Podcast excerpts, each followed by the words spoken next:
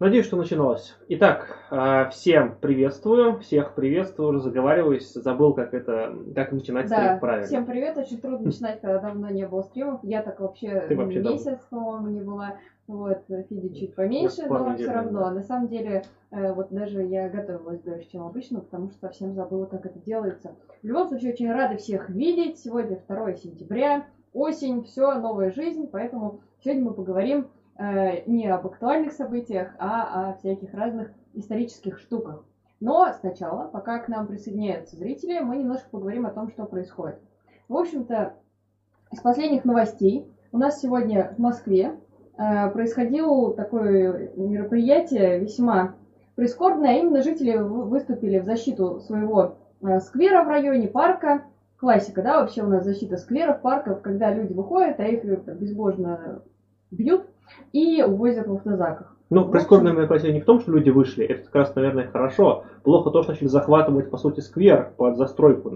и жестоко подавлять. Хотя, казалось бы, такие безобидные вещи, как ну просто люди выходят, не хотят, чтобы парк вырубали. Э, Пришлось им в 5 утра в защиту зеленых насаждений выйти. И это парк в районе Беломорская, 16. Если вы э, видели этот пост, обязательно распространяйте информацию. Уже есть задержанные. Вот нам приходит информация о том, что несколько человек уже увезли в отделение.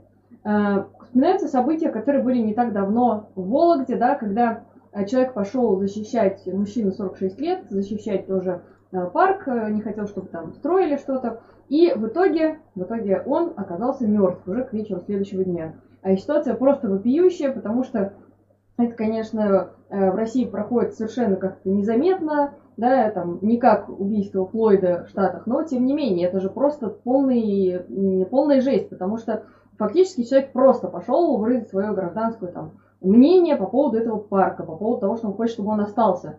А, В итоге его, когда задерживали, стукнули головой.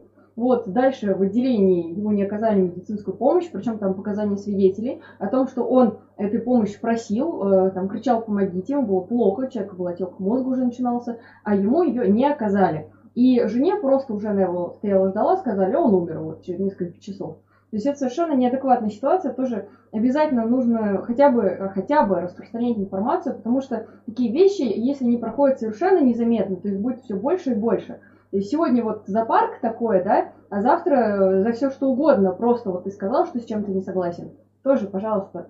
Э, Вообще последние дни очень грустные выдались, потому что э, как раз э, вчера скончался э, Сократ Алексей Сутуга, известный антифашист, э, анархист, который долгие годы, в общем-то, отстаивал свою позицию. Он несколько раз был в тюрьме, о чем написал книгу, и при этом был признан политическим заключенным, потому что обстоятельства, при которых его сажали, были крайне своеобразные. А, Его сажали в основном за якобы драка, где он вот напал на бедных ребят, а, которые на самом деле были неонацистами и которые зачастую устраивали провокации. А, Это 2000-2010 годы, когда на улицах, в общем-то, отлавливали антифашистов и вполне могли их просто убить. Э, И об этом у нас был стрим как-то про антифа-движение. Кто не смотрел, обязательно посмотрите, потому что многие не знают, что происходило в столице, в других городах в это время. Тема на самом деле важная. И вот как раз Сократ в это время, э, в общем-то, был активистом, да, и в последующие годы тоже. Но вот так получилось, что в результате конфликта на бытовой почве, как говорят, да, э, насколько вообще нам сейчас известно, он получил травмы, лежал несколько дней в коме, но скончался, потому что не всегда медицина может помочь. Э, Есть реквизиты помощи э, его родственникам. Можно зайти в группу Station Marks или Союза марксистов, там один из последних постов. Есть реквизиты помощи семье. Вот. Э, Такие у нас печальные новости. С них мы и начинаем. Вот, значит, э, там как у нас нормально все, слышно, У нас видно? сегодня небольшой косяк по трансляции. У нас она началась почему-то не в той, что должна была быть, а в другой. Вот. Поэтому я надеюсь, что все, кто ждут ту, перейдут в нужную трансляцию, короче, глюки. Вот так бывает, к сожалению. А, видимо, ошибка какая-то где-то у кого-то. Ну, ну ладно, ничего страшного, я думаю, что мы и так сможем все провести. Надеюсь, нас все, кто хотел, услышать, услышат, кто хотел, увидят, увидят. Да, это прискорбно, бывает, такие у нас вещи происходят. Наверное, это из-за а, ВКонтакте идет. Из-за коронавируса. ВКонтакте идет, как я mm-hmm. понял. Ну что ж, э, товарищи, как вообще вы провели это лето? Вот я сегодня написала пост о том, как я провела лето. Э, как раз э, он прошел, оно прошло у меня в разных разъездах по разным регионам. Вот, были созданы несколько роликов, часть из них вы увидите позже, а часть уже вышла на канале Союза марксистов. Опять же, там вот вышли за последний месяц ролики про Байкал, где товарищи замечательно дебютировали. Видео, где рассказывают о проблеме экологической своего региона. И также видео с позиции по Белоруссии. Нашей союз марксистовской. А, ну что ж, даже тяжело начать разговаривать. Отвыкли голосовые связки столько работать, потому что у меня были дни, когда я вообще ни с кем не разговаривала. А, вот, как вы провели это лето, расскажите. Тоже очень интересно. Где побывали или вообще никуда не ездили. Я, например, недавно ездила, а, провела две недели в очень маленьком поселке городского типа, где 2000 жителей. Вот э, так обстоятельства выпали. И, в общем-то, я посмотрела на жизнь местных, где цены московские, квартиры стоят 2 ляма, однушка в центре. Вот, что вообще неадекватно, конечно. И при всем этом зарплаты просто копеечные, заводы закрываются, и люди радуются из-за того, что у них там хотят построить фанерный завод. При этом его уже один раз хотели построить, но в итоге начали. Деньги отмыли и вообще забили. Так и стоит там половина построенный. Вот такие вот дела.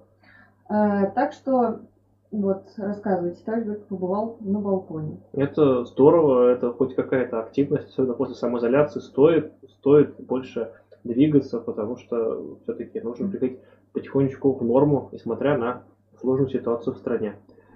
Вот, а сразу говорю, что буду э, безбожно банить тех, кто пишет гадости про погибших антифашистов, потому что я считаю, что это совершенно неприемлемо. Вот, э, и если ваше мнение какое-то циничное, и вы считаете, что не нужно помнить тех, кто э, был активистом в самые сложные времена и погиб, то, в общем-то, ну, не особо хочется с вами общаться. Вот я такая вот нехорошая, извините. А, ну что ж, потихоньку переходим к сегодняшней теме. Давно у нас не было лекций, и вот такая вот небольшая будет, наверное, небольшая лекция, которую давно mm-hmm. все просили, а потом ответы на вопросы. Вот, ответы на вопросы будут, которые вы зададите нам в чате. Пишите, отмечайте Station Marks. Кто забыл, кто забыл, вдруг кто-то забыл, отмечайте Station Marks, э, задавайте свой вопрос или пишите капсом слово вопрос, а дальше сам вопрос, или за донат. Естественно, будем отвечать на все по возможности, постараемся на все ответить. Всегда на все отвечаем. Надеемся, вопросы будут очень умные и, в общем, интересные. Ну или просто хотите, если с чем-то поделиться, тоже пишите.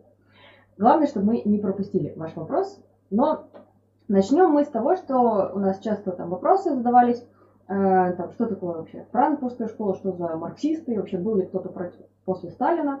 И вот решили такой сделать небольшой ликбез, потому что этим летом я немножко угорела по франкфуртской школе, вообще по ребятушкам, которые на Западе писали всякое разное. Вот, и э, довольно интересно. Вышло такую небольшую, сделали подборку. Э, сначала хотела порекомендовать книжки. Кстати, список литературы будет после стрима завтра утром Э, в паблике ВКонтакте и в Телеграм-канале. Обязательно подпишитесь. Телеграм-канал вообще классная тема. У нас там иногда выходит то, чего нету вообще нигде. Например, из Куштау там выходили видео с протестов. Из Хабаровска летом тоже выходили видео с протестов, потому что у нас корреспонденты были прямо угу. там, в прямом эфире, а Телеграм позволяет это делать. Книжки. Книжки. Вот, значит, Дудник, Маркс против СССР. Украл у него название для стрима. Вот, классная угу. книжка, очень интересная. Мне она очень понравилась. Э, я не могу сказать, что совсем прям там стоит соглашаться, но, тем не менее, это такой качественный анализ, и на его основе, в общем-то, много из того, что я буду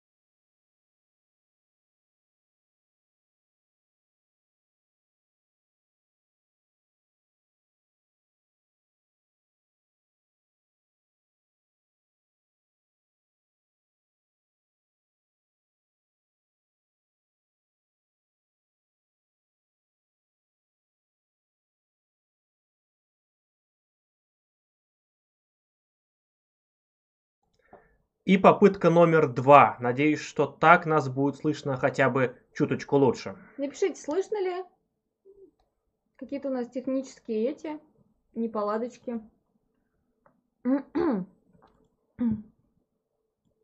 Напишите, пожалуйста, слышно ли? Раз, два, три, четыре, пять. Итак, а, напом... Все, вот теперь как надо. Хорошо, вот, значит, вот так будем стримить. Пока. Вот, а, да. Я начала с книжек. Кстати, на затравочку, когда будут ответы на вопросы, предлагаю обсудить ситуацию с Навальным. Сегодня Да. там новости новые. Да, да, да. Ну, вот, а пока вернемся к ранее социалистическому обществу, ранее советское, простите, общество, вот книжечка. Э, Мне она понравилась намного меньше, чем книжечка Дудника. Э, Очень много интересной информации, но меня смутило, что в одной из статей я нашла э, вообще там фейк, вот, Мгм. и поэтому, ну, сразу, когда я нахожу какой-то фейк, я прям думаю, «Э». хотя в целом книжка тоже интересная, неплохая, там есть много информации по Мгм. источникам, э, например, по жизни коммун сельскохозяйственных э, 30-х годов, очень редкая информация.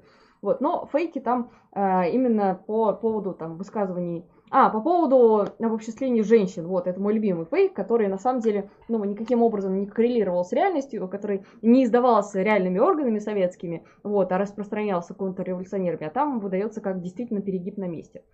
Ну что ж, давайте начнем с презентации нашей. Вот, а, да. Ну, как обычно, э, поговорим вообще о чем? Поговорим о марксистской и вообще левой критике Советского Союза, вот, потому что тема довольно обширная, интересная, немножко по верхам, но тем не менее, чтобы какое-то представление получить, вот, э, зачем же нам это нужно?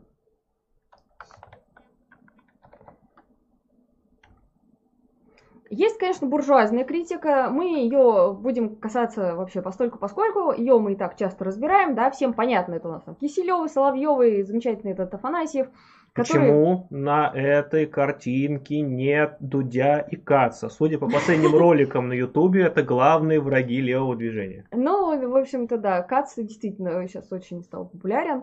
Э, Но буржуазную критику не будем особо брать, потому что с ней все понятно. Кто мог подумать год назад, что Кац опять вспомнит? Слушайте, Да. для меня Кац это человек из 10 года. 12 года. Ну, может, 12, 10-12, тогда он был популярен. Типа, с тех пор он вообще пропал, про него все забыли. Это- Кстати, напишите, когда вы услышали про Каца первый раз, потому что вот я Мгм. часто сталкиваюсь с тем, что некоторые говорят, да кто это вообще такой там? Я говорю, ну, в 12 год, там, Да, Навальный, Кац, они такие? Яшин, типа, вот эти вот все там компашка была. Но, тем не менее, нафиг буржуазных, давай дальше. Зачем нам это знать, да? Вот э, здесь мы представлены в футболках, на которых написано «Учение Маркса всесильно», потому что оно верно. Соответственно, если мы считаем, что учение Маркса верно и не может об- вообще быть ошибочным, зачем нам изучать его критику, да, тем более критику со стороны вроде как бы представителей левого движения, а не каких-то буржуазных прихвостней и так далее. А это нужно нам для того, чтобы вообще, в принципе, агитировать тех, кто скептически настроен к СССР, потому что как иначе, да? Очень часто бывает такое, что э, человек, в принципе, уже на самом деле, он на самом деле социалист, он еще не понимает этого. Идеи, которые он вкидывает, они очень левые. Но при всем этом он очень негативно относится к СССР из-за того, что у него куча мифов в голове, ну или действительно реальные какие-то причины, потому что не все всегда идеально. И поэтому нам нужно его как-то убедить. Если мы начнем говорить э, учение Маркса всесильно, потому что, наверное, это не сработает именно на агитацию конкретного человека. Поэтому нам надо знать, с кем вообще по поводу чего спорить. А, Позитивный и негативный опыт СССР тоже нужно обязательно обсуждать, э, разъяснять, понимать, что к чему. Ну, в конце концов, критическое мышление развивать, иначе мы будем просто дурачками, да, и вашками, которых можно будет дурить. Противостоять буржуазной пропаганде, потому что они как раз на слабые стороны давят. Нам нужно самим их покритиковать и понять, что к чему. Ну и в конце концов, если мы будем бездумно повторять то, что уже было сделано, мы причем к тому же самому, что, собственно, уже и произошло. Мы, думаю, не хотим повторения ошибок прошлого, не хотим снова наступать на аккуратно разложенные перед нами грабли. В яблочко. И, конечно, сломать парадигму марксизм как религия, когда марксистов считают просто какими-то верунами. Ну, хотя Дальше. к некоторым, наверное, это даже может быть правдой. Ну что ж, начнем мы немножко с того, что те, кто смотрит наши стримы по истории партии, знают. А те, кто видел, кстати, видео наше по истории партии, оно вышло совсем недавно. Кто не посмотрел, обязательно посмотрите. Это вот проект, который мы долго делали. А, Там есть косяки, которые мы будем исправлять. Например, уж великолепное актерское мастерство, оно просто божественно. Вот, ну, я сразу перед всеми извинилась, как бы не актриса, сорян. Но при этом там действительно много качественной информации из разных Ставь источников. лайк, если нравится Машин актерское мастерство. Вот, разные источники, очень много разных материалов, даже там ходили разные, доставали книжечки, которые вообще не переиздавались э, после 1900-х годов. Вот, особенно всякие воспоминания уже никому не нужных и неизвестных ребят. А, и есть список источников у нас там в закрепе, кому интересно. Вот, но само видео, в общем-то, неплохое именно по содержанию, так что смотрите, скоро будет вторая серия, может быть, не совсем скоро, но мы постараемся. Ну так вот, кто смотрел стримы, видео знает, что был такой Плеханов и что он яростно критиковал, что сначала он был как раз-таки основоположником марксизма в России, потом он разочаровался и, в общем-то, Октябрьскую революцию встретил уже критикуя ее и всячески говоря, что это не то, что нужно делать.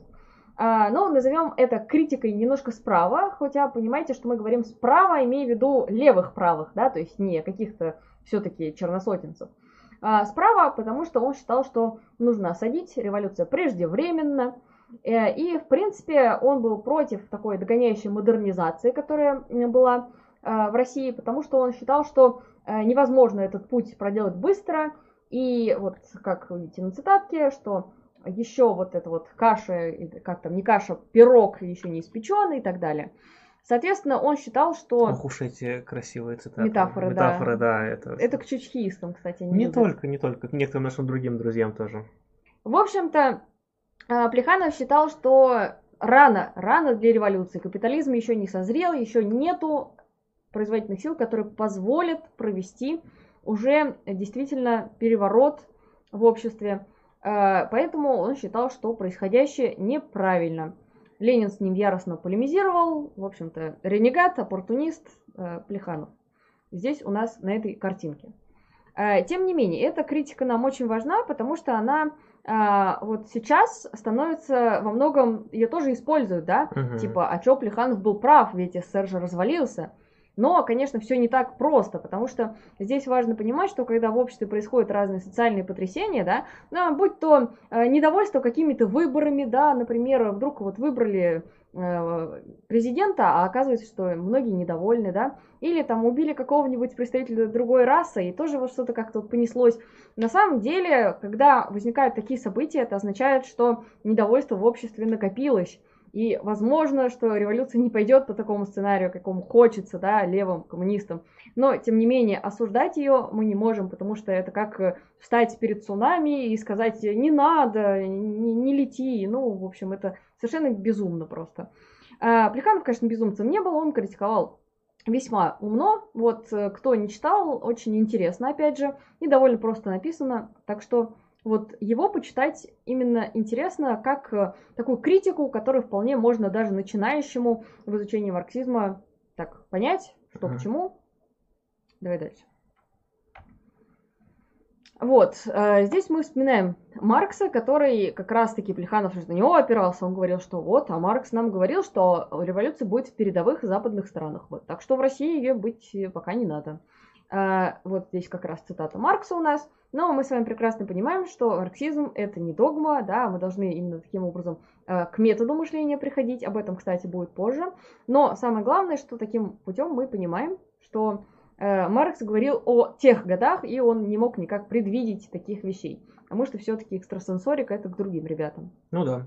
Ну, плюс, как бы, ну, не мог же, по сути, сказать, типа, ну, нельзя же сказать, типа, ребят, не, не надо революцию, да. то есть, давайте просто, ну, просто, просто остановимся, еще, еще, давайте чуть-чуть еще заработаем денежек, что у нас капитал еще, еще больше окреп, еще больше нас ограбил, вот тогда-то мы его скинем. Ну, это же просто невозможно, да, ну, это просто кто-то другой, кто-то другой лидер, который так или иначе поведет дальше. Это же, ну, кто, вспоминайте, это у нас вот э, по истории партии, да, то есть при, были большевики же не первые, кто отказался там на, на, на пике популярности, то есть временное правительство пришло, оно проблем, которые которое стояло, оно не решило, и поэтому революция пошла дальше. Там, то же самое там эсеры, которые оказались в какой-то момент в большем фаворе, они тоже не смогли решить проблемы, большевики смогли. Вот и все. То есть, если бы они смогли, нашлись бы кто-нибудь дальше, кто был бы более радикальный, более решительный. Вот и все. Дальше. Да, ну вот, советы, я думаю, мы проведем когда-нибудь отдельный стрим или видео на эту тему, потому что каждый раз, когда я слышу от кого-нибудь, типа, а что, все просто, надо просто сделать советы, и у нас будет социализм. Мне хочется, вот, я не знаю, что сделать, мне просто становится плохо, потому что каждый раз вот начинаешь говорить, что все не так просто, что советы это офигенная форма самоуправления, но ее фишка в том, что она организуется сама снизу, ее никогда нельзя организовать сверху как раз-таки Ленин этот момент просекал и вовремя говорил то, что вот сейчас Советы, да, это очень крутая прогрессивная форма. Когда Советы захватили меньшевики, он говорил, нет, не нужно уже топить за Советы, они теперь оппортунистические. Потом опять, когда в Советах победили большевики. Соответственно, это не панацея всех бед, более того, э, СССР на этом, вот как раз критике идеи СССР, угу. погорел очень сильно, потому что вот э, узнаете, кто у нас слева, да, это у нас Горбачев, который как раз, вот кто не знает, он на теме советов, в общем-то, и погорел. То есть э, он говорил, ну так партия, все, вот действительно бюрократизировалось, все, надо передавать власть э, народу, советам. А, дальше были выборы, да, в совет. В общем-то, партия ушла от власти, сама власть вообще отдала вот этот вот странный процесс, о котором мы будем говорить. И об этом есть много в ролике про 93-й год, который вышел у нас в том году. И немножко в стриме про перестройку, который у нас тоже был. В общем-то, казалось бы, Горбачев молодец, mm-hmm. он передал власть советам, да, тем самым советам. Что же было не так? Ну, а в итоге-то совсем все было не так. Поэтому все очень непросто с советами. И не факт, что они сейчас в таком виде, да скорее точно, они в таком виде точно не появятся. В другом, возможно но точно не в таком, в каком они были в 1905-17 годах. Ну, посмотри, например, на свое окружение, на своих коллег, там, на своих друзей, там, ну, ну, как бы, что им наиболее интересно, да, каких они, там, взглядов политических, да, там, кого они прислушиваются, кого они сторонники, там, я не знаю, кого они там читают, там, Ленина читают или смотрят ролики Навального. А если они пойдут советы, они что, резко начнут, станут красными коммунистами? Нет, ничего подобного. Они будут проводить, ну, то же самое, и те же самые, скажем так, решения будут принимать, что и раньше. И никто их там не наделит некоторым магическим сознанием, и советы сами к себе их, ну, ни к чему не заставят. Это очень, в общем-то, долгий сложный процесс, и он связан именно вот с, с ситуацией в обществе, что общество должно вызреть а, до того, чтобы оно действительно могло э, быть в советах. И советы хороши не сами по себе, а именно в сочетании вот с этой самой ситуацией, с этим самым состоянием общества. И поэтому СССР часто критиковали за то, что они советы навязывали всем, в том числе, например, отсталым странам э, Средней Азии, когда там советы возникали э, чаще всего сверху, когда именно не само общество дозрело, mm а вот сверху спускали. Сейчас мы посмотрим, к чему это потом привело. Как раз э, основная критика СССР, она сводится к тому, что э, бюрократизация стала неуправляемой. Вообще трудно, наверное, даже самым таким вот апологетом того, что в СССР все было хорошо, отрицать бюрократизацию. Но чаще всего те, кто говорит, что ее вообще не было или она была минимальная, не mm-hmm. вдаются в какие-то детали, в подробности. А именно, самое интересное, это 20-е годы, когда стали решать, как вообще в новой стране делать э, управление производством и вообще различными сферами. Потому что вообще по коммунистическим взглядам, по Марксу, опять же, тому же самому, у нас должен быть рабочий контроль, народное самоуправление. То есть именно контроль снизу самих рабочих. Но когда э, образовался СССР, стало понятно, что это так, к сожалению, не работает до конца. Из-за того, что э, как раз-таки э, плановая экономика, которые тогда пытались перейти, чтобы контролировать вообще ситуацию и в рамках довольно тяжелого положения, угрозы внешней, и получилось, что если идет контроль сверху, то его невозможно соединить с контролем снизу вообще никак. Поэтому мы, как сейчас увидимся, Э, впоследствии форма стала именно директивной сверху, причем, если мы посмотрим по годам, э, будет статистика в ссылках, пропадали именно э, количественно те, кого избирали снизу на должности, и те, кого назначали сверху, их количество увеличивалось. То есть мы смотрим 20-30-е годы, там прям идет рост. Больше назначают, меньше выбирают. К сожалению, вышло так. На то были объективные причины, но мы должны понимать, что это относится к критике Советского Союза, потому что это не вполне отвечает идеям того же Маркса.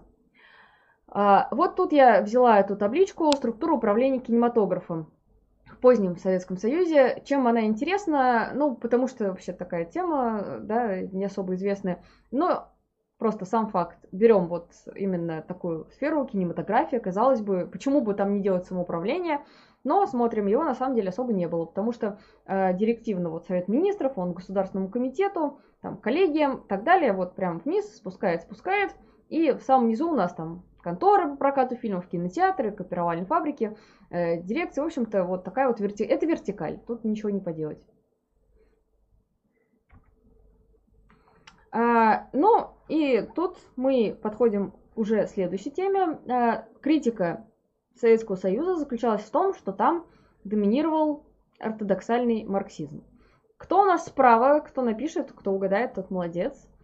А, этот человек э, весьма известный в узких кругах, нет, на самом деле он очень известный философ, и он много критиковал СССР, при этом сам был ну, далеко э, не, не марксистом, скажем так. Э, он, в общем-то, критиковал именно за ортодоксальный марксизм, у него есть статья, которая так называется. Кстати, она из всех его статей самая, наверное, легкая к чтению, так что, если осилите, будет круто. Ну, такая она занятная. Хотя, конечно, э, у него, как мы дальше убедимся, были и свои такие вот своеобразные взгляды. В общем-то, это Дерть Лукач, и он у нас считал, что, э, в принципе, то, что в Советском Союзе произошло э, с диаматом, это ужасная вещь, потому что его стали пихать везде, делая диалектическую физику, диалектическую математику, диалектическую лингвистику и все такое подобное. И он считал, что таким образом марксизм просто умер, и, в общем-то, с этим нужно было бороться. Вот, как раз таки э, тоже вот те, кто считает, что в СССР все было с этим замечательно, видимо, не совсем знают, что э, как священную книгу действительно его часто трактовали, то есть выдергивание цитат на разные случаи. Я с этим, например, столкнулась, когда я изучала архив газеты «Известия», э, тогда я э, по работе, мне было интересно, и я там сидела, подшивки листала за каждые годы, и можно было проследить, как с 17 года и чем дальше, тем больше, э, все переходит к простым формулам, потому что если там смотрим вообще 20-е годы, там прям статейки такие философские в газете, которая как бы обычная газета, вот, э, да, чем дальше, тем упрощается, упрощается, и в итоге мы приходим к тому, что диалектика это кипящий чайник, да, и вот также... Занимательно то, что люди становятся более и более образованными, с одной стороны, то есть как бы рос как бы средний уровень читателя того же самого, а качество падало. Вот это интересно. Ну и самое главное то, что э, сейчас это очень важная тема, и вот это прям актуально до нельзя, из-за того, что у нас э, есть э, те, кто считает, что мы в принципе должны ориентироваться только на то, что говорил там Маркс, Энгельс, Ленин, и ни в коем случае нельзя изучать тех, кто был после. А как я уже отметила ранее, изучать их нужно, потому что в противном случае мы э, просто будем теми, кто ну, не знает, что у нас после э, 53 -го года да, было еще 50 с лишним лет, где люди пытались как-то что-то анализировать по реальности. Верно, неверно, вопрос другой. Да уж не 50, уж 70. Не, проблемы со счетом. Это диалектическая математика. Я понял, я понял. Вот. А, и... а про охот же будет? А, ну, здесь, по-моему, картиночки с ним нет, вот, mm. но, mm-hmm. не знаю, э, как раз-таки с чего начался, да, вот такой ортодоксальный марксизм, по мнению Лукча. А, он считает, э, что Бухарин, значит, вот его учебник известный «Теория исторического материализма», популярный учебник марксистской социологии. Он там вот начинает выдавать эти догмы. Вот э, Сталин потом, собственно, работал в диалектическом историческом материализме, Хотя многие обвиняют, что он ее вообще украл, но это, знаете, тоже это уже, как это, Троцкий любил там вот это, что он работал в национальном вопросе, не сам писал, вообще Сталин все украл, но это, конечно, тоже далеко от реальности. А, тем не менее, э, самое главное, что эти работы, они э, были написаны с такими э, формулами, и неспроста их вообще дают на кружках, да, потому что они дают такие вот базовые какие-то понятия о марксизме, вот, но в то же время по мнению Лукача и многих других западных философов, они стали такой точкой невозврата, откуда марксизм пошел именно в ортодоксальном своем развитии. А, более того, Сталин стал живым классиком, которого уже не покритикуешь, не опровергнешь, поэтому это добавило ортодоксальности. Вот, опять же, по мнению э, западных философов, которые это все анализировали. Ну а теперь, значит, по поводу э, критики слева поговорим. То есть критика слева это когда э, произошедшее считается недостаточно радикальным и что нужно двигаться, продолжать революцию, углублять. Э, где мировая революция? Справа у нас, надеюсь, вы узнали, Роза Люксембург, э, который мы тоже все хотим сделать стрим, но, может быть, в этом, в этом учебном году и сделаем. А, потому что, ну, Роза Люксембург, на мой взгляд, очень недооцененный теоретик марксизма, mm-hmm. потому что чем больше читаешь, тем больше находишь там каких-то таких интересных моментов, а, на которые тогда не обращали внимания. На самом деле она там анализирует очень интересно. Ее полемика с Лениным это вообще просто что-то очень крутое. Здесь ее цитата, где она яростно критикует, в общем-то, то, что происходит в СССР. Дело в чем? Она, в отличие от многих э, других немецких э, социал-демократов, она э, Октябрьскую революцию признала. Более того, она считала, что нельзя ее осуждать, и что э, там Ленин и Троцкий это первопроходцы. Сейчас я говорю цитатами, потому что э, ну, как раз-таки она выделяла Ленина и Троцкого, уж извиняйте.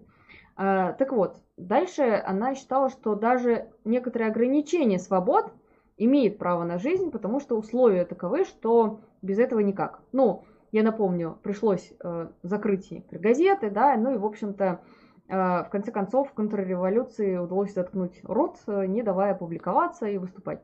И мы с вами, наверное, понимаем, что по-другому было никак. Э, она считала, что это обусловлено, но выступала против того, что это стало э, замыкаться уже в самой теории того, что происходило в СССР. То есть она считала, что ненормально, когда вот это вот ограничение свобод уже на постоянной э, основе. Она погибла в 19 году, не увидела того, что было дальше, но тем не менее то, что она вычленила эту тенденцию, очень интересно. В общем-то, многие как раз э, за это критикуют Советский Союз, а именно за э, то, что уже в мирное время, тем не менее, свободы развития мысли, вот, по их мнению, не было. Не, она от, отчасти, конечно, все равно была, надо все-таки говорить. Но да, относительно зажималась. А, и как раз-таки Роза Люксембург также выделяла вот эту вот критику. Великая французская революция, там были якобинцы, а потом был термидор, то есть вот эти вот э, такие вот расчленяем революцию на такие этапы. Вот. Есть такая теория, она очень э, интересная. Э, которая заключается в том, что любая революция развивается по определенному сценарию.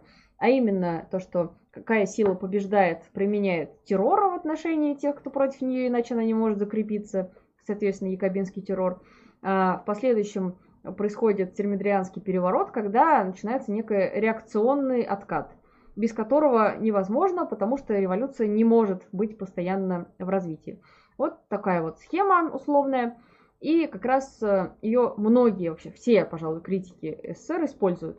А, вот, считая, что либо критикую за якобинский террор, либо критикую за термидорианский переворот, э, который, по их мнению, произошел во время э, того, как Сталин, в общем-то, так сказать, ну, начал свою, по их, по их словам, революцию сверху. То есть эта концепция заключается в том, что в 17 году была одна революция, да, ну, в смысле две, а потом э, в 1937-м была революция сверху, когда э, значит, все пошло уже не снизу, а Сталин стал навязывать некие моменты. Ну, вот такая вот теория, какая есть. А здесь же Сталин у нас громит э, Розу Люксембург, приписывая ее к Парвусу. Ну, на мой взгляд, все-таки здесь не заслужено, потому что в одном ряду я бы их все-таки не поставила. Ну, здесь очень-очень-очень спорно, потому что все-таки Э, это, это же материал, я забыл, откуда эта цитата, я читал. Это с выступления. Но это же, по сути, это было, по сути, когда громили, по сути, Троцкого. И да. даже, по сути, его обесценивают, значит, что как бы он вообще тут как бы ни при чем, даже идея это не его, а он вообще примазался, это скорее в этих целях было сделано. Хотя по факту, ну, как сам кстати, даже Троцкий писал, что, ну, в ответ на статью, что Роза Люксембург никакого отношения к перманентной революции, конечно же, не имеет все-таки, это, ну, скажем так, изобретение совершенно отечественное, в общем-то, без, без нее. Хотя Роза Люксембург была важна Российской империи, конечно же. Да, но Там. Роза Люксембург, к сожалению, не успела, да, и вот она в своих работах не затрагивала ответ на вопрос, а что делать, а, потому что все же слова о том, что а, нам нужна демократия в обществе, демократические такие формы управления, это все прекрасно, но э, прекрасно все тоже понимаем, что в тех условиях это было очень невозможно. Опять же, гражданская война, да, военный коммунизм, а потом и НЭП, и, а потом НЭП и э, люди, которые вышли из НЭПа, и с ними mm-hmm. что было делать. В общем-то, вот такая вот сложная ситуация, но э, самое главное, что запоминаем, да, критикуют за то, что недостаточно были левые по следующим причинам. Ну да, куда без Троцкого. Пожалуй, с Троцким самая сложная ситуация. Не будем сейчас углубляться, ибо много про него и так говорили, но...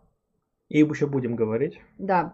Самое сложное, пожалуй, то, что невозможно, и я даже уверена, что сейчас уже в комментах пишут, невозможно оценить критику Троцкого СССР, потому что на этом столько всего политического уже поверх наслоено, и даже сейчас актуального, вот всякие трения в левом движении, да, что уже трудно отделить то, что он реально mm-hmm. говорил, от того, что он никогда не говорил.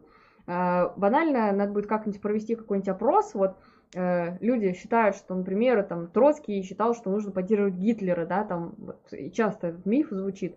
Миф, причем полный. А, хотя, э, вот, э, ну, у него есть статья, да, о том, как вообще поведение СССР в этой ситуации, здесь цитатка оттуда, то есть в том положении он поддерживал защиту СССР. Считаю, что, несмотря на то, что он считал, что это уже э, ну, государство, которое движется не по тому пути, тем не менее, как бы это опора э, ну, международной социалистической революции, только на ней может быть замешана. Хотя не все троцкисты эту идею поддерживали, потому что ну, вот они, собственно, разделились во многом, и поэтому вообще неправильно говорить о едином троцкизме как движении. То есть часть из них считали СССР все-таки прогрессивным, и то, что в нем еще может быть что-то хорошее. И, по сути, э, главным представителем этого был сам Лев Давидович. Ну, вот. ну, в общем-то, это...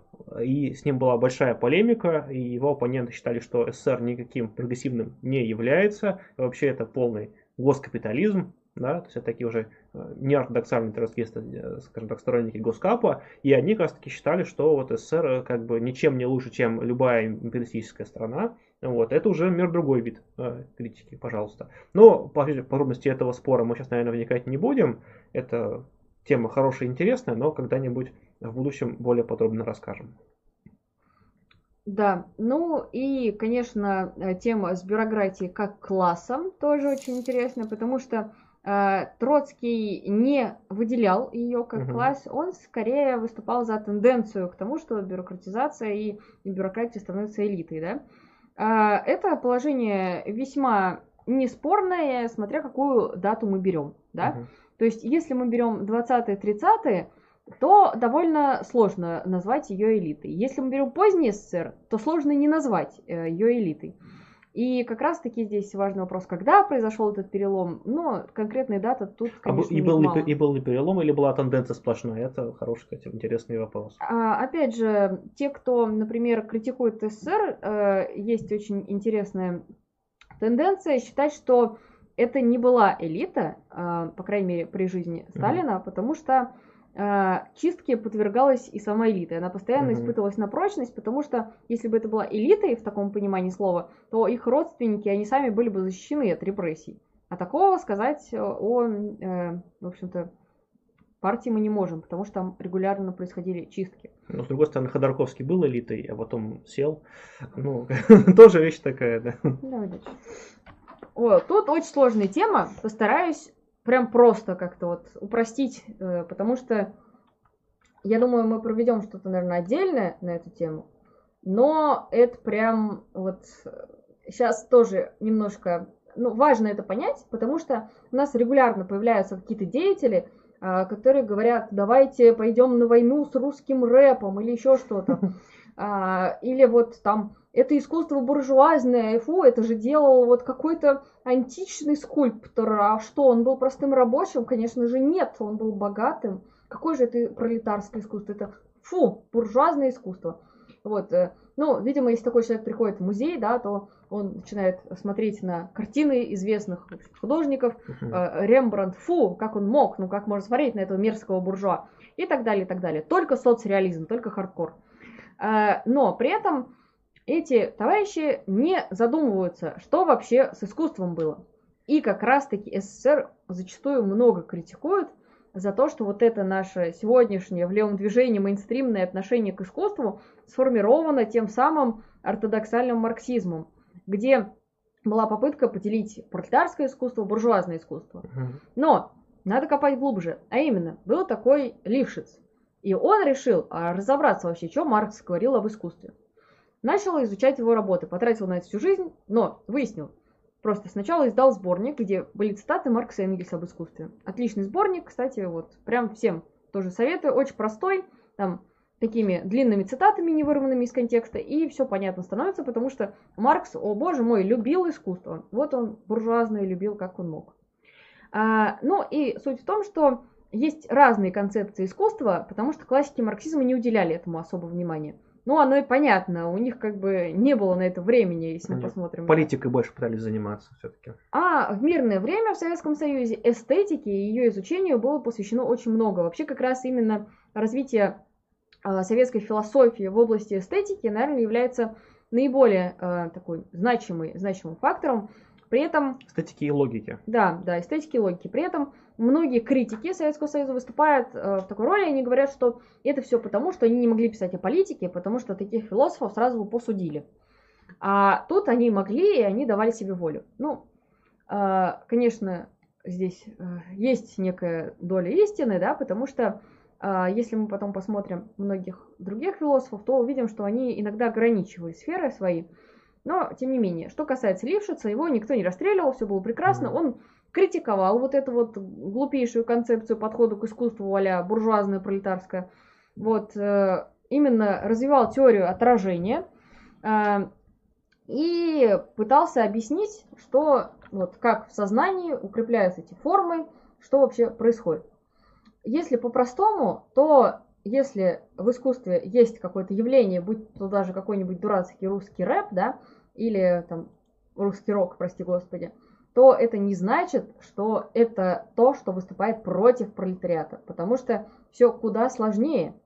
И нельзя вот так вот огульно, да, как Хрущев на выставке, сказать, что это плохо, это все. Поэтому э, мы когда-нибудь тоже, наверное, даже позовем нашего замечательного философа, который у нас была на стриме, вот Марину, она замечательно разбирается в этой теме, и она подробно расскажет в чем именно были э, теории э, развития искусства, но помните, что СССР критикуют за то, что не давали развиваться искусству. Вот, так ли это на самом деле? Не совсем. Но при этом, если мы сейчас начинаем говорить, что это пролетарское, это буржуазное, то тем самым подтверждаем этот миф. Так, давай дальше. Так, пишут, что ссылки биты. Я вроде все ссылки поправил. Сейчас должно быть нормально. Так, продолжаем. Не, не тут. Да, ну и здесь у нас слева институт Маркса Энгельса. Сейчас это, по-моему, РГАСПИ, если не ошибаюсь. Российский государственный архив социально-политической истории. Справа у нас э, франкфуртская школа рассадника СЖВ. Ну, а на самом деле это просто институт, где так получилось, что работали очень известные философы, И которые... культурного марксизма. Да, да, да, писали, в общем-то, интересные работы.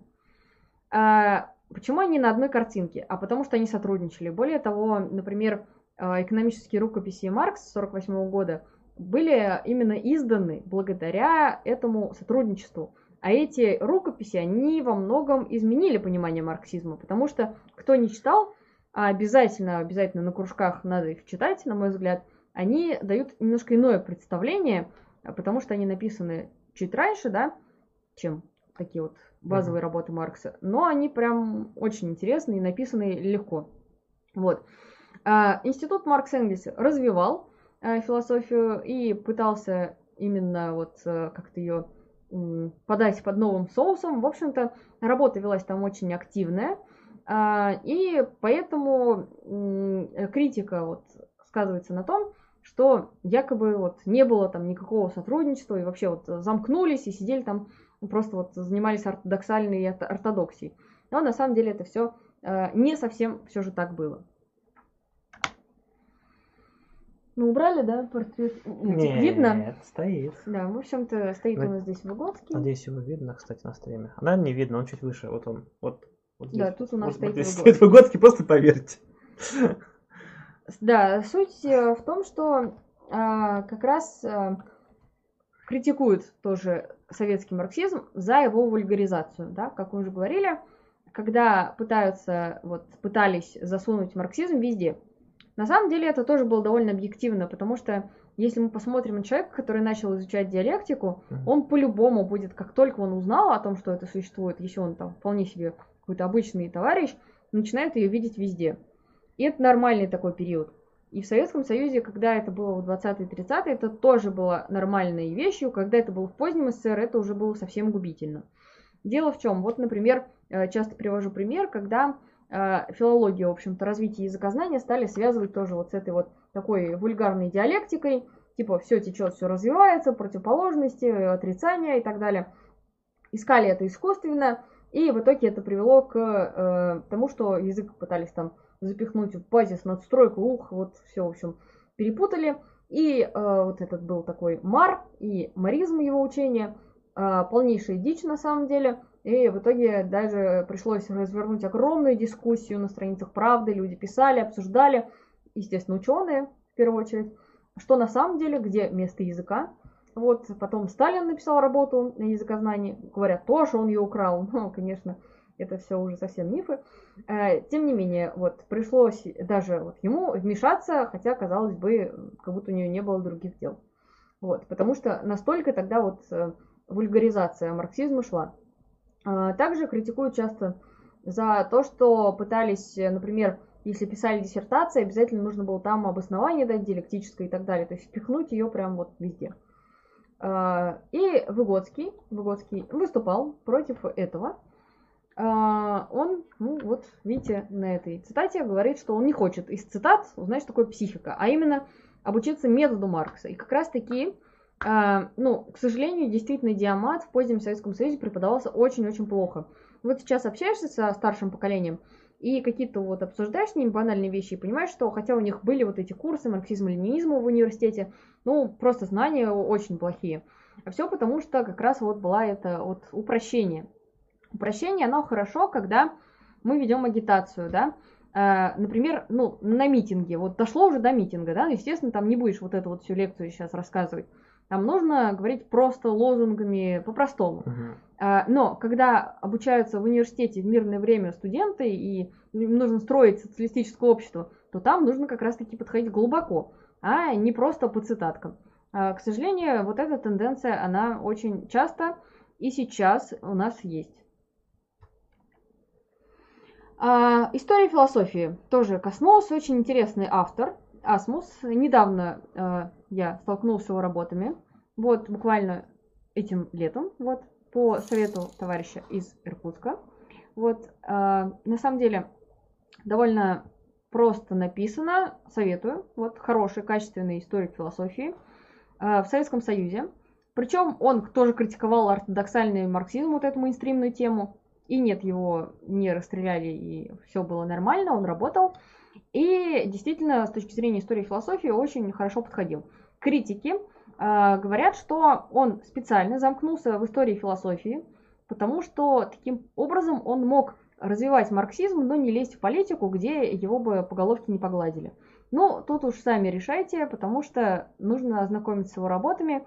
Не хотелось бы все-таки вам навязывать мнение. Вот, а кто прочитает, давайте обсудим. Ну, вот, значит. Морис Корнфорд. Учебник, которым занимаются многие кружки. Чем он хорош? Он хорош тем, что он э, многие вещи дает по-простому. Он написан был для рабочих в Англии в начале века вообще. То есть, э, ну, если вот реально, э, не знаю, сейчас на заводе любому рабочему дать этот учебник, он все там поймет. А, при этом некоторые вещи там расписаны неплохо. Чем он плох? плох тем, когда не копают глубже. То есть, если брать только Корнфорта и при этом вообще больше ни, ни, ни Ленина, ни Маркса не читать, а только вот довольствоваться учебником, в наше время, пытаясь еще как-то развивать организационные всякие моменты, это гиблое дело. Это то же самое, что пытаться изучать стро, ну, строение Вселенной по учебнику окружающего мира за четвертый класс. Ну, примерно тот же уровень получается. Да, это не значит, что плохой учебник, это да. значит, что как бы нужно понимать, в каком месте это уместно. Вот. Э, ну, вот, опять же, я вот э, ну, первая глава, первая глава этого учебника про партийность философии. Вот это вот момент, камень преткновения просто многих, потому что Э, как раз-таки сейчас э, до сих пор ведутся дискуссии в современных кружках, типа, нормально ли это, да, uh-huh. ненормально ли это, и вообще вот прям вплоть до того, что кто-то готов молиться на первую главу Корпорта, а кто-то считает, что Вот ее нужно выдирать из учебника. Надеюсь, вы заинтригованы и прочитаете теперь. Хотя бы ради того, чтобы понять, о чем там. Не читайте. Дальше, ну, критика Советского Союза. Вот э, тут, наверное, мы подходим к тому, где действительно, ну, очень спорная тема. Все темы спорные, но это очень спорная. А именно 20-й съезд и то, что Хрущев развенчал культ личности Сталина. Вот, э, значит, почему Хрущев это сделал, да, то есть был ли он, ну, истинным коммунистом, который хотел, хотел вот сделать так, чтобы дальше в СССР все было хорошо. Или он целенаправленно разрушал, или он разрушал, но несознательно. На этой почве раскололась не одна организация. Одна. Политштурм. Ну ладно, это все. На самом деле не одна, конечно. Но они, они тоже, да. Но тем не менее, самое главное то, что этот съезд стал ключевым, и он расколол международное левое движение. Потому что после этого все стали относиться по-разному. По одну сторону оказались там Албания, а, по другую сторону страны Восточного блока многие, потому что они не понимали, что теперь надо делать. Когда годами развивается одна концепция, тут, а еще к тому же СССР активно, ну, помогает компартиям, опять же, чаще всего сверху, да, а, ну, то есть, что я имею в виду под сверху? То есть это иногда и финансовая помощь, и помощь э, консультантов, советников, например, во время гражданской войны в Испании, и какая-то конкретная даже военная помощь. Но при всем этом зачастую а, это делается директивно. Вот. На чем потом был разрыв с Китаем, потому что, ну, об этом мы поговорим.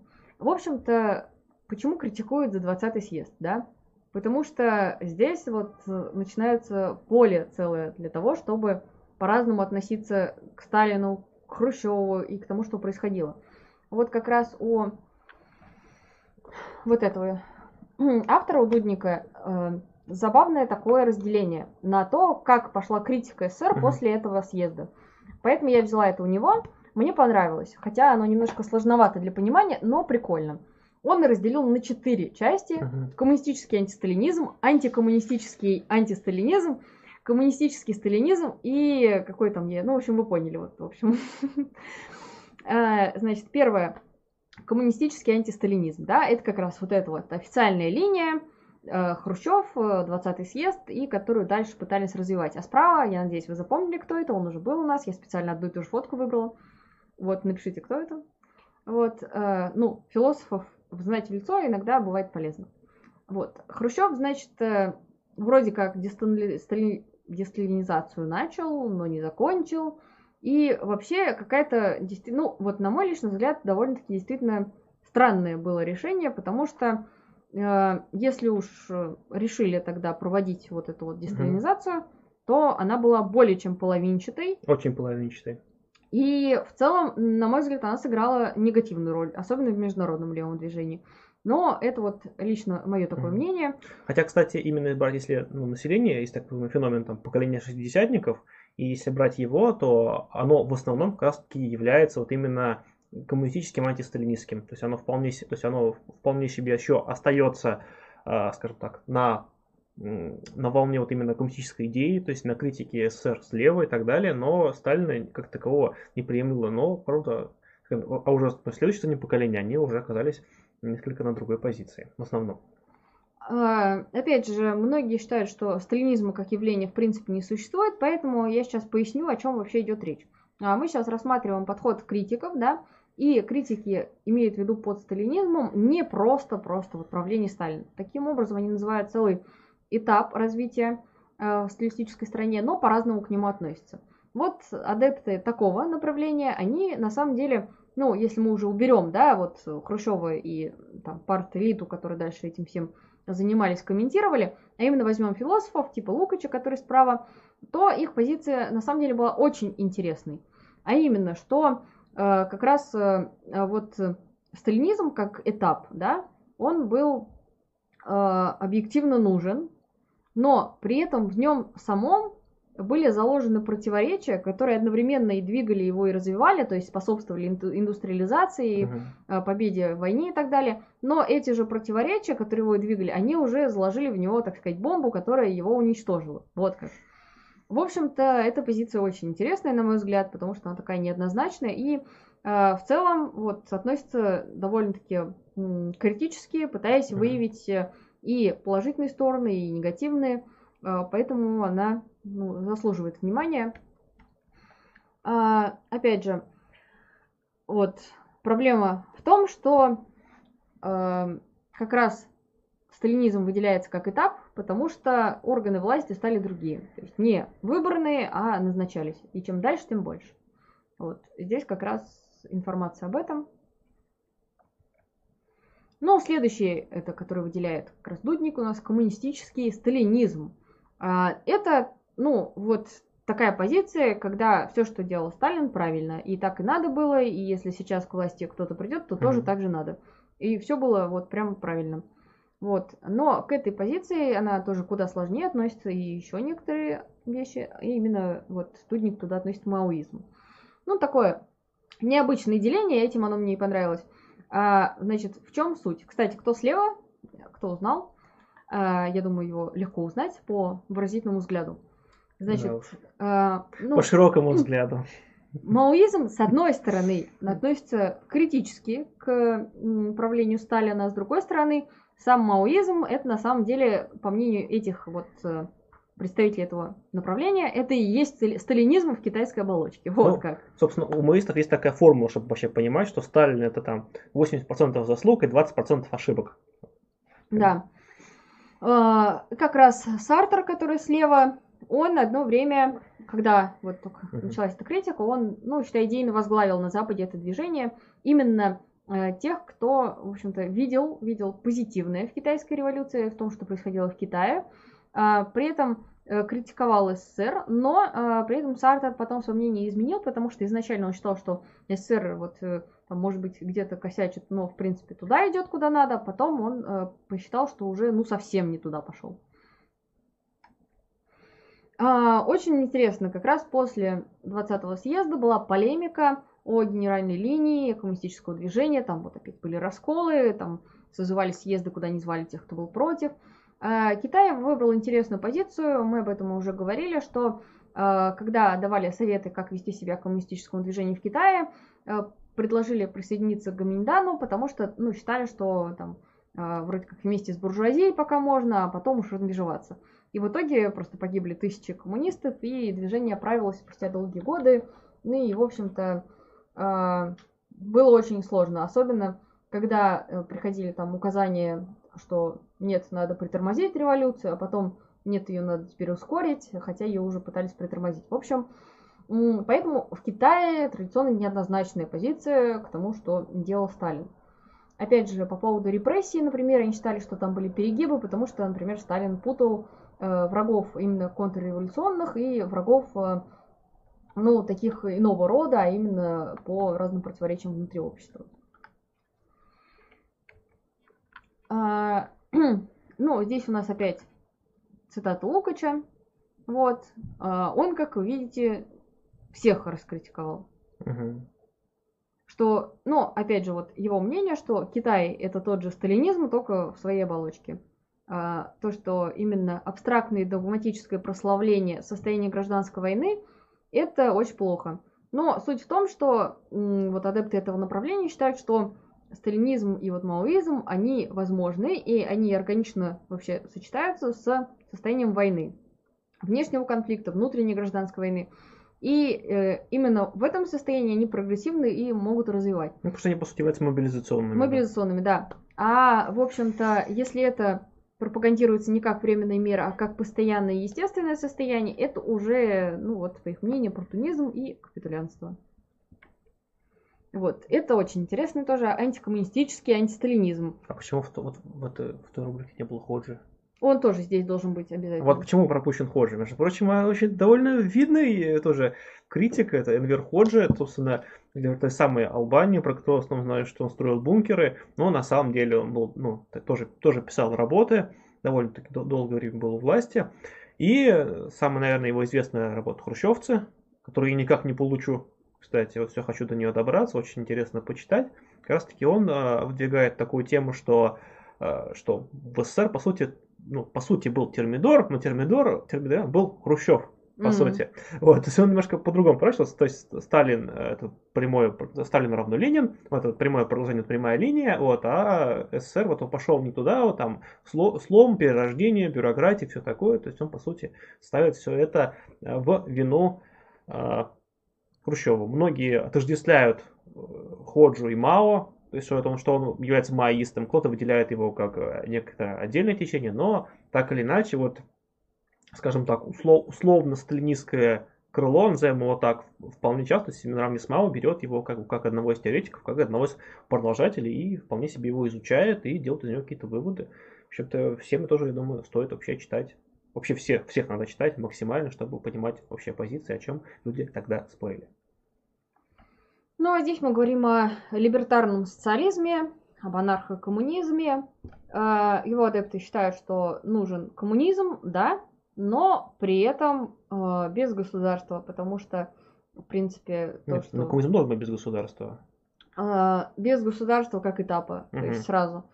Ну и в целом вот среди анархистов традиционное отношение к Сталину и Ленину очень негативное, э, поэтому вот за авторитаризм гнобят и прочие штуки. Э, в принципе, либертарный социализм очень интересное явление. Вот э, Особенно мы, по-моему, говорили об этом на одном из стримов. В общем-то, во время Испанской революции удавалось им даже э, сожительствовать э, с коммунистическим движением в одном правительстве. Это вообще уникальный случай mm-hmm. в истории человечества. Но все в итоге обернулось фашистской диктатурой на долгие годы. А почему так произошло, это вопрос очень интересный. Но, конечно, не сейчас. Но самое главное, что э, либертарный социализм подразумевает Помните, мы говорили о рабочем контроле и о директивах сверху. Так вот, он считает, что никаких директив сверху не должно быть. И вмешательства государства вообще не должно быть э, в такие процессы. А, поэтому, конечно, либертарианцы это немножко о другом, но это идет тоже от идеи о невмешательстве государства. Мы еще Тита не, не, не затронули. Ну, ладно, это... Ну да, там можно на самом там, деле там по, по можно, всему блоку. Там можно на самом деле там идти, там очень все интересно, потому что ну, Тита не было в блоке все-таки. Ну, ну, неважно. Вот, э, это у нас, значит, философ интересный справа, Маркузе. И его да, работа «Советский марксизм». Он один из, э, пожалуй, единственных из франкфуртской школы, кто прям целую работу посвятил критике СССР, потому что они критиковали ну, на самом деле, вот, чтобы прям, знаете, у них была статья, и вот чисто там, ну, uh-huh. такого особо не было. А вот у него была, ну, работа считается э, не самой лучшей, довольно слабой, именно с точки зрения критики СССР. Э, потому что, в общем-то, он там приводит выводы, что э, марксизм это все о прошлом. То есть не о будущем, а о прошлом. К прошлому подходит вообще круто, прям теория, анализирует все. Класс. А вот что касается будущего, то как бы законы развития, они уже отменяются, и поэтому никаких оснований для будущего в нем не может быть. Маркуза э, в СССР был немножко запрещен, вот, и, в общем-то, его пытались читать в подпольных кружках, вот, э, небезызвестный вам Борис Кагарлицкий об этом рассказывал, потому что он тоже был в таких кружках, где его mm. читали, а потом его за это, в общем-то, Посадили. Да. Но, тем не менее, сейчас читать Маркуза интересно, потому что, в принципе, опять же, смотрим на критику. Это вообще э, идея, которую вот здесь он выявил, это крайне распространенная критике марксизма. Типа, это про прошлое, а не про будущее. А что нам нужно про это сказать, да? Как бы, ну, здесь довольно просто подтверждается актуальными событиями. Смотрим вокруг, что происходит, и видим, что марксизм, в общем-то, подтверждает текущую реальность. Так что вот так. Вот тут очень сложная тема. Сейчас, наверное, коротко, коротко пройдемся. А, в чем суть? Вот мы говорили о том, что ортодоксальный марксизм, он начинал считать, что диалектика во всем, везде, в том числе в естественных науках. И э, в целом вот такая антологизация, это называется вот антологизация, когда вот он везде как познание – а, то есть наука обо всем. Я сейчас тоже немножко упрощаю, не будем говорить вот этим вот, знаете, академическим языком, у нас тоже не совсем тот формат. А есть гносеология. Это когда именно подразумевается, что марксизм скорее о методе мышления, мышлении самом. Наука о познании, да. Да. В общем, э, получается, что э, как раз этот вопрос, он в советской философии всплывал. знаете, может быть, такого философа, как Ильенков, он много на эту тему писал, и как раз-таки он считается апологетом гносеологии. Не, ну, здесь, наверное, что самое главное нам стоит понять? То, что когда это как метод мышления, это позволяет нам анализировать реальность и поступать по-разному в разных обстоятельствах. Когда мы говорим, что это э, обо всем, наука обо всем, и у нас есть цитаты на каждый момент, то таким образом можно оправдать любой оппортунизм, начиная от КПРФного, э, где вот любят надергать цитаток из детской болезни левизны и говорить, что нужно сидеть в парламенте там, ну и так далее. Соответственно, Тема очень интересная. Тут можно, наверное, отметить, что даже сейчас не стихают дебаты. Ну, сейчас уж подстихли. Подстихли, да. Но пару лет назад было интересно, там э, группы Ленин Крю и Энгельс спорили на эту тему, обменивались статьями. Не то чтобы это э, вот прямо сейчас, наверное, было актуально, но если мы рассматриваем развитие советской философии, эта тема одна из ключевых там. Фром кстати, часто нам задавали вопрос, читать ли Фрома, да? Mm-hmm. Ну, у Фрома была очень тоже интересная позиция. А, ну, я выбрала смешную его цитату, вот, решила разбавить сложности, вот, ну, ну, смешно просто, то, что он Хрущева обозвал, что у того был гуляш коммунизм, вот. А, ну, а в целом, он считал, вот из таких каких-то здравых его идей, ну, с нашей, наверное, точки зрения, потому что все-таки очень умный дяденька был, что, э, ну, поздний советский СССР, он, ну, вообще уже был ни про социализм, ни про коммунизм, и в целом даже не ставилось таких целей, особенно когда провозгласили какой-то вот этот развитой социализм, в общем-то, считал, что это уже совсем бредятина. А, ну, и он критиковал за полицейское государство, за то, что нельзя было критиковать систему, и самое главное, что э, он считал, что, э, в общем-то, монополия государства тоже была ни к чему во всех сферах. Вот. Ну, наверное, здесь еще важно добавить, что э, он выступал против репрессий и пытался выявить социализм именно как какой-то такой идеальный мир, вот.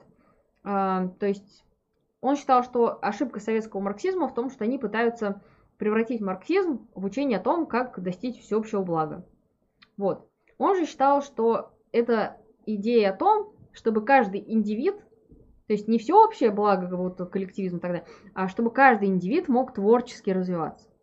И поэтому он считал, что было мало сделано в том, чтобы люди меньше работали и больше времени отдавали творчеству. Вот как-то так. Такая вот критика. А, Давид Зильберман очень интересный философ, я о нем не знала до недавнего времени. Но вот мне понравилась его идея, как, ну, тоже, тоже критическая, но она вот новая. Сейчас я ее постараюсь описать простыми словами. Значит, ну, в каждом, в каждой стране есть некое, некие такие парадигмы мышления. И они заложены в нас культурой, потому что мышление это тоже не что-то там в мозге, да, а это формируется социумом. И получается, что у каждого из нас есть некая вот эта вот э, парадигма мышления, которая вообще мы, если не анализируем, то она так и будет всю жизнь идти.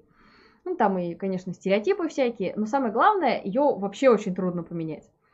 А, если коротко, то есть такой тоже философ Вебер, и он выявил, как протестантизм повлиял на западную культуру. А Зильберман провел такое же исследование, как православие повлияло на российскую культуру на русскую, и э, как на эту почву лег марксизм. В общем-то, здесь очень интересно э, то, что, в принципе, вот эта вот идея того, что мы придем к счастью через страдания, она характерна вообще для жителей России. Я с этим столкнулась, когда там э, поехала в Германию и общалась на эту тему много. Э, в итоге, действительно, у меня появилось понимание того, что для жителей Европы вот эта вот э, наша мысль о том, что ну, сначала страдания, а потом счастье, она дикая и безумная. Более того, они считают это неким отклонением от психически нормальных вещей. Потому что в целом, э, вот, например, для кальвинистов, да, это такое тоже ответвление э, в Европе, у них считается как? Если ты богатый, знаешь, тебе Бог послал богатство, все круто, радуйся. Вот, то есть, э, ну, просто Бог тебя отметил богатством, все логично. Там и... просто, скажем так, ты, скажем так, то попадешь ли ты в загробный мир там в ад или в рай, э, ты не знаешь и ты не можешь на это повлиять, это уже предопределено, поэтому, типа, ты можешь сейчас там добиваться, и поэтому добиваются, и поэтому он как бы поощряет именно предпринимательскую деятельность. Да, а тут получается то, что у нас, вот если мы посмотрим, особенно вот, ну, мне как э, филологу тоже очень это всегда было близко, на нашу художественную литературу это всегда, это всегда страдание, uh-huh. да, и вот э, счастье, оно недостижимо, но хотя бы как-то к нему приблизиться можно только путем очистительного страдания. И это чисто православная тема, Достоевщина и все вот это вот. То есть мы должны страдать, и без этого мы никак не можем достигнуть ничего вообще, ничего хорошего. Вот. А, и как раз-таки эта концепция, он, э, в общем-то, рассуждал вот окей, марксизм, который, кстати говоря, был типично западноевропейским течением философской мысли. И тут он приходит на вот эту вот русскую почву, где православие, да, и приобретает весьма интересные черты.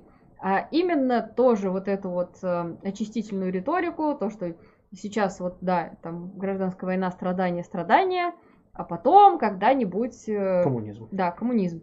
Очень интересная идея, потому что э, в общении вот как раз-таки тоже э, с западными э, леваками сталкивавшись с тем, что они считают, что нужно, ну, сейчас, может быть, там, опять же, вот это наше вечное противоречие евролевачества идти, ну, с социал-демократами вместе, потому что тогда можно чего-то здесь сейчас добиться. Вот, а у нас как бы, ну, Типа, нам плевать, что будет у нас. Вот наши правнуки вот будут жить при коммунизме. А мы-то что? Мы-то вот готовы, что уж нам. Вот. И то, что это у нас заложено в мышлении. Вот такая вот концепция. Правдивая она, неправдивая, это уже вам решать, товарищи. Но, на мой взгляд, она тоже интересная, как такая вот э, критика, ну, того, что, ну, грубо говоря, там, в СССР вот э, не оказывало влияния на первых порах вот это вот э, укостенелое, окостенелое парадигма мышления. Вот, э, так что как-то так. Но на этом, по-моему, а нет, на этом не подходит к концу наш еще вот самое то, чему э, вот, наверное, мы закончим. Довольно печальная тема. То есть mm-hmm. мы все говорили про э, вот это вот э, Сталин, да, как э, его критиковали по-разному, то есть именно там левые и так далее. Mm-hmm. А это то, как используют Сталина некоторые люди у нас, которые даже считают себя иногда левыми. На самом деле это чисто такое вот красный консерватизм. Явление характерное именно для России. Я вот когда в прошлом году фильм делала про 93 год, я не понимала, что за фигня. Почему там коммунисты вместе с какими-то националистами. А потом вот это явление красно-коричневое стало более, наверное, понятным. И стало понятно, почему оно сейчас принимает такие омерзительные, извращенные формы. Когда ты общаешься с человеком, и он говорит, что он коммунист, но парой фраз и мнений его по некоторым поводам, ты понимаешь, что он на самом-то деле, э, в общем-то, коричневый еще какой, и просто нарядился в красную рубашку. И здесь мы как раз видим картинку, да, где э, цитату Сталина, вот Путина приделали, ну, просто это вообще шедевр мысли, конечно. Ну и вообще вот этот вот красный консерватизм мы сейчас видим везде. А, особенно по событиям, да, по событиям всяким протестным. Да. А, когда у нас по той же Белоруссии начинают говорить, что э, ну что, вот это Лукашенко ж молодец, вот и вообще. И флаг у него советский. Флаг советский, ну. И ну, заводы сохранил, вообще, вот, да. Ругают враги, значит, все делаем правильно, ну, и протесты надо так их, этих майданутых. Вот я еще даже сегодня видел картинку, где вот несколько там протестующих в разных странах, и написано, у них одна методичка. Ну, это, конечно, вот такой вот ужасный красный консерватизм, потому что его адепты, они будут первыми в рядах каких-нибудь черносотенцев условных в итоге. Потому что они, э, считая себя левыми, на самом деле готовы быть самыми последними, вот самыми ярыми охранителями. Потому что а для них все, что происходит, это неправильно, это рука Запада.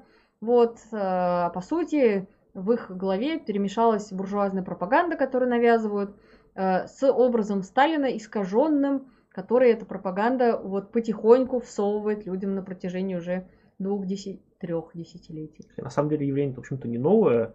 Там такая вещь, как национал-большевизм, появилась же не в 90-е годы, она же появилась в 20-е, там, 30-е годы прошлого столетия, и вполне себе, если брать ее по содержанию, то это то, что типа там советский проект, он ну, там максимально развил э, ту самую русскую цивилизацию, поднял до невиданных вершин, скажем так, та методология, которая есть тут большевики, она верна, поэтому мы кто? Мы национал-большевики, мы там Маркс все фигня, как бы это все обертка и так далее, а мы по сути, ну вот именно вот за большевиков, потому что они сделали там Россию снова великой грубо говоря. Вот. И для многих э, марксизм, по сути, оказывается не реальной методологией, не э, революционным учением, течением, мировоззрением, наукой, как угодно, э, скажем так, называйте, а именно какой-то идеологической оберткой, мантрой, заклинанием, поднеся которой мы можем э, стать великой страной, которая выигрывает на Олимпиадах, э, я не знаю, э, там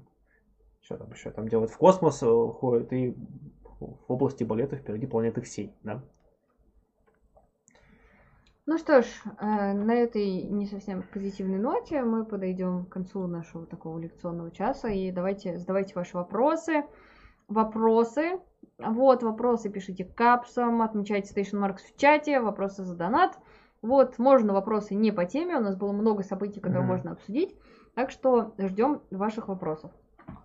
Да, э, напоминаю, что у нас, э, в общем-то, вопрос можно прислать в чате, как можете писать э, Station Marks, вот, и вопросик ваш, чтобы мы его не пропустили, чтобы мы его обязательно увидели. Также можете поддержать выход нашего контента, можете по ссылочке в описании, так задать вопрос, мы также постараемся на него ответить. Так, и, пожалуйста, попытайтесь в чате все-таки как-то по структурированию, потому что когда вы между собой общаетесь, довольно-таки сложно вычленять вопросы, и потом люди обижаются, что вот вы не читаете вопросы из чата. Мы бы читали, наверное, но они улетают, уходят дальше. Вот, так что, вот, пожалуйста, не мешайте, э, по крайней мере, вашим товарищам вот, поинтересоваться хотя бы. Вот, эти вопросы либо по теме, либо не по теме. Почему бы и в конце концов и нет. А тем временем мы попробуем ответить на то, что уже собралось за первый час, да, что это было. А, сейчас, секундочку, уже почти. А, сварщик, 200 рублей, пролетарий всех стран, соединяйтесь, э, согласимся. А, Петя Че, 300 рублей, живе Беларусь. Ну вот, кстати, возвращаясь к актуальным темам, которые мы, наверное, осветили чуть меньше, чем стоило бы, но в целом, да, а, так, вопросы про диалектику, это продолжаются споры. А, так. А,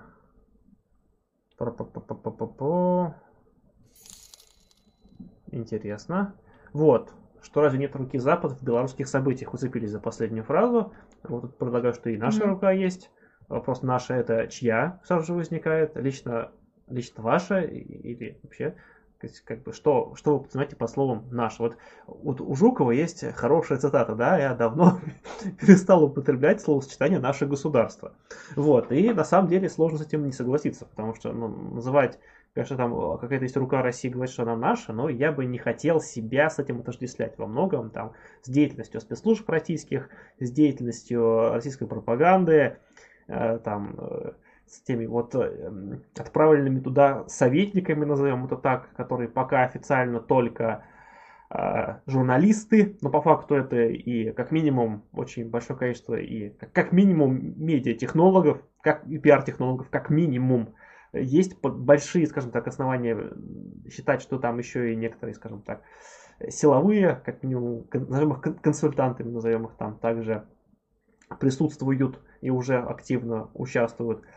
Поэтому, ну, это в, в, в этом плане та самая формула жаба с гадюкой, она действительно является, потому что э, там есть некоторое западное влияние, есть некоторое российское влияние. В этом плане, наверное, да. Но нужно понимать, что сейчас, по сути, э, мы видим э, реальное низовое движение масс, реально, реально озлобленность людей. То есть недовольство, в общем-то, системой, которая с каждым годом становится все менее и менее социальной, которая по факту, то есть с каждым годом, э, говоря э, на словах одно, по факту дает людям совершенно другое.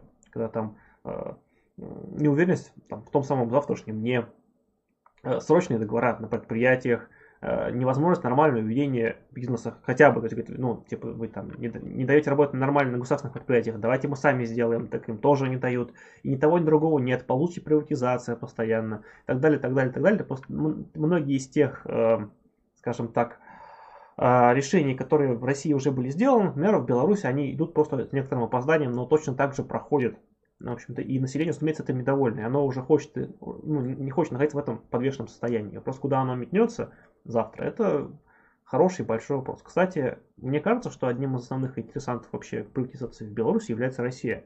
Потому что это очень удобно, можно прикупить заводиков на халяву, да, и, в общем-то, вполне себе успешно на этом наживаться. Так что тут российский след, он, и, скажем так, максимален. И, скажем так, когда говоришь, типа, оппозиция, она за приватизацию, Э, скажем так, э, то, что Лукашенко сейчас вытягивает, это делается не бесплатно. Это делается то, за будущие с его стороны очень-очень большие уступки и преференции. Э, в первую очередь, конечно же, для крупных компаний. Как там, каким-нибудь там компаниям, там, ресурсным, в первую очередь, конечно же, но и другим холдингам. Я думаю, что очень многое из того, что сейчас есть в Беларуси, отойдет именно вот таким вот крупным российским семьям и очень уважаемым фамилиям. Ну да, здесь опять же вот, э, э, если мы проведем какие-то исторические такие аналогии, но именно, понятно, не напрямую, то вот вспомним, да, пожалуйста, с февральской революции. Э, национальная буржуазия имеет свои интересы, uh-huh. там, у власти, как бы понятно, самодержавие у них свои интересы, в общем-то, тоже. Сейчас мы видим противостояние национальной буржуазии одного клана, другого там условного клана, и вот они делят-делят, вот, и что же в это время должны делать белорусские коммунисты или белорусские uh-huh. рабочие? Сказать там, э, как в меме, типа, мам, мне ко второй, да, или что? Понятно, что э, молчать, сидеть и uh-huh. говорить, ну, это все не то, это никогда не бывает тем. Более того, если мы посмотрим на события э, 17-21 года, там была не только рука Запада, там была и нога Запада, и вообще mm-hmm. они там очень плотно стояли, еще и воевали в гражданскую войну. Антанта вмешалась-то еще как? А, например, многие про это тоже забывают, а про то, что э, немцы на юге вообще в один момент захватили кучу городов, э, а я уж не говорю о, о том, что происходило с чехами, да, в другом конце страны.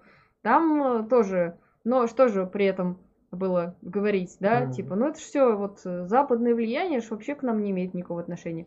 Понятно, что внешнее вмешательство, оно всегда есть, ну как удержаться буржуазии другой страны, когда такой лакомый кусочек.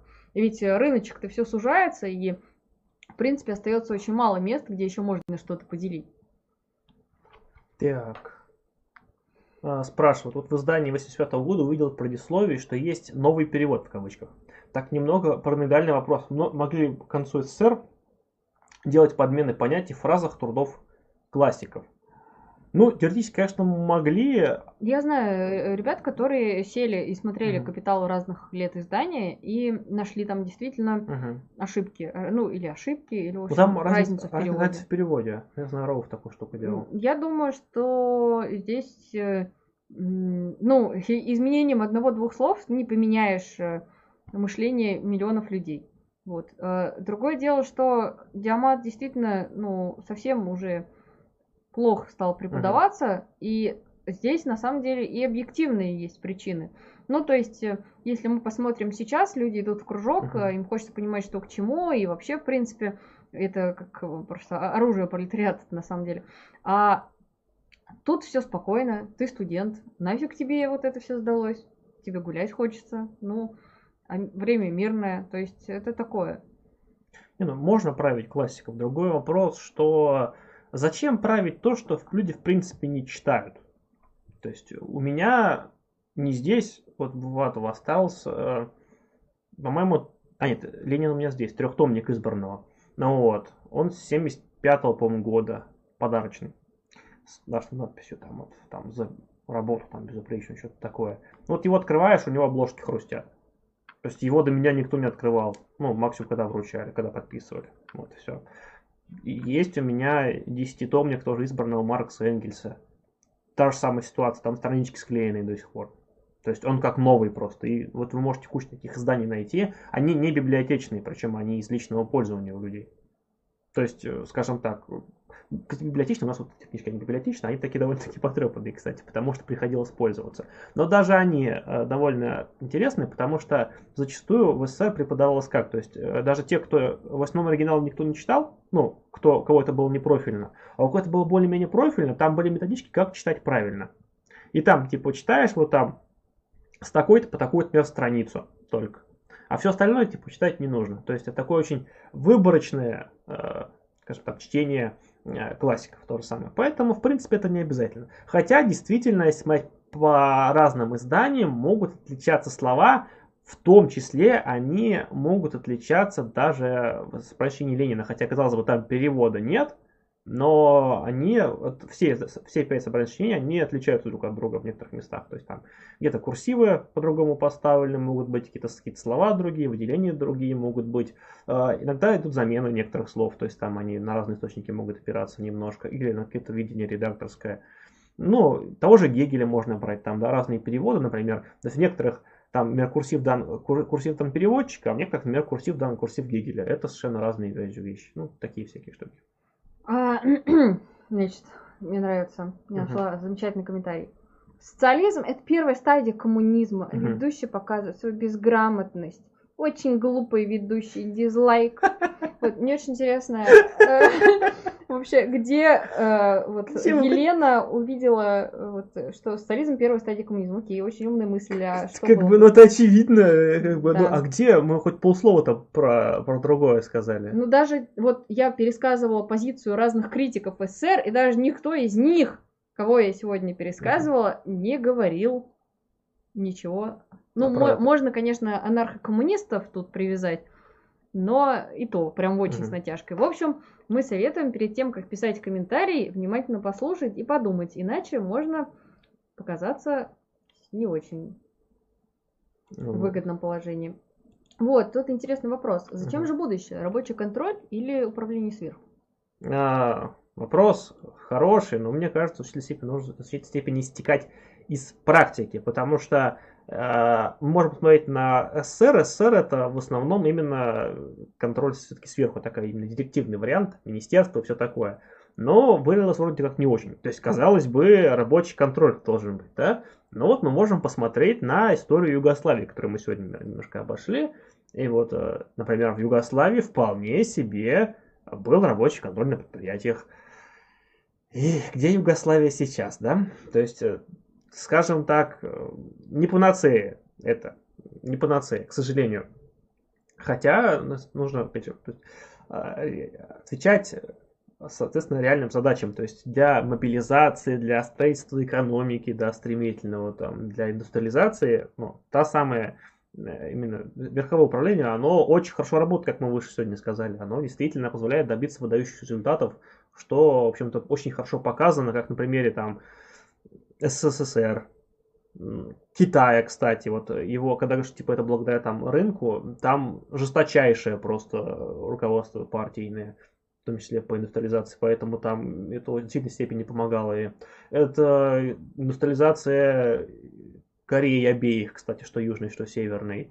Они обе развивались опорой на государство. Японии, Германии, кстати, в свое время – Финляндии какой-нибудь. То есть это все шло с опоры именно на, вот, на государство.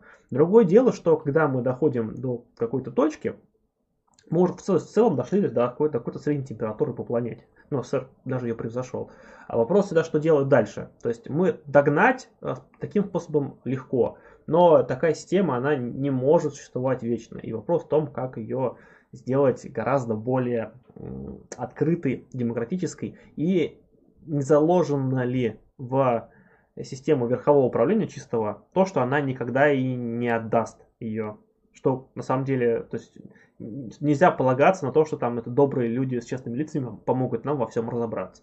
Вот. Э, вот, вот и тут уже думайте, опять как же, сочетать. если оно э, заложено, да? Да. Но при этом приходит замечательный Горбачев и говорит, я хочу теперь власть отдать пролетариату. Да, да, да. Вот, ну а выходит, что вышло. Вот, и вопрос в том, как эти все принципы применять и когда их применять. То есть сами по себе в абстракции они не хорошие, не плохие. Они инструменты конкретного периода. Вот исходя из конкретных ситуаций, то есть межсоветы, да, там, опять же, брали там ранние, это Горбачев советы, да, это сильно разные советы. И партия, например, там, в 80-х годах, там, и там, в 17 году, это разные партии. Надо понимать всегда, конечно, контекст. А, вопрос. Почему стали так редко стримить? Работы много, когда следующий спарт? И вопрос э, сразу такой же. Отдыхали, работали, вас мало было в последнее время. А, ну, действительно, вот э, в разъездах да. я была в э, Иркутской области, в Иркутске в самом. Вот мы там с ребятами сняли ролик про Байкал, можете увидеть на канале Союз марксистов. Потом я была в Калининграде, в Калининградской области. Тоже очень интересный регион, потому что я там провела детство, и вот спустя 10 лет вернулась. Тоже было очень интересно. Потом я две недели была в поселке городского типа в центральной России. Тоже весьма интересное явление. Кстати говоря, я там столкнулась с тем, что люди выкапывают картошку. Очень больная тема. В общем, суть в том, что я посчитала, что по затратам на навоз, на то, чтобы там прополоть и так далее, и денежным, и трудовым, э, эта картошка вообще не окупается. То есть люди мучаются, высаживают целые поля, потом мучаются, собирают, тратят кучу денег, чтобы там все это поддерживать в нормальном состоянии. А в итоге, если бы они просто покупали картошку, это было бы дешевле. Вот. И возник логичный вопрос, почему же так делают, да, то есть это получается не mm-hmm. ради выживания, но для чего же, то есть сложный вопрос, вот что вы думаете по этому поводу, может быть кто-то сажает картошку? Вот. Ну, а я, соответственно, работал, потому что покой нам только снится. Вот, когда отдыхать не знаю. Ну, теперь стримы будут регулярно, и спарт следующий, мы надеемся, в течение, ну, месяца так точно. Месяца будет стрим по спорту, не ролик. Ролик, ролик тоже будет следующий, но пока, пока не анонсируем, потому что пока а, рано. Так, а, продлян стал меньше в наше время? Да нет, его все больше и больше с каждым днем, наоборот. Он сейчас, его более того, скажу, его сейчас так много, как не было никогда.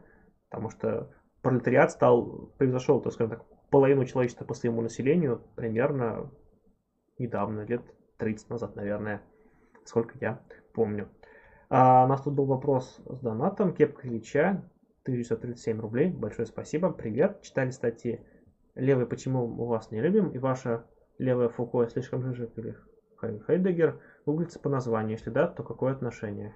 Ну, Что-то очень знакомое. Это статьи, по-моему, Дхармы из Зина Красный Шекспира, а второй из Зина другого. Ага, вижу первую. Вот. Э, ну, в общем-то, и первую и вторую статью читала, но вторая статья меня больше в памяти. Вот, э, довольно интересная статья, то есть э, почему бы ее не прочитать? Э, вот, в принципе, группа регулярно выдает довольно интересную аналитику, в том числе и по левому движению. Вот. Так что там подход при этом довольно творческий, зины у ребят интересные. Вот. Надо, так что надо почитать. Почитайте обязательно. Почему нет? Тем более, что у нас, в принципе, ну, мало наверное, левых каких-то работ, а, которые посвящены анализу левого движения, но при этом не построены на каких-то нелепых срачах. Вот. И это, в принципе, хорошо, что они хотя бы есть. Спрашивают, стоит ли ждать, что будет точнее после 13 сентября, нужно ли готовиться к чему-то плохому? Ну а к чему, надо всегда к чему хорошему можете готовиться в нашей современной действительности? Ну, давайте вообще, вот э, я удивлена, что еще никто не написал, потому что я когда узнала, я немножко охренела. Типа, как бы главного позиционера либерального у нас немножко отравили. Это не немножко.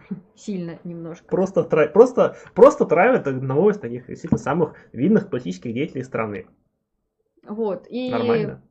Ну, я до сих пор не очень понимаю, как сейчас на это реагируют вообще э, ну, либералы, то есть, да, вот, э, ну, как бы, это вообще трэш вообще для них, вот, в первую очередь, но при этом, э, мне кажется, они деморализованы очень сильно, потому что то, что они сейчас как-то вот вроде не особо что-то и делают, и пишут, и вообще пытаются как-то, видимо, uh-huh. разобраться внутри, потому что этого никто не ожидал, я так думаю.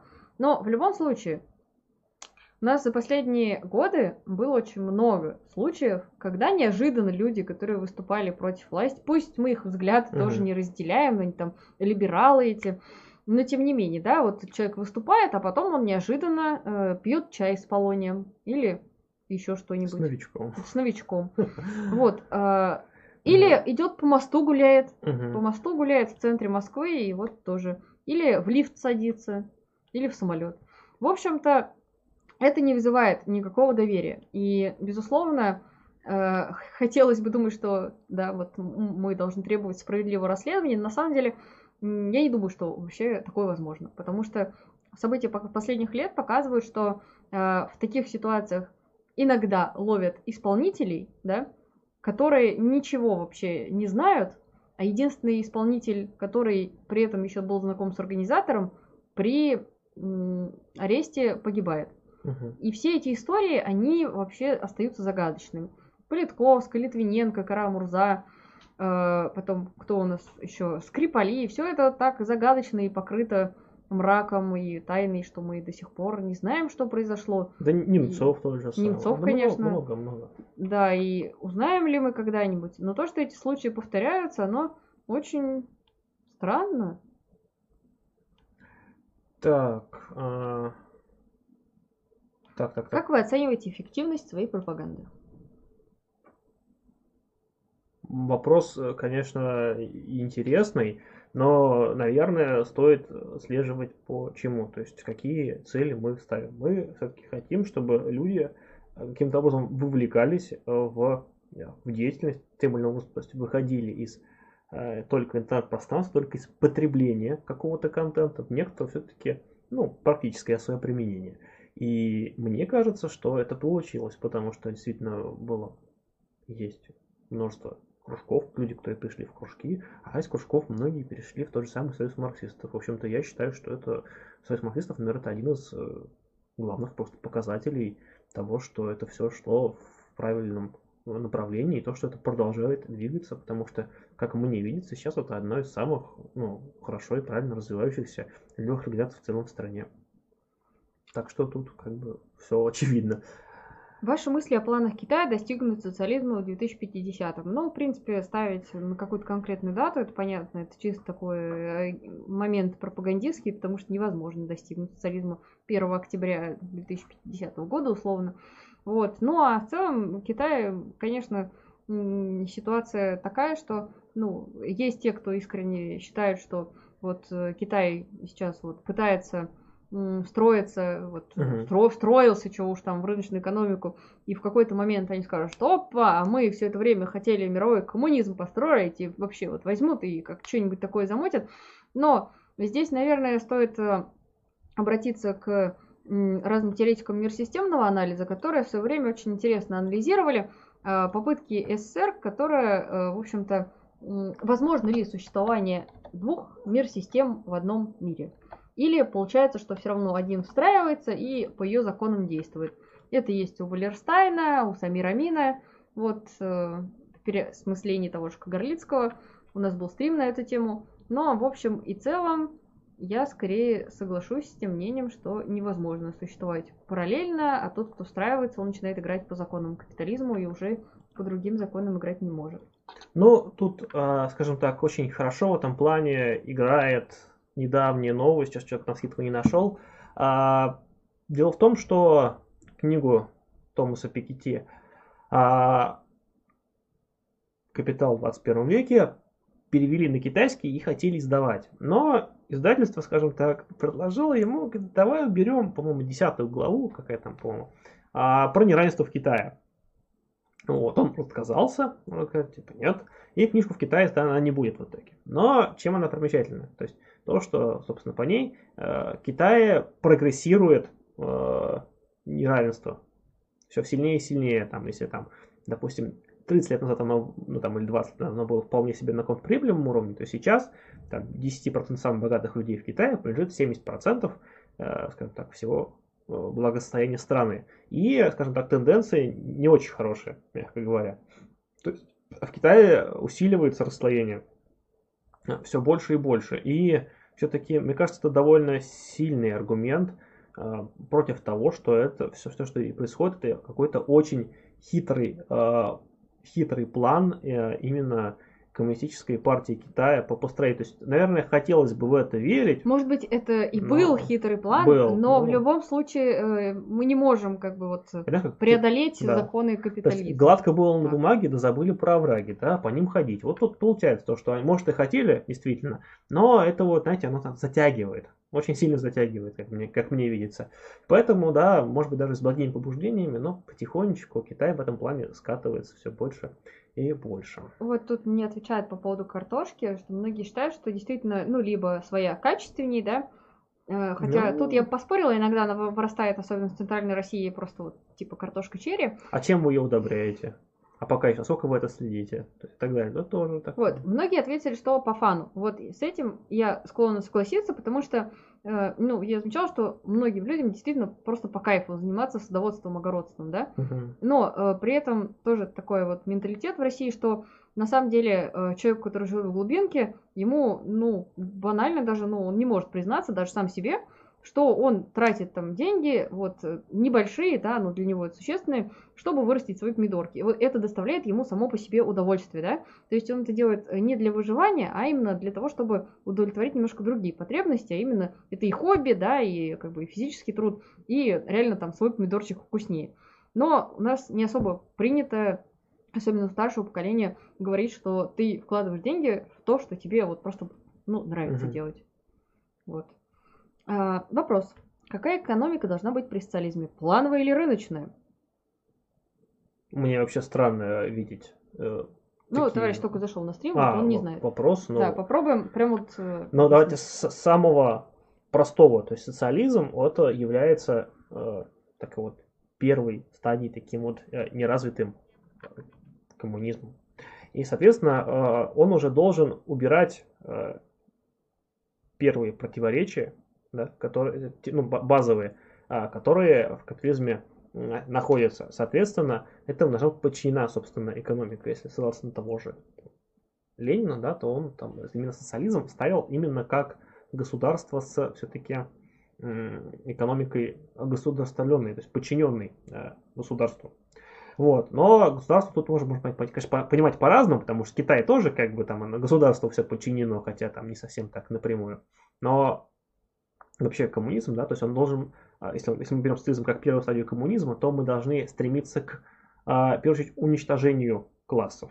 А рыночная экономика, она во многом способствует а, именно классовому расслоению. Именно поэтому рыночная экономика это инструмент, который может оставаться и использоваться как там для каких-то там балансов, еще для чего-то, но это явление, которое, как мне опять же видится, должно с течением времени сходить потихонечку а, на нет, и не потому, что мы просто его запретим, а потому что а, хозяйство выстроится таким образом, что а, бесплановое, скажем так, хозяйствование сможет обеспечить гораздо а, лучшие условия для существования простого человека. И ему самому будет выгоднее пойти не в там какую-то там кооперативную или частную парикмахерскую, да, а пойти в какую-то вот уже именно плановую, возможно, бесплатную. А, так, напоминаю, задавайте вопросы в чате, э, за донаты, ждем. А пока я нашла два комментария, они мне очень... Один просто топ, Мгм. я считаю, что это лучший комментарий про картофель. Диванный воин. Картофель это как восход солнца, это как смена времен года. Картофель это неизбежность. Это радость, преодоление трудностей и окончание страданий. Это то, о чем вы говорили выше. Мне очень нравится, прям Я предлагаю просто вести кар- супер. картофельный марксизм как течение просто оформить, скажем так. И смысл всего, всех это копать картошку, поэтому план, план хозяйства поэтому вести и так А далее. комментарий от Василия, я считаю, тоже заслуживает Да. внимания. Вы, ребята, сами против жизни мелите чушь. Ну, Вот что так. ж, что ж, ну, мнение достойно. А, давайте еще раз немножко... А по поводу А. отравления Навального, тут пишут, что мы вкидываем фейк, а это не фейк, это, в общем-то, в Германии опубликовано, то есть это сегодня прошло по новостям именно как заявление немецкой стороны. Да, то есть мы можем сослаться Не, на Может врачей. быть, э, конечно, там что-то поменяется, потому что все мы знаем, что в СМИ тоже бывает такое, что ну, бывает такое, что ошибется немецкая СМИ, подхватит российская. Это я Не, сейчас ну, вообще про фейки. У нас было, кстати, Мгм. видео про то, как определять фейки на канале. Вот. ну, там, конечно, уже не только СМИ, это, это уже, в принципе, позиция Гораздо более М. официальная. Ну. Что ты думаешь по поводу Ефремова? А у нас был ролик. Но он абсолютно омерзительно отмазывается, абсолютно глупо. Но э, это же никого не волнует. Никого же не волнует, был ли он виноват или нет. Просто вопрос сейчас отмажет. Надо, надо отмазать, чтобы. Понятное дело, что в любом случае он станет максимально просто ну, неприятен обществу, потому что, мне кажется, сейчас ну, отвращение к нему, оно и было-то велико, да, когда все это произошло. Но а, то есть, когда он вроде как, типа, вроде как, ну, он вроде как повинился такой, ну, типа, ну, ну, типа, еще, ну, ладно, типа, ну, ну, типа, конечно, равно жесть, но, типа, ну, еще хоть как-то. А тут начинается какое-то просто возмутительнейшие вещи, там, что его автомобиль взломали хакеры, и им управлял вообще не он, что он находился на пассажирском сидении, что за рулем был кто-то другой. Там настолько Там- просто возмутительные вещи. Я вот иногда слежу, вот, Да. я не особо прям вот вникаю, но то, вот, Мгм. что меня зацепило, две вещи. Первое, свидетель стороны защиты, который сказал, что видел его на пассажирском сидении, Да. потом выяснилось, что он слепой на один глаз, второй там минус какой-то, и вообще его спросили, а как он мог видеть, и вот он такой, «Я уверен. А второе, это якобы, значит, э, мужик в бейсболке остановил машину, заставил его пересесть, сел сам на водительское сиденье, Мгм. вот после этого врезался. Ну и, А потом конечно, бесследно бесследно растворился. растворился. А камеры все смонтированы, Да, значит, да. перемонтированы, и вообще он э, так получилось, что значит, вынужден был в состоянии аффекта все это признать. Ну и, и вот э, там просто само поведение, адвокат защиты попросил что-то там, э, или свидетель, я уже не помню, в общем, человек плохо себя чувствовал, и он попросил не стоя отвечать, а сидя. Вот, на что Ефремов сказал, что, типа, да хоть там лучше встань на колени, типа, там, только тогда мне будет норм. Ну, в общем, прям, конечно, омерзительно себя ведет, но я не очень, конечно, тут могу понять э, линию защиты, то есть, э, ну, как сделать, чтобы его линчевали, если то многое для этого сделано. Не, ну его, ну, у нас, скажем так, не первый случай, когда таких людей в случае ну, убийств, просто откровенных убийств отмазывают. Самым, наверное, громким и известным случаем в, истории, да, это случаем с вице-президентом Лукойла, Анатолий Бортков, по-моему, звали, зовут его все еще, да. Когда он чем-то на Мерседесе они е- ехали по встречке с водителем, и они, в общем-то, по них, по-моему, было, по-моему, было лобовое столкновение, и там э, погибли две женщины, по-моему, Ве- Вера Сидельникова, по-моему, и как-то как это Александра Ольга, по-моему. Я боюсь соврать, но это давно уже было. Вот, но тоже был случай, и сразу там, то есть действительно все свидетели пропали, пропали камеры наблюдения и так далее, и там тоже был откровенный беспредел. В общем-то, он оказался не виноват. Виноватым признали женщин, хотя как бы они ехали по своей полосе, все как бы было нормально. То есть это не первый, не первый случай, его ск- скорее всего тоже, к сожалению, отмажут. Но другое дело, что я думаю, что, скажем так, после этого его, мягко говоря, в кино видеть не захотят. люди. Ну да, вообще у нас, конечно, многие странные дела. Я вот тоже сегодня видела статью. Может, помните, примерно год назад был случай, когда на одном из э, значит, заводов а, отравили э, вообще кучу людей, у- там волосы повыпадали. И якобы это сделал один человек, отравив воду в кулере из личной мести. Мгм. И вот там сейчас идут заседания, и всплывает очень много фактов, а именно, что, э, по сути, там очень странная ситуация. Человек максимально там неприятный такой мизантроп, да, э, который действительно там с, с кем-то ругался. Э, Но при этом улики все косвенные, а нарушения, в общем-то, безопасности там были обнаружены. И теперь там вопрос встает, а не просто ли хотят, в общем-то, повесить на этого мужчину. Ну, опять же, наверное, э, если бы у людей было доверие к правоохранительной, право, э, в общем, к судам, да, Да. то таких вопросов бы не вставало. А здесь э, как бы доверия нет ни к кому. И вот возвращаясь к Навальному, здесь спрашивают, а могли бы свои его отравить? Э, Здесь на самом деле вот, ну, во-первых, это, то есть, довольно странно, да, там, то, то есть, в принципе, какие-то личные мотивы искать, и всегда их ищут, и во всех Мгм. историях, да, вот там с тем же Немцовым кучу личных мотивов якобы нашли. Но самое главное то, что вот рейтинг доверия власти он настолько низкий, и то, что э, когда, предположим, предположим, что коварная рука Запада устроила эту провокацию, чтобы подставить, значит, э, Кремль. Может ли такое быть чисто теоретически? Да все что угодно может быть, да? Но то, что, э, в принципе, события и поведение с, оппози- с оппозиционерами, оно многие Ага. годы было таким, что в это очень легко людям поверить, да, то это тоже говорит о многом само по себе.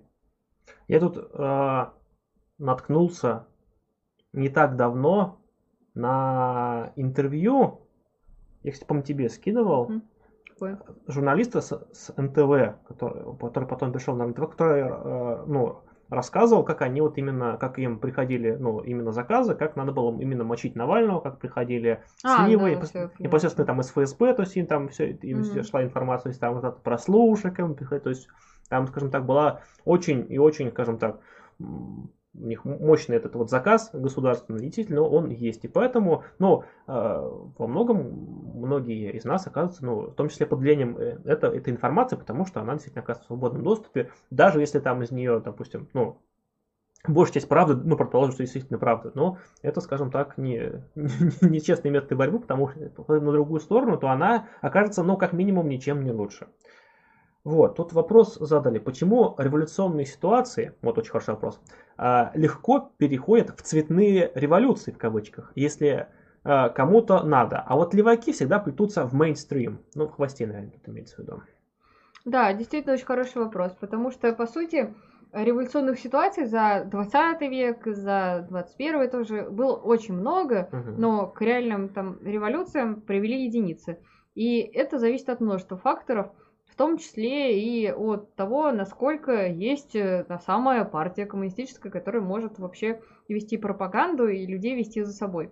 А, ну, многие скажут, что есть другие способы, не партия, а какие-нибудь функциональные сети, но на самом деле а, пока опыт революции, которые победили, говорит о том, что там везде была действительно крепкая организация во главе.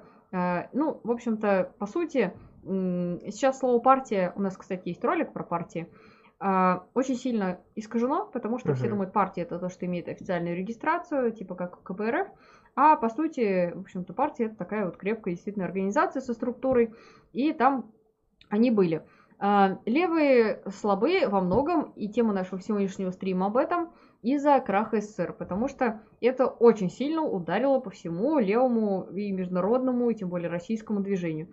И от этого оправиться, ну, как минимум, лет 20 нужно было, чтобы хоть как-то. Вот, и сейчас еще эта травма очень сильна, потому что, конечно, ну, вот там, зная какие-то вещи, ты можешь принять тот факт, Мгм. что э, даже то, что вот в СССР было, это было лучше, чем капитализм, и вот эти вот сама попытка и вообще революция не всегда побеждает раз и навсегда. Если мы берем буржуазные революции, они тоже там ого-го сколько раз были.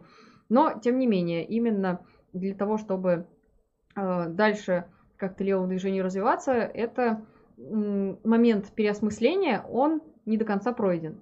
Вот. И как раз вот, вот наш стрим был и о том, что важно понимать, за что критиковали СССР, где там критика э, обоснованная, где полная чушь, и из этого делать выводы. Потому что пока мы даже вот внутри не преодолеваем этот этап переосмысления опыта СССР, да, то мы просто и дальше двигаться не можем. И это очень важно.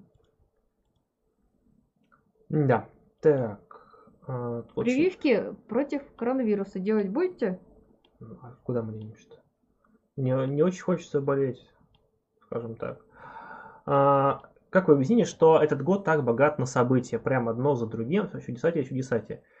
Мне кажется, в какой степени, что это следствие того информационного поля, в котором мы живем, потому что, ну, странно, что я буду сказать, как работают СМИ, да, сказать это тебе, наверное, но если вкратце, то э, для них очень важно, чтобы максимум э, людей прочитало материал. И сейчас всех там, всех волнует вопрос, там, да, вот сейчас, там, например, там, вот с, с тем, что вот там, э, вот, эта тема раскручена про 20 год, остановись там и так далее, и они эту тему пытаются максимально, максимально эксплуатировать, доставая все новые и новые поводы. Хотя если я сейчас вас спрошу, скорее всего, кроме коронавируса, вы мало что назовете. Потому что, ну, как бы это действительно большое событие, все остальное, на самом деле, ну, там такое, где-то там чего-то по чуть-чуть около. Хотя есть какие-нибудь техногенные катастрофы, да, там вот, например, там, случай там с тем же самым, с разливом там нефтепродуктов, да, ну, э, неужели у нас в России там почти каждый год не случается какая-то существенная техногенная авария? Вспомните Саяно-Шушинскую ГЭС, там, вспомните э, братское водохранилище там и так далее. Эти случаи, они периодически случаются. Может быть, там, ну, они немножко в другую сторону направлены, но они происходят регулярно. Там по поводу там каких-то массовых выступлений, да, там, скажут, там, ну, вспомните там Украину, там, да, там, и там, когда подряд там за один год там очень много что произошло, там, и, и на Ближнем Востоке очень много всего было и так далее. Но как бы это происходит всегда, просто вопрос, как на это обращать внимание. Про эпидемии то же самое, а вспомните там какой-то свиной грипп, который там то же самое же был, там типичная пневмония и так далее. Просто... Ну, конечно, сейчас, да, посильнее, потому посильнее, что, да. но в любом случае, как журналист, я могу сказать, что вот в новостях я работала много лет, и я не могу сказать, что один год отличался от другого. То есть это какой-то пермоментный такой вот трендец, который да. продолжается всегда. Просто ну вот, например, э, бывает тоже, что начинает... Э, был, был год, когда вот начали теракты вот постоянно. Сначала во да. Франции, там, там самолет упал. То есть и вот это вот постоянно-постоянно, и тоже начинает казаться, какая жесть происходит. Да. Но, в общем-то, ну, этот трендец уже постоянно происходит. Просто, наверное, сейчас, мне кажется, немножко все-таки больше обостряются противоречия капитализма, мы это видим. То есть э, рыночек, который можно поделить, становится, ну, сферой, имею в виду, влияния, да, куда можно экспансировать свой рыночек, они становятся все более мелкими, нужно вести какие-то там прокси-войны, опа, Сирия, Украина, все вот к этому там идет. И получается, что, в общем-то, мы видим, как накаляется обстановка. Вот поэтому кажется, что угу. такой трэш. Потому что помимо ковида, э, так, еще раз, помимо ковида еще и как бы обесценение мирового кризиса, это вам не хухры-мухры. Так это связанные вещи. Просто, скажем так, э, все ждали кризис на пару лет попозже. Но его ждали. Просто сейчас э, он случился пораньше из-за именно э, тяжелой эпидемиологической ситуации. А вслед за распространением кризиса пошли и именно социальные протесты. Вот вам там и там то, что бурлило чуть, может быть, раньше в более слабой форме, там, в виде там тех же самых желтых жилетов, которые, кстати, тоже были, нам, как вам там, когда Франция год горела просто, ну, все тоже забыли, да? Тут вам США, разумеется, сейчас вот поднялись из-за этого, тут вам и Беларусь, и там, и тот же самый даже Хабаровск, на самом деле, это во многом следствие вопрос, выльется ли это именно в какую-то что-то большее, ну, посмотрим, посмотрим. Муслим спрашивает, вы за ГКЧП? Э, если да, то ведь если бы не ГКЧП, то Горбачев дольше бы не был генсеком и республики не начали отделяться. Но ГКЧП, на мой взгляд, во-первых, они себя проявили уже совершенно вяло, то да. есть э, попытка была, но они ничего толком не сделали. То есть они э, вроде как бы все, экстренное положение чрезвычайное, но при этом они не рискуют идти на какие-то более радикальные шаги. И в целом я вообще считаю, что на тот момент уже было поздно что-то спасать. То есть, э, если мы посмотрим на процессы, особенно в разложении в партии, то они там шли уже ну, до этого достаточно давно. Хотя, на самом деле, вот здесь интересен период э, Брежнева, да, незаслуженно забытого. Очень интересно, вот недавно статью наткнулись. Да. Не, ну про Брежнева, да, действительно очень хороший материал нашли, что э, Брежнев это человек, которого затмили анекдоты. То есть личность осталась за анекдотами, хотя на самом деле, если брать именно его э, биографию, то он человек крайне заслуженный, да, действительно, то есть там, если там например, Политбюро, единственный фронтовик, человек, который реально ходил в атаку так или иначе, который реально принимал участие в боевых действиях, который, конечно, тоже, опять же, принято высмеивать, там, вот, там, ну, малая земля, там, что там, это вообще там поворотное событие, там, всей войны. Не, на самом деле, скажем так, оно, конечно, поворотным не было, но э, на самом деле это абсолютно ну, героическое там. Я был в Новороссийске именно на этом месте. Действительно, пятачок, который они смогли захватить, а это был э, десантная операция, причем это была, они, э, Брежнев находился в той части, которая была именно отвлекающим маневром. То есть основная операция не удалась, а их отвлекающий маневр э, по сути, вот сейчас успехом они закрепились на очень и очень компактной территории. И действительно, то есть смотришь, если посмотреть ее, действительно, это очень маленький клочок земли, действительно малая земля, вот, и тут как бы вопросов нет, плюс как бы очень мощный антикризисный менеджер во многом был, вот, как бы человек довольно активной жизненной позиции и так далее, там, ну и так далее. То есть просто все уже помнят его как человека дряхлого, там, да, старого, хотя там, знаете, того же молодости, там высокий, красивый как бы, мужик был. То есть, ну, забыт он, забыт во многом, к сожалению. И вопрос от Азата. Почему левые не объединяются? Логичный вопрос, э, особенно если человек недавно вот заинтересовался, да, и, ну, очень логичный вопрос. В общем-то, ответ простой, потому что э, сколько левых, столько и вариантов того, что надо делать, как надо делать. Вот, но э, я бы не сказала, что левые вообще не объединяются. В конце концов, Мгм. удалось же нам объединиться в союз марксистов, хоть и не без Конечно. труда. Э, другой вопрос, что будет дальше, и это зависит от каждого из нас, насколько мы будем готовы э, анализировать текущую реальность, потому что левые часто раскалываются, и сейчас, на мой взгляд, это э, хороший процесс, когда вот происходит что-то там в Беларуси, в Штатах, и э, идет такой вот прям вот эта вот такая стена, да, что кто думает по этому поводу. Есть те, кто, о, Лукашенко молодец, сразу все с ним понятно. Вот, то есть на основании таких вот реально важных вопросов вычленяется, кто может уже участвовать в объединении, а кто идет своей дорогой и, в общем-то, будет дальше там топить за Путина, Лукашенко и так далее. Так что вот так вот. А есть ли система марксистских кружков на Украине или где это можно узнать? Напишите в личные сообщения Союза марксистов. Да, решим. Что скажете про Андропова? Достойный ли был коммунист?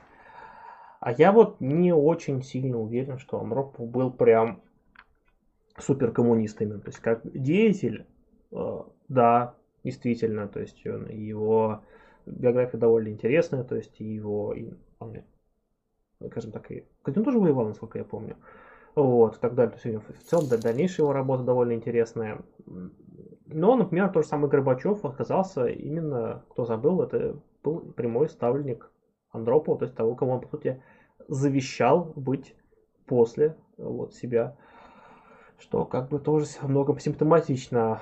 А, Ну и, скажем так, опять же, кто не помнит, почему Горбачев оказался, то есть почему у него такой стремительный рост, а у него действительно была очень, очень стремительная карьера, кстати, тоже, то он, в общем-то, а, был, в общем-то, скажем так, как, как это назвать, на- начальником, грубо говоря, да, Э, как, как у него регион-то был, если где он, на Ставрополе или где он был? Где-то, в общем, там, забыл. В общем-то, а, в тех местах всегда отдыхала вся партийная верхушка, и он, собственно, занимался именно их, э, скажем так, отдыхом. И именно поэтому, скажем так, он имел очень хорошие знакомства и во многом-то пробрался наверх именно благодаря э, благодаря именно вот таким вещам, именно благодаря именно максимально эффективному копошению в этой вот всем поучательнике бюрократическом. А, ну, правда, он в себя очень сильно с этого поверил, что, что, что он прям великий, что он прям такой заслуженный, и до сих пор в это верит. Если почитать его биографию, например, Максим Лепский недавно писал рецензию на биографию а, Горбачева, или, или, как, или мемуары Горбачева, я не помню, который, кстати, по-моему, Логинов, кстати, составлял, или помогал составлять, или изда- издавать, по крайней мере, то вот именно там видно, что он себя считает просто вообще величайшим деятелем, там, главным там, политическим деятелем истории России, там, и так далее, там, ну, самым ярким вообще деятелем 20 века, там, что он, его, что он вообще изначально так и хотел, все, что он и хотел, что он боролся с коммунизмом, хотя на самом деле человек просто выживал в системе, у него не было такой цели, это я вам могу спокойно заявить с самого начала. Это он потом уже себе приписывает задним числом какие-то заслуги. Человеку невероятное самомнение. Вот, и, в общем-то, э, он был частью системы, и Андропов был частью системы, просто немножко другой, с, ну, с несколько более богатым опытом, с несколько более заслуженной биографией. Вопрос. Знакомы ли вы со статьями Марлина Инсарова? Был такой журнал, э, журнал «Максималист» в конце нулевых. В нем критиковалась работа Ленина «Детская болезнь левизны». Что думаете об этой критике? Я, к сожалению, не читала. Нет, не читал. Ну, интересно, спасибо за наводку. Так, Андропов Кагарлицкого отпустил вроде, да. Но там это было связано там с немножко другими вещами. Но он ему в этом плане благодарен. Ну, может, может быть, мы ему тоже в этом плане должны быть благодарны. А, как будем бороться, когда по всему миру наступит фашизм? Ведь все к этому идет. Да вот не факт, что к этому идет именно прямо, прямо фашизм по всему миру. То есть, опять же, то есть мы тут опять же забываем, аж, давайте, а что такое фашизм, да, будем там идти от, именно от, от, от термина. Все-таки фашизм именно в классическом варианте, ну, на текущий момент вряд ли возможен. То есть просто очень многие черты, которые сейчас называют ну, фашизмом, они на самом деле вполне себе являются обычным э, империализмом. ну Вот да, сращение финансового Да, капитала. Да, то есть как бы это мы имеем в виду, на самом деле, когда там, вот очень часто в аргументах идет то, что там мы там там, когда говоришь, что мы фашизируемся, это я, ну, понимаю, это нормально, в пропагандистских целях вообще хорошее слово, нормально. Но вот когда говоришь, что мы там, ну, там, уже, там уже фашизм там и так далее, это несколько упрощение, потому что фашизм все-таки имеет под собой некоторые экономические основы, да, которые, в общем-то, сейчас нет. А, именно борьбу с нарастающим рабочим движением он должен быть, то есть именно такой ярко антикоммунистическим. Такого сейчас, кстати, тоже нет, потому что нет того самого рабочего движения, которому он, по сути, должен противостоять. То есть э, нет объективных условий сейчас для него. То есть, а то, что там, например, там, там, не знаю, там, какая-нибудь там, не знаю, расовая ненависть по отношению там, или там считание там одних наций неполноценными, так это же было и до появления фашизма. Это в целом не фашизм, а именно один из инструментов империализма, там, да, и вот там американские там солдаты, убивающие там детей в Ираке или Афганистане, делают это не потому, что они фашисты, вот, а потому что это именно инструмент войны, на который осуществляются военные преступления. Не всякое военное преступление например, является фашистским. И так далее. Это вот очень большое упрощение, которое мне во многом не нравится в, э, в такой вот ну, анали... я, я за слово аналитиком не могу назвать, ну, в таких вот упрощенных пропагандистских схемах. А, тут на, нам пишут, что лидер движения за социализм Платошкина, значит, он сидит на домашнем аресте, и сегодня он вызвал скорую помощь, потому что ему стало плохо. Что ж, э, ну, надеемся, Здоров... здоровье. все будет хорошо со здоровьем. Николаю, как он, Владимирович, по-моему, не да, помню. потому что, конечно, проблемы со здоровьем это такое. Ну и в целом, так, а, вопрос. Не думали похайповать на разоблачении разного рода хранителей? Их в Ютубе тьма, просмотров большое количество. Вот. Скидывайте, предлагайте варианты, в конце концов. Вот кто вам был бы интересен. Вот. Кстати, да, кидайте да, в кидайте, вот, вот, кстати, там. кто сейчас такой вот интересный, кого никто не брал, ну вот, можно в сообщение группы покидать, можете на почту нам пописать, можете в комментариях к стриму покидать, там, в, коммент... в ВКонтакте или в Ютубе. Вот, если ну, есть какой-то интересный очень персонаж, то напишите, давайте мы посмотрим, почитаем, может, что-нибудь расскажем про него, потому что там всякое интересное есть. Как вы понимаете то, что верный Ленин Сталин ликвидировал то, что создавал Ленин? Араб Крин, Коминтерн, спасибо. Ну, здесь все очень непросто, потому что я вот помню, когда там только начинала изучать, я типа узнала, что Сталин распустил Коминтерн, я думаю, что, ну зачем? Потом там, ну, понимаешь, что там это еще связано было с началом Второго фронта, и думаешь, ну, наверное, это, да. А потом начинаешь еще глубже копать, и да, вот эти директивные такие вещи спускались. Но, опять же, и на это были причины. То есть сказать, что он был неправ и надо было оставлять комментарий однозначно, я вот не могу. Так. Э, что у нас тут еще были какие-то интересные так. вопросики? А, если у вас четкая программа, где почитать, если есть, что можете рассказать. А программка это все-таки вопрос уже именно к организации, потому что программа то, что с одной стороны объединяет э, членов организации в их едином видении действий, и с другой стороны это то, что они должны притворять в жизни. Поэтому это вопрос уже к Союзу марксистов. Кстати, вот можете по ссылочке в описании перейти, почитать. Вот, скажем так, там сейчас идет очень большая именно работа, именно в том числе по вопросу программы, так что э, читайте там статьи, выходят всякие интересные теоретические, вот скоро тоже вот одна очень эм, долгожданная статья выйдет, так что вот я вам немножко, немножко заанонсю, так что приходите, читайте, прям вот э, очень советую, хороший паблик. А, канал Рэми по-товарищески пропиарите. Ну, я думаю, речь идет о канале Рэми Майснера, он его, по-моему, в начале лета открыл. Угу. Вот, действительно, почему нет, интересный канал, но Э, ну и в принципе, вот с удовольствием бы пообщались, надеюсь, пообщаемся еще. Но здесь скорее, наверное, товарищ Рэми более известный, чем Точно. мы. Да, так что да. я бы здесь, конечно, не особо думала, что мы можем кого-то пропиарить с нашими ресурсами. Вот. Говорят, у нас слагает стрим. Это происки рука Запада, да. Может, выкиньте десятку поставьте уже коммунистический Linux. А у меня, я вот, кстати, подумал какой-нибудь что-нибудь поставить, но у меня не входит в BIOS. Так, говорят, мы забыли про вопросы с донат. Как забыли? Что? Что? Что? Сейчас мы исправимся. Э, прошу нас простить, мы очень зачитались вашим увлекательнейшим чатом. Так, А, товарищ- Деластер, 500 рублей. 140 миллионов человек получили жилье при Брежневе. Проф, не помню. А вообще, э, тема жилья очень интересная. Мгм. Вот, возможно, что-то у нас будет на эту тему скоро, потому что я тут прочитала разные интересные исследования про проекты жилья. Мгм. Но я бы тут не рискнула. Надо сначала какого-нибудь специалиста найти в этой области и Мгм. с ним проконсультироваться, потому что есть несколько вопросов, в общем-то, интересных.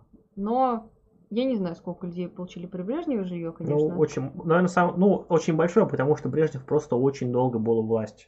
То есть, понятное дело, что он был до- больше, чем при Хрущеве, потому что Хрущев правил сильно меньше просто по, по срокам. Но действительно, если брать именно темп жилищного строительства, они были довольно высокие, хотя при Хрущеве они были самыми высокими. При Брежневе просто они, они тоже были высокие, но они не росли так быстро, как росли потребности в жилье. Там была потребность в том, что эта программа недостаточно корректировалась. То есть там, как ни странно, начал расти дефицит жилья, насколько я эту тему помню. А самые высокие темпы строительства жилья в Советском Союзе были с 53 по 56 год. То есть первые годы после смерти Сталина.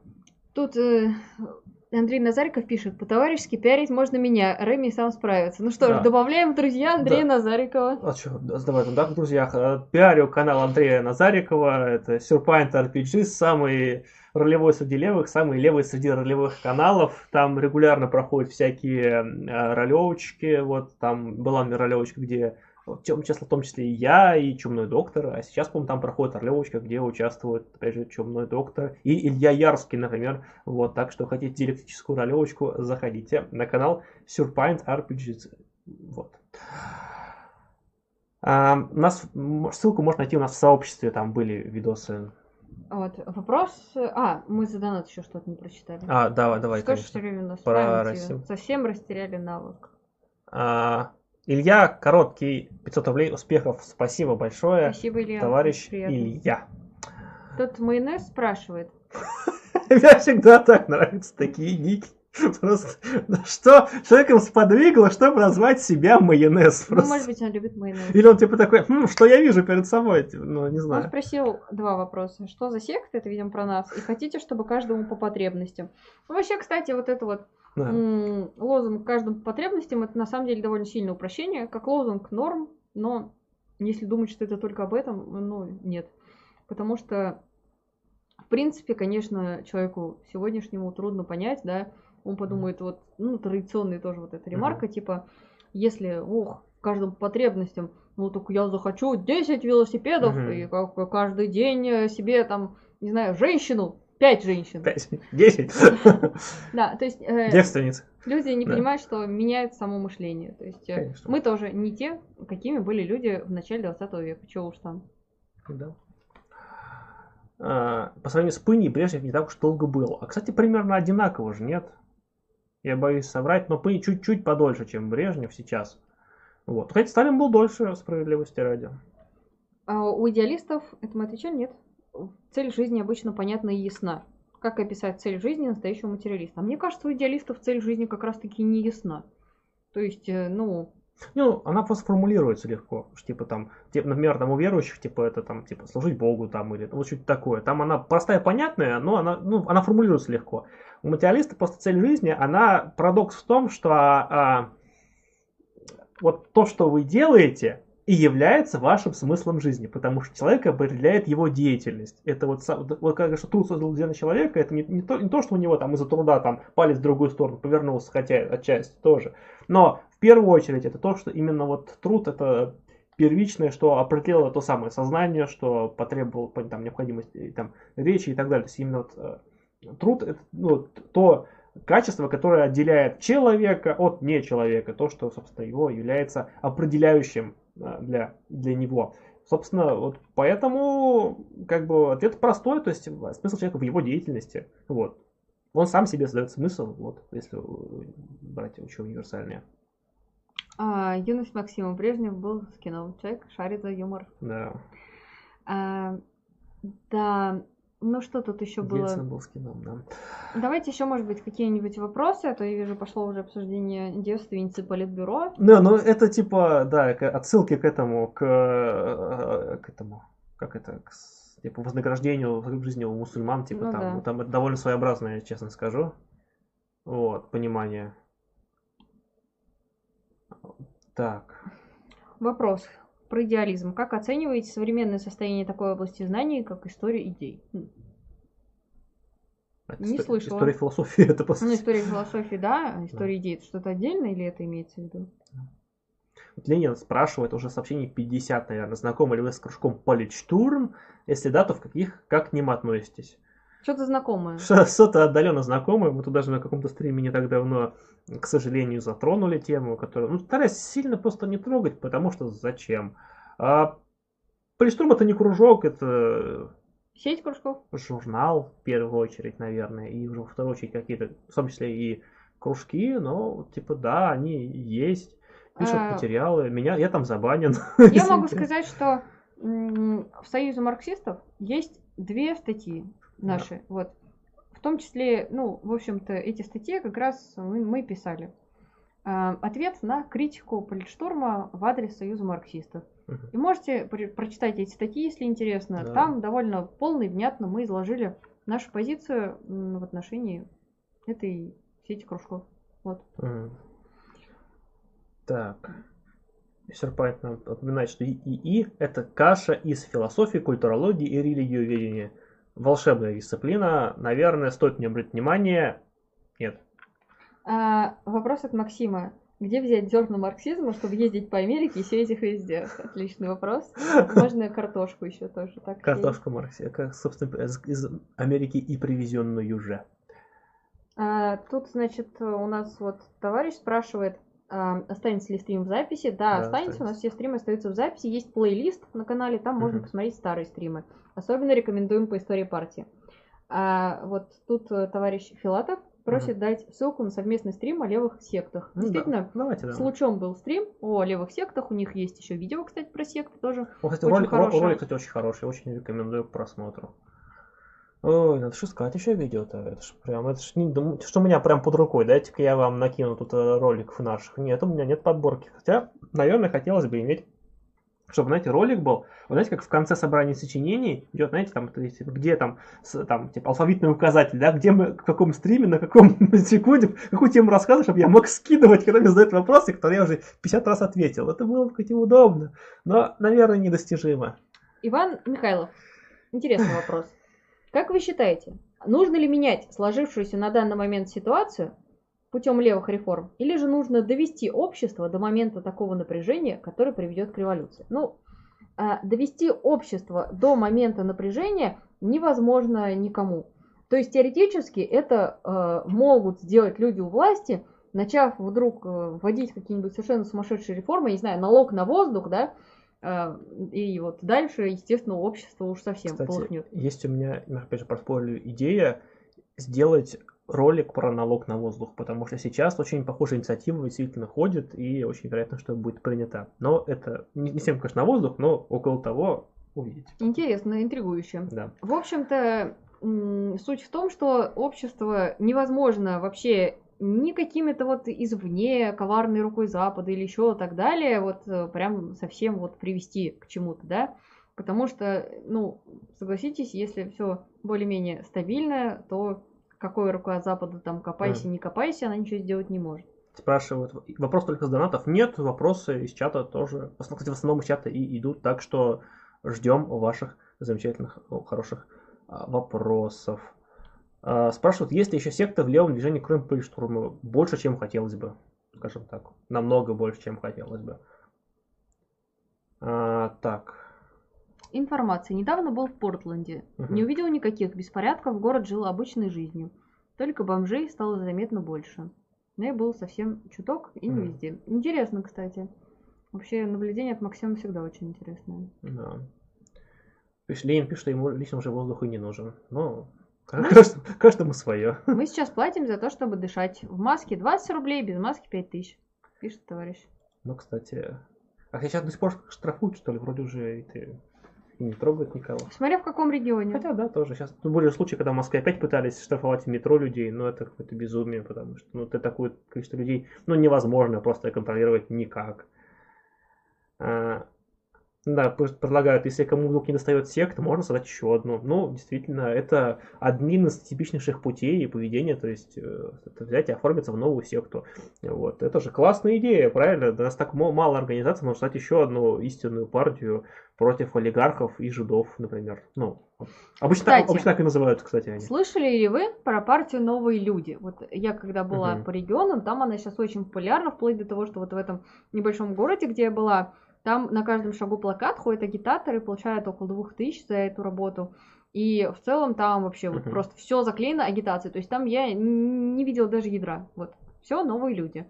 Если не слышали, то у них просто офигительная программа.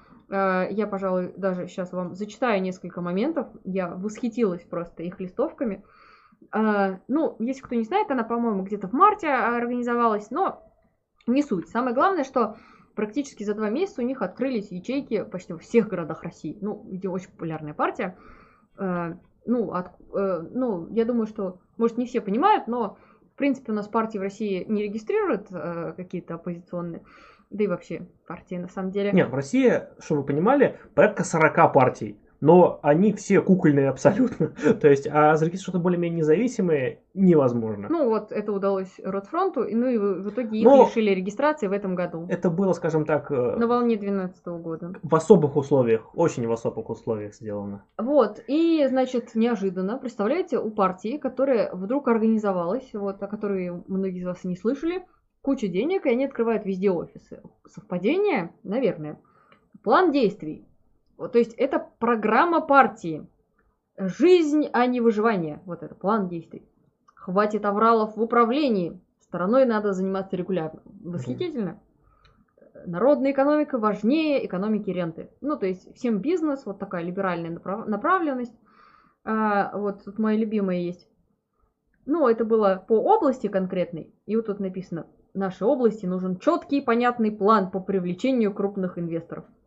Важно раскрыть туристический потенциал и отстоять место в Золотом кольце. Кстати, этот город никто не собирается лишать места в Золотом кольце, если что. Надо отстоять обязательно. Надо это, как, отстоять. это как, знаете, Россия не, там, типа, вот, э, не собирается давать э, Курилы Японии, но надо выйти на митинг против отдачи. Да? То же самое примерно. Ну вот, то есть э, образование должно учить нас будущему. Ну, и то есть это вот из серии свободу свободным, деньги всем, радость в каждый дом. Вот. Я только что программу партии новые составила. Ну, в общем, прекрасные люди. э, верим в них. А, так. Э, Так, так, так, так, так. Забудьте про маски, используйте банданы, они красивые, удобные, закрывают большую площадь и стирать их удобно после каждого выхода на улицу. Еще можно в балаклаве ходить, но, боюсь, вас не поймет полиция. Но тоже удобно, тоже стирать удобно. И еще больше площадь лица закрывает. Товарищ пишет, что в ВНН, и, ну, Нижний Новгороде, еще много где висят эти новые люди, спрашивают, Мгм. клон ли это ядра. Э, ну, и партия спойлер спрашивают и так далее. Ну, вот видите, вот, у- то есть ощущения у нас совпадают с вами, да. Вот сложив э, один плюс один, мы получаем вот такую картину. Потому что вот мы с вами изучаем историю партии и видим, что настоящие партии, они создаются снизу, там медленно растут, потому что вот как-то это сложный процесс, вот низовая инициатива, она очень сложная, расколы и прочее. А когда оп, и в каждом городе ячейка, офис и плакаты, э, это вот бывает только в сказках. Вот. Спрашивают, где обсуждение эссе, кликбейтеры и хреновые. Товарищ Егор, вы, видимо, опоздали. Отмотайте стрим на часа полтора назад, увидите там очень много про СССР. Прям вот целый стрим почти. У нас стрим, напоминаю, делится на две части. Первую часть мы обсуждаем тему, вторую часть мы общаемся все-таки с чатом. Потому что зачем делать стрим, если не вести никакого интерактива? Это же не стрим тогда получается. Это что угодно, только не эфир. То есть проще же тогда уже сделать нормально, там, с монтажом, там, с какой-то э, за- записью, там, с суфлером, еще с чем-то. Ну, зачем? Лучше сделать это, мне кажется, иног- иногда в интерактиве, чтобы пообщаться, ну, чтобы узнать, что именно интересует, то есть, что нравится, что не нравится, что интересно, что не интересно. Мне кажется, вообще стрим это хороший формат. Вот как вы считаете, уважаемые зрители, вот формат стримов вам в целом как нравится? То есть стоит ли там, например, больше делать на стримах или, например, там нет стрима и должны быть, например, реже, например, там раз в две недели или там раз в месяц. Вот какая для вас вот лучшая череда стримов? Или вообще каждый вечер стримить? Почему нет там? Э, такая точно не будет. Но вдруг вам интересно, напишите вообще, как вам было бы удобно. Тут интересный вопрос, э, точнее, то ребята вкидывают там японские рестораны в Японии, лозунги для партии, да, Мгм. вот, или русский хлеб каждому россиянину, это уже для такой немножко правоватой партии аудитории. Вообще, За русский, генерирует- партия за русский хлеб. Ну, Да. мне кажется, было бы Да, интересно. отлично, я даже думаю, возможно, уже такая была. Да. А, а тут вот э, интересный, значит, был вопрос по поводу Тут- Союза марксистов. А, давай. А, Вопрос, работает он или нет? Я так и не понял, какова цель создания данной организации, политической или общественной, есть ли хоть какие-то результаты ее деятельности. Ну, смотрите, товарищи, у нас, значит, во-первых, а, есть канал Союза марксистов, именно Да. YouTube, у нас есть ссылка в описании. А, Там подробно рассказывается про проекты разных регионов. Вот там ребята рассказывают именно о компаниях в своих городах и не только. Вот есть паблик, там у нас тоже регулярно публикуются отчеты о нашей деятельности. И, кстати говоря, скоро у нас будет тоже нововведение. Мы созрели до того, чтобы вопросы от тех, кому непонятно там, что в Союзе марксистов, то все, собирать и регулярно публиковать с ответами на них видео и сообщения. Естественно, это не наша да, задача, то есть это мы, ну, Station Marks, а вот именно в Союзе марксистов э, вместе с ребятами коллективно это будем делать обязательно, потому что вопросов бывает много. А по поводу результатов деятельности тоже есть в паблике Союза марксистов, например, разные там, компании проводятся, вот, э, в том числе у нас есть и видео под названием «Внутри Союза марксистов», там подробно рассказано тоже, что мы делали там именно по какой-то э, работе внутренней. Вот. Э, Ну, то есть, наверное, вот когда задают такой вопрос, э, в первую очередь Мгм. тут как-то вот, хочешь сказать, там вот уже горы свернули, да, но на самом деле просто работа стабильная, долгая, сложная, впереди еще очень много, и мне кажется, просто главное понимать, что когда Союз марксистов создавался, именно как политическая организация, его целью был не, как там называется, э, типа марафон, а не спринт, вот. Мгм. В отличие от новых людей, которые явно у нас нацелены на выборы, которые скоро пройдут в регионах. Артема Тема, 400 рублей, большое спасибо. Возможен ли эволюционных, видимо, эволюционный переход к коммунизму? Большое спасибо за поддержку, спасибо за вопрос. Э, Ну, в целом, там, если брать позднего Маркса, то он что в крайних случаях, в наиболее там развитых странах, та-та-та-та-та, переход и есть. Но просто, мне кажется, надо понимать, что все-таки революция надо понимать именно как момент качественного перехода. И э, именно качественный переход, он неизбежен. Мы не можем по чуть-чуть внедрять коммунизм все-таки. Это такая вот вещь довольно радикальная, требующая э, к радикальному переустройству общества и управления обществом. Поэтому и в этом плане точно невозможен. В плане отсутствия политической революции, скажем так, но политическая революция, они э, идут разрозненно по разным странам в разное время. И вполне возможно, что, допустим, когда в большинстве стран этот слом произойдет, в других странах он ну, будет сильно-сильно-сильно мягче, люди там сами потребуют, уже хотим, как в СССР, грубо говоря. Вот, и так это петли. Ой, где она? Или денег много стало на канале. В общем-то, да, дополню тебя то, что Мгм. э, вот чем хорош тот же мир системный анализ, э, тем, что он дает понимание того, что весь мир развивается тоже в зависимости друг от друга, и то, что э, в принципе, когда мы там, говорим о том, что каждое государство должно пройти феодализм, капитализм, социализм, коммунизм и так далее, это э, сильное упрощение, потому что на самом деле, если какая-то страна находится в периферии, зависимо от центра, то там процессы будут иные, потому что он, э, она зависит от того, что происходит в самых развитых странах. Вот, тут говорят, что типа больше стримов, нравятся стримы, можно и почаще стримы. Вот, пишут, на стримах еще и донатят. А, Мы так художнику пельмени покупаем. Вот пельмени художнику это хорошо. Нам вот никто пельмени не покупает на донаты, к сожалению. А, так, Это мы зависли? чуть-чуть да, подвисаем иногда. А, может, да, был вопрос про... Может ответить на вопрос, почему в наше время растет популярность монархии, возможно ли ее возвращение. А где она растет? Я что-то, честно скажу, не замечал. Ну да, даже, по-моему, Поклонская не ходит уже с портретом Николая II.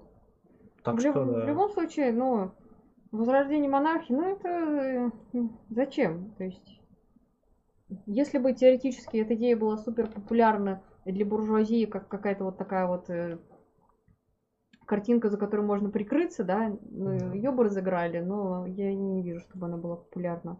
Сохранится ли институт брака при социализме? Или ответ на этот вопрос мы дать не в состоянии? Ну, в текущем виде 100% не состоится, потому что нам вся история, весь э, истмат учит тому, что, э, в общем-то, общественные отношения это зеркало того, что происходит э, в развитии экономических отношений. И институт брака, тот, который он существует сейчас, а именно основанный на капитализме, да, вот на нашем текущем, он, ну, быть таким не может, потому что брак в первую очередь нужен сейчас для того, чтобы закрепить какое-то материальное финансовое состояние. Вот. При социализме он должен быть другим. Каким? Здесь можно уже множество разных подходов использовать. Я, например, разделяю идеи Александра Калантай о таком то есть об отношениях как там любовь, товарищество, вот это вот все. А, ну и также мне очень нравится идея различных а, коммун, но об этом мы поговорим в другой раз. Так, Олег входит в чат. Олег, привет, давно не виделись. Подскажите, какая тема стрима? Название, как всегда, провокационное, но не совсем непонятное. А вот, Олег, отмотай на начало стрима, посмотри, там все станет намного понятнее, там все визуализировано, подкреплено Э, скажем так, э, материалом, как всегда, поэтому э, рекомендую ознакомиться. Племянника Путина есть уже партия, так что могут просунуть потом вполне Путина второго. Да, могут, могут, почему нет. Так. Сейчас сейчас в соцсетях подобных людей, которые топят за Николая II. Так это в интернете. В интернете люди что угодно топить могут. И за плоскую землю люди топят в интернете. Просто они чуть более заметны. А, скажем так, обычно именно комментарии, вот такие вот активные люди, которые вот именно такие вот, это, ну, люди обычно немножко, несколько нездоровые. Не то, что люди, которые пишут комментарии, все нездоровые. Но, например, все, я думаю, вы знаете э, гражданина Грудина, который пишет в комментариях во всех пабликах лютейшую праватскую дичь просто. Ну, все его знают. Почему? Потому что он просто везде пишет, потому что он поехавший на всю башку. Вот, ну или, или Шерстнева, тоже, я думаю, все знают, как бы встречали его во всяких срачах, потому что во всех левых комментариях срется. Ну вот, ну, как бы вот два человека, как бы, а это уже там процентов 40 всех срачей вот на лево-правую тему в интернете. Ну вот вам и пожалуйста. А, если брать там срачи, допустим, по каким-то нутралеватским темам, так это тоже там десяток фамилий, если мы назовем, то мы покроем 95% просто все, ну, всех тем. Ну вот и все, это просто отдельные личности, они самые громкие. Так что я бы не сказал, что монархия, она супер популярна. Да, встречается, но это, скажем так, нельзя измерять на таком личном опыте. Все-таки надо статистика некоторая подкреплять. Так, тут вопрос от... Э, а, сначала комментарий. Угу. Мне у биологизаторов нравится идея серийной моногамии. Насколько я помню, это э, идея о том, что люди будут в будущем моногамны в одних отношениях, но по несколько лет, типа там 10 лет с одним, там потом 10 лет с другим. И она основывается умер, да. на том, что сейчас, в принципе, оно так и происходит чаще всего. Но, ну, как теория, почему и нет. А, почему вы поддержали стачки в Беларуси? Обоснуйте. Попросила бы я тебя скинуть э, ссылку на статью в группе Союз марксистов, она в закрепе. Вот. Потому что там подробно, прям вот слово каждое выверено, рассказываем, почему вот такая вот позиция. Вот. Всем, да, опять же, крайне рекомендуем к ознакомлению. А, это человек только спрашивает ВКонтакте. Он увидит, если мы сюда кинем. А мы и сюда кинем, и в ВК кинем, мы вообще везде кинем. Мне не сложно, угу. а людям приятно.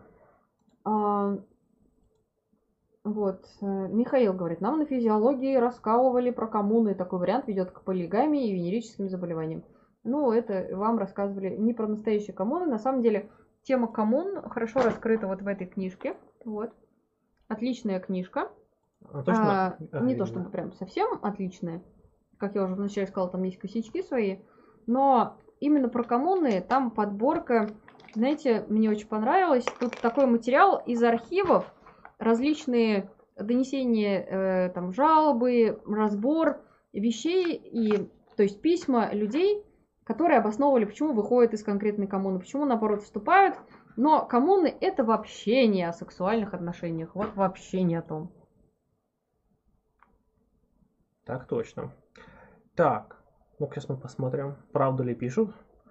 У нас сейчас на стриме находится единовременно целых, ну-ка давай, 166 человек, и при этом у нас 203 лайка. Это всегда приятно, когда лайков больше, чем смотрящих. Но это не значит, что их лайки ставить не надо, потому что лайки это, на самом деле, как ни странно, это не чепуха, а вещь довольно важная, благодаря им больше людей узнает о самой трансляции, скажем так, и это в целом ну, повышает охват. Поэтому, скажем так, не ленитесь э, делать таким образом, это, это действительно важно. Вопрос от великана внутри в тему сегодняшней такой вот лекции. Как при строительстве социализма не выйти на авторитарную модель управления, если все внешние факторы способствуют этому? Или социализм возможен только после мировой революции? Ну, э, коммунизм однозначно возможен только после мировой революции. А касательно социализма, опять же, вот критики, критики Советского Союза, которых мы сегодня рассматривали, многие, вот, ну, те, кто, на мой взгляд, наиболее так здраво смотрел, выдвигали такую концепцию, что авторитарная вот модель, да, uh-huh. ну, я бы все-таки не назвала ее именно вот авторитарной, да, ну, вот именно как диктатура партии, я бы сказала. Она не авторитарная, а тоталитарная является, чем авторитарной на самом деле. Ну, если, вот. если в этих терминах брать. А так, э, именно диктатура партии э, в период вот такой вот э, необходимости, да, внешних воздействий и так далее, она действительно нужна. Другой вопрос, что когда она становится постоянной и внедряется в теорию, это уже опасно, потому что, ну, то есть, э, грубо говоря, э, если, например, да, с тем же НЭПом, одно дело сказать, это временное решение, потому что нам нужно подтянуть производительные силы и так далее, и так далее, это одно, да. А если э, НЭП это все, это наши теперь постоянные вещи, и вообще больше нам ничего не надо, это совершенно другое. И от этого, конечно, зависит э, дальнейшее развитие во многом. Кстати, тоже в эти, давайте по новостям пойдем, тоже мы как-то этого не коснулись. А, между прочим, на днях мы с вами как-то, может быть, может быть, вы пропустили, я, например, очень пристально следил за этим темам, была окончательно уничтожена какая-то крупнейшая в мире а, троллейбусная сеть. А конкретно уничтожен московский троллейбус. Все, в Москве нет троллейбусов. Все, полностью. Э, да ладно, жизнь какая. Да, 24 24 это, это число пош, пошли, были последние маршруты 4, по-моему, снято, и все. С сегодняшнего дня, точнее, с того дня в Москве катаются только автобусы, ну, и электробусы, что, в общем-то, не сильно отличается. Да, московские власти такие замочили, причем она действительно была крупнейшей до, по-моему, до, до десятых, по-моему, годов, когда ее потом превзошла, а, по-моему, пекинская сеть. Хотя Пекин, тоже Пекин сильно больше, чем Москва. Сеть, сеть максимальное свое развитие имела примерно в 80-х годах. То действительно, она была огромной. Очень удобной, потому что я считаю, что вообще троллейбусы это должна быть основа городского транспорта во многом. Э, возможно, в историческом центре троллейбусы можно и убирать, потому что они ну, действительно проводами как-то могут закрывать и портить вид, но именно уже вот в каких-то действительно там спальных районах или там таких вещах троллейбусы ну, действительно важны. Действительно, в центре можно пускать какие-то электробусы, это типа решение действительно компромиссное, но вот троллейбусы, они все-таки гораздо более надежные, например, потому что вот тот же самый авто, вот эти электробусы, которые в Москве катаются, во-первых, их мало. Их, э, они очень дорогие у закупки, дорогие эксплуатации довольно-таки. И их мало. То есть все равно недостаток троллейбусов они не восполнили. Недостаток троллейбусов восполнили автобусами. А автобусы в Москве, ну, они, конечно, посовременнее, чем во многих городах. И это, конечно, не газельки. Но они все равно далеки от, от идеала во многом и, мягко говоря, не очень экологичные. Плюс их, она у них, по-моему, основная база стоит, стоянка у них, представьте себе, аж в Зеленограде, а это, ну, как бы не ближний свет, это километров 70, наверное, от Москвы. Ну, от такой, от материковой условной Москвы, Зеленоград тоже Москва, чисто юридически. Вот, поэтому, да, мы увидели, как у нас в, в нулевые Лужков пытался скринить трамвай, к счастью, это ему не удалось, трамвай в Москве остался, а вот сейчас Собянин, за здоровье которого некоторые успели съесть бургер, а, добил московский троллейбус. Вот такие вот новости, такой вот наш замечательный городской транспорт. Да, да это очень печально. Тут вопрос... А, э, чуть-чуть. Ну, дело в том, что Москва являлась основным эксплуатантом, наверное, правильное слово будет, троллейбусов в России. И больше всех она закупала, а другие регионы зачастую троллейбусы новые не покупали, а получали бэушные троллейбусы, списанные в Москве. Очень многие региональные сети на этом держались. А, поэтому она закупала, в том, например, в таком заводе, как Тролза, например. А сейчас основного закупщика оп и не будет. То есть сейчас, по сути, самым большим покупателем будет Санкт-Петербург. Поэтому сейчас, например, Тролза банкротится, а, Санкт-Петербург, он, скажем так, выкупает последние троллейбусы, и что будет с ним дальше, непонятно. И в целом, то есть это вот именно вот это решение Собянинское, оно приведет к чему? К тому, что, а, скорее всего, не к тому, что там троллейбусы в Москве пропадут, к тому, что а, следом за этим у нас закончатся троллейбусные производства в стране вообще. А если в стране не будет троллейбусного производства, то, скорее всего, через 10 лет в стране троллейбус станет единичным видом транспорта, который либо будет импортным, либо его не будет вообще. Вот такие вот у нас замечательные. А мир в России во многом рекордсмен. Мир России имеет самую длинную э, линию троллейбусную. Это линия Симферополь-Ялта, например. Она находится сейчас в России. Вот, пожалуйста, ее тоже мы, видимо, из-за этого можем вполне себе лишиться, пожалуйста. Потому что в России нет троллейбусов. Не будет. Ой, Да, но, в общем-то, общественный транспорт у нас не стоит Да. в в первых, на первых местах, к сожалению. Вопрос от Грома. Есть ли спортклубы левой направленности? У правых, насколько мне известно, с этим полный порядок, и это нехорошо. Вопрос, может, и странный, но не дает покоя. Не, хороший вопрос, на самом деле. То есть, э, а, вообще вот много иронизируется на тему типичного левака, который там с пузиком сидит и читает, да, но на самом деле то, что э, в какой-то момент вообще э, спорт захватили право, это правда. А, другой вопрос, что были разные турниры, но, к сожалению, из-за того, что у нас государство левых не очень любит, эти турниры, а, ну, особенно всякие там боксы и такое всякое, закрывались, а их участников подвергали, в общем-то, задержанию. Но могу сказать, что, например, э, в Петербурге есть отличный зал, да, там он называется «Вегетарианская сила». Вот, советую э, загуглить ВКонтакте, есть группа, вот, можно изучить. Действительно, отличный левый спортклуб. Если бы в Москве был такой, я была бы очень рада, но э, раньше были попытки что-то такое создать Мгм. э, в Москве, но на данный момент я не знаю ни одного левого спортклуба в Москве. Если он есть, и вы об этом знаете, напишите, я не знаю, мы завтра туда пойдем, потому что это реально крутая тема. Почему бы и нет? Потому что это действительно очень неприятно, когда ты хочешь позаниматься спортом, а вокруг э, это сплошные полуголые мужики в свастиках и с имперками. Это крайне неприятно. А, так, тут что-то у нас еще было. Вот, Алекс спрашивает. Мгм. Где социалисты и коммунисты в реальной жизни? Среди моих одноклассников, коллег по работе и просто друзей все апатичные. Ильяр его ненавидит.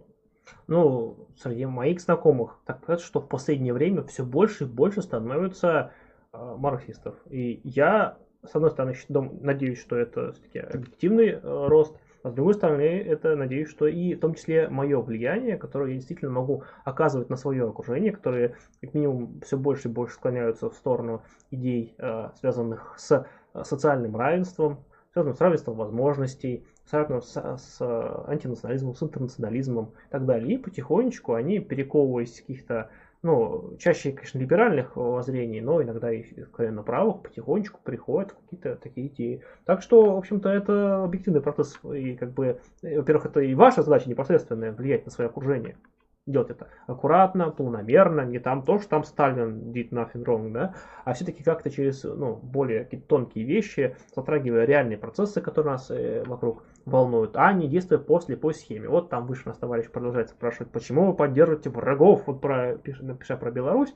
Тут ведь нюанс в чем? То есть мы имеем людей, которых каждый день кидают, просто каждый день, которым не выплачивают нормальную зарплату, которых э, не уверены в завтрашнем дне ни хрена, которым ломают систему, в которой они привыкли жить, которые, ну, по сути, устали от, от текущего существования, которые с 95 года живут при одном и том же президенте, который уже всех задолбал, который творит все, что он абсолютно захочет, который рисует просто произвольный взгляд на выборах, просто какие ему захотелось, никто в них не верит, даже с- даже пропаганда белорусская уже не затыкается, не, даже не пытается, даже заикаться не пытается, что там хоть что-то было правдивым. Скажем так, все знают, все знают. Почитайте истории про белорусских наблюдателей, как они работали. Вот, как там абсолютно там же дикие вещи творились. То есть там, и, э, скажем так, просто взяли, то есть говорят, типа, ну, типа, э, в Беларуси же не было, как вы знаете, самоизоляции во время коронавируса. Но на выборы сделали ограничение, что на участке может быть не более, по-моему, шести наблюдателей. И ты приходишь, говоришь, извините, но уже есть кроме вас наблюдатели. А то, что они там чем не заняты, как бы эти наблюдатели, они провластные, это никого не волнует. И ты иди вот гуляй куда-нибудь, туда гуляй. Вот очень же много историй. А тот беспредел, который творится по отношению к людям, это расстрел мирных людей, задержание их, этих людей, когда их там голыми держат на морозе, когда им там, не знаю, ними откровенно издеваются. Но это, по сути, фашистское действие, те самые, те самые фашизация, которые есть. Я не могу поддерживать э, государство, которое есть вот таким образом. Ну, ни, ни при каких условиях. А когда там есть низовая самоорганизация, э, э, та самая, в том числе рабочая самоорганизация, о которой мы говорим, мы не поддерживаем там каких-то Тихановскую какую-нибудь, да, или еще кого-нибудь. Но когда там появляются именно какие-то трудовые ячейки, которые пытаются самоорганизовываться, когда там идет забастовочная борьба, стачечная борьба, да, э, когда там именно местные левые активисты очень сильно, скажем так, наращивают свою работу, действительно имеют какое-то влияние сейчас, там, организуют какие-то свои, в том числе, ну, медийные какие-то каналы, э, участвуют в реальной политической жизни, приобретают какой-то вес свой, то мы понимаем, что э, из этой ситуации белорусские именно левые могут выйти гораздо сильнее, чем они были когда-то. Другой вопрос, что, к сожалению, именно слово коммунизм сейчас у белорусского большинства ассоциируется с Лукашенко. А Лукашенко ассоциируется с, именно, именно с совком, именно слово, именно с таким словом. То есть с СССР как вот худшим пониманием Советского Союза. И, к сожалению, Лукашенко сделал все, чтобы э, коммунистическая идея в Беларуси была максимально дискредитирована. Никто не сделал больше этого, чем Лукашенко. Поэтому, к сожалению, сейчас для они находятся в крайне сложной ситуации, когда они вынуждены загитировать за те идеи, которые максимально дискредитированы текущим правительством. Поэтому мы не можем оставаться в стороне, когда реально наши товарищи ну, реально борются, которые реально участвуют в политической работе, не как большинство российских левых в комментариях, а реально на улицах реально подвергая свою жизнь опасности и реально в том числе, ну, именно, именно за настоящих рабочих, как вам даже нравится, может быть, за фабрично-заводских рабочих. То есть в этом плане мы за них. Но понятно, что э, мейнстрим, который сейчас пытается выставиться, он э, либеральный. Мы его не поддерживаем, он ничем не лучше Лукашенко, во многом даже окажется хуже.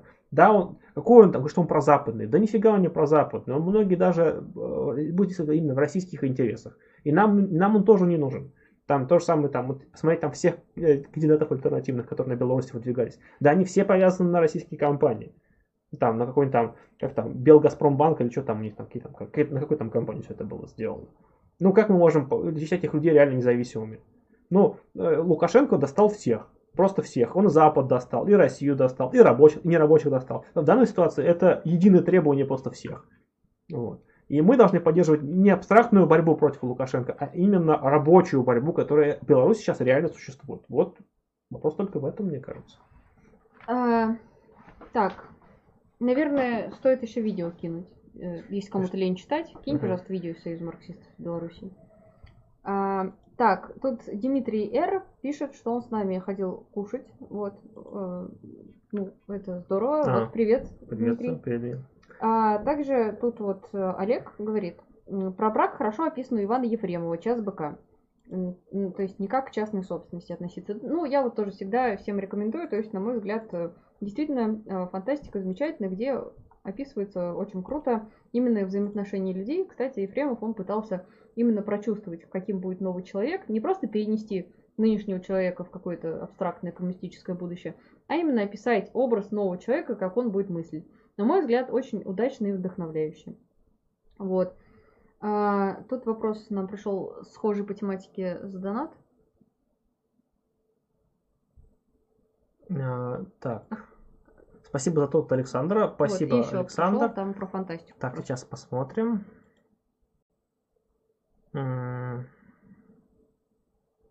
Эдуард Назыров 3000 рублей. Большое спасибо, спасибо Эдуард. Эдуард. Саша Гольдштейн 200 рублей. Как, Каковы вы, вы считаете лучшие примеры левой фантастики? Хочу видео об этом сделать, интересно ваше мнение. Ну вот, как уже назвали Ефремов, да, Час быка и не только, другие его работы тоже отлично подходят. Ну, Стругацкий, Стругацкий. тоже, да. Ну и если интересует, наверное, список именно утопий, да, то э, можете мне написать, я смогу скинуть подборку. Там есть очень интересные именно утопии, какими видели сами советские люди в 20-е, вот будущее коммунистическое. И там очень круто, там есть даже утопия от Преображенского, это, так сказать, от был э, в оппозиции ЦК, в левой оппозиции. Вот у нас многие знают Троцкий, Троцкий, Троцкий через Троцкий, а вот Преображенского мало кто знает. Ну, кроме тех, кто смотрит стримы по истории партии. А Преображенский вот написал тоже такую занимательную э, вещь. Вот. А вообще у нас был стрим по фантастике, можете посмотреть на канале. Мне кажется, будет интересно. В том числе там про современную а, мы тоже коснулись. Так, а, это еще как-то пишут интересное. Да, ну замечательно. Выглядит так, что вы и вам подобные псевдолевые клубы отвлекаете внимание на разную чушь. Ну куда может быть важнее, чем рабочая борьба? Ну что еще-то важнее? Ну что, вот серьезно, может быть у вас есть какая-то важнее тема? Ну покажите где. Вот мы, Хабаровск, что может быть важнее? Куштау, э, вот Беларусь, это вот те самые болевые точки, которыми живет страна. И во всех них что это? Это там западные агенты во всех них вышли? Спрашивают тут, а вот э, как вам сценарий там с, э, с присоединением Беларуси к России, в том числе сценарий с Сумамина?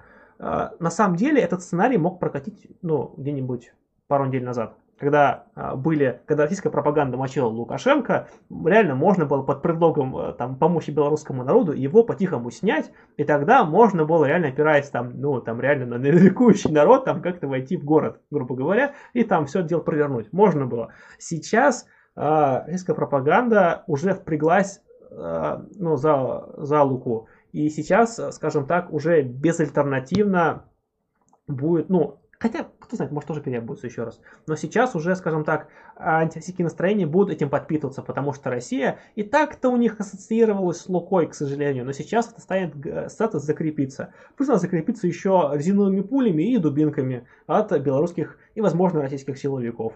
А, скажем так, очень вероятно, что Беларусь будет относиться к нам ничуть не лучше, чем э, Украина. И это будет во многом заслужено по отношению к стране, так точно. Это печально, и это та ситуация, которая ну, настолько не хочется, прям, чтобы она повторилась, потому что с Украиной только-только, по чуть-чуть, как-то именно с людьми становится возможно общаться, потому что начинают понимать, что простые люди тут ни при чем. И что мы также ненавидим свое правительство, как они ненавидят свое текущее, и также они разочарованы в своем. Беларуси, видимо, это предстоит, и это очень печально. А, вот, по поводу тех, кто пишет, что вот он, значит, мы в Беларуси в ситуации не разбираемся, а вот они разбираются, потому что посмотрели Первый канал. Угу. А, хочу вот тех, кто действительно хочет разбираться, читать и смотреть каналы Краснобай да. и Полиграф Ред. Да. Вот. А, есть еще ряд каналов, есть там ссылки у нас. Забастбай можете читать. Да, Забастбай, но вот обязательно вот Краснобай, Полиграфред читайте. Ребята, товарищи, успехов им в их деятельности, они рассказывают, анализируют, что происходит. И я, пожалуй, предпочту опираться на сведения от наших товарищей да. коммунистов, а не на сведения российской пропаганды да. буржуазной. Мы с товарищами, благо, лично знакомы, мы с ними довольно-таки много работали, они к нам приезжали, мы приезжали к ним. Вот, собственно, Э, проект у нас были и до этого, и мы продолжаем с ними э, работу и будем дальше продолжать и желаем им всяческих вот успехов, там некоторым из них даже там мы в том числе помогали собираться и там будем помогать тем, чем мы вообще только можем. О, моя любимая. Похоже, вы не заблуждаетесь, а сидите на финансировании АП. Sorry, так выглядит. Ну, в общем-то, уважаемый Алекс Раз, что ж, э, выдвинули обвинение, приведите доказательства. Мы же не как Михалков, да? Ну, в общем, надо все-таки обосновывать. Иначе, э, в принципе, возможно, нужно тоже делать какой-то стрим по э, теории аргументации, да? да? Потому что, ну, например, нельзя человеку сказать, что ты, вот, знаешь, выглядишь как педофил. Ну, как-то это не очень вежливо, наверное, и в личной жизни за это да. можно получить по морде. Вот, поэтому теория аргументации это действительно очень важная штука. Так, ну что ж, посмотрим. Вот, а, а по поводу списка угу. утопий, просто тоже, наверное, надо будет сделать, может быть, какой-нибудь пост, если многим интересно, почему нет. Ленин Грипп, ну, бесспорно, бесспорно. Все. Кстати, у нас тут Олег Кострубин сыграл в роли нашего этого, такого узнавателя обратной связи. И очень правильно сделал. Потому что действительно интересно, как новые люди, кто впервые Мгм. пришел, узнали о там, видео, о канале и так далее. Мгм. Вот, там часть уже отписалась, там кто-то пришел от Вестника Бури, еще от кого-то. Очень интересно, реально, если вот тоже там не лень, напишите, откуда вы пришли, вот, откуда узнали. И вообще обратной связи будем очень рады, э, если она, конечно, действительно взвешенная, а вот не в самом низу аргументирования, да, Мгм. типа ты козел, сам козел. Вот это вот не очень интересно. Так. Э,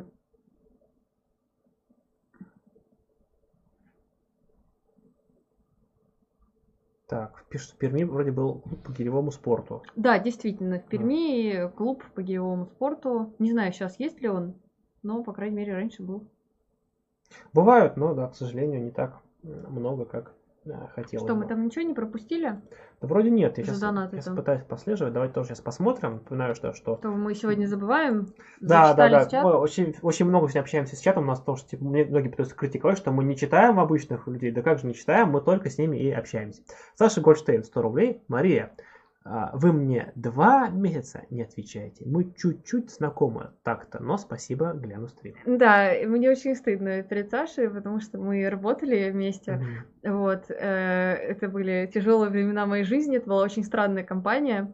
Э, но в целом это на самом деле нормально, что я не отвечала два месяца, потому что я два месяца э, по всяким походам ездила. То есть, ну, так получилось, что я каждый год стараюсь на две недели выбраться в горы, как такой вот отдых от всего.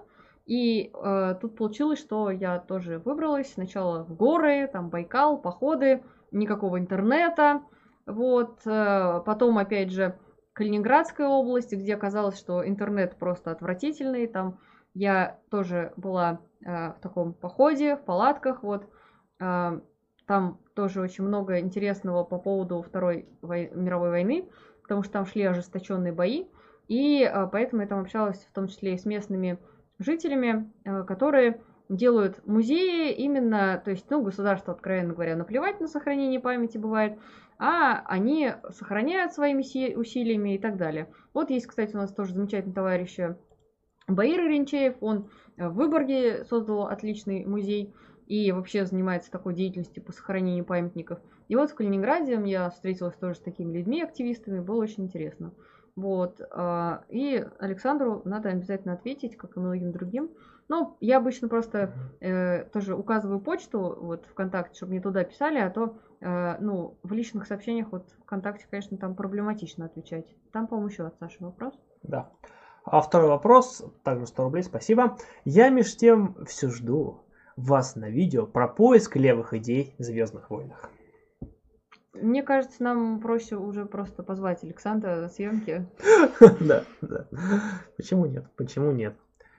Так, тут э, шут- очень много шуток про майонез в чате. Вот.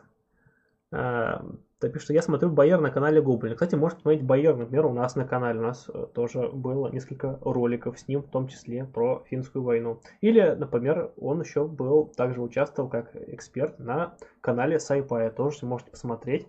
Э, Крайне рекомендую. Байера всегда очень приятно смотреть, поэтому больше Байера.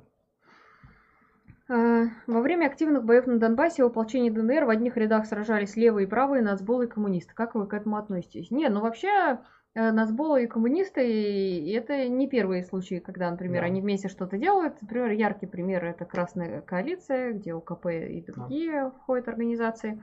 Какие Вот. локальные примеры ты приводишь? Мне кажется, никому сейчас непонятно, что ты сказала. Но, конечно, не нацболы, а все-таки другоросы, да? Да. Но, а потому что это запрещенная на территории РФ организация. А я имела в виду просто, что вот существует такая некая коалиция, где есть представители и той организации, и разных левых организаций российских. Вот. Ну, а как к этому относиться? В принципе, я вот часто про это говорю. В 2014 году вообще было такое, что вот, например, некоторые вообще из левых поехали, кто за Азов воевать. э, Ну, это, конечно, их не то чтобы много было, но такие тоже были. Кто решил, что надо Сокра- бороться с Сокра- российской поехал, кстати. империализмом. Вот. А, ну и, в общем-то, действительно, вот из-за ДНР и ЛНР ехали воевать. И в целом тема очень, конечно, такая сложная, потому что она не отрефлексированная. То есть вот есть что-то произошло, да, Это не переосмысленно ни теоретически, никак. И люди не понимают, как к этому относиться, и получается какой-то раздрай. На самом деле у нас таких тем очень много, даже 93-й год, потому что в прошлом году, когда снимали фильм, поняли, что в обществе настолько не отрефлексирована эта тема, что э, просто многие, ну, молодежь-то уже не знает, а поколение постарше просто не понимает, что это произошло, кто вообще, чего. В общем, все это, конечно, очень сложно. Уважаемый, а вы до каких тут будете сидеть? А как пойдет? Пока вроде нормально сидим, давайте еще пока посидим, пока что-то хорошо идет. Как вы думаете, а, что, что вы думаете о запрете течения АУЕ? Бред какой-то, ну, то есть нет, нет, нет течения, нечего запрещать, то есть, ну, это бред малолетний, как бы, ну, как бы, э, ну, теперь просто это закрывает многим, то есть сейчас вот э, многие каналы, которые были посвящены ну, тематике около тюремной там, метод рассказам, они стали например, закрывать, удалять видео, потому что боятся, что им пришлют пропаганду несуществующей организации. Ну и все такое. То есть, ну, я думаю, что это, ну, бред. То есть, ну, как бы само по себе грамматизация тюрьмы, конечно, это, это, ну, это тоже как бы извращение, понятное дело. Но другое дело, что и вот так делать тоже, ну, нельзя. Запретить дышать это, ну, я не знаю, ну предлагает вариант. Вот ну, я- вообще, да, Ага. вот здесь э, Олег правильно указывает, что с АУЕ надо бороться путем создания рабоч- рабочих мест и возможность Мгм. карьерного роста. Да, а да. среди молодежи я бы добавила, что тоже это очень популярно среди подростков, а, что нужно бороться с созданием активности для, в общем-то, людей, потому что когда школьнику некуда пойти, и он такой, типа, о, там вот это вот все, не буду говорить, не хочу статью, но это, конечно, в общем, не теми Мгм. методами. Так, Вот. спрашивают, может ли немного не по теме, но просто интересно ваше мнение, есть ли польза от чтения художественных книг и классики? Да, абсолютно. Ну, я вообще как бы как журналист, как филолог не могу не советовать художественные книги. Они расширяют кругозор, Кругозор позволяют э, включиться в атмосферу того времени, Мгм. ну, часто очень. Ну, надо осторожно, потому что э, Архипелаг ГУЛАГ тоже э, как бы помогает погрузиться в атмосферу времени, тоже художественная книга. Но мне кажется, что хорошие книги, они дают чувство языка, что очень важно, потому что то есть, вы можете, то есть вы можете, там, не знаю, уже там каких-то правил там не знать, как строится текст грамотно, но вы именно вот по благодаря своей начитанности можете понимать, где хорошо, где плохо, где легко читается, где сложно, где правильно сформулировано, где неправильно сформулировано, какие-то ошибки уже видеть э, ну, больше по наитию, то есть вы чувствуете, что где-то здесь оно должно быть, не знаю почему оно должно быть. Это очень хорошо и правильно. Ну да, хотя другое дело, что все-таки научная литература, она, конечно, ну, полезнее в целом, обычно бывает. Так что, мне кажется, дело в каком-то умелом сочетании просто и того, и другого. Кстати, у нас есть стрим про книги. И не один, так что смотрите наши стримы, книги там есть. Про историю партий продолжение будет. Зашло на отлично. Если да, то когда? Э, Спасибо большое, Анастасия, за э, Спасибо, да. позитивный такой отклик. Обязательно будет, но пока, я честно скажу, что у нас вторая серия на этапе допиливания сценария.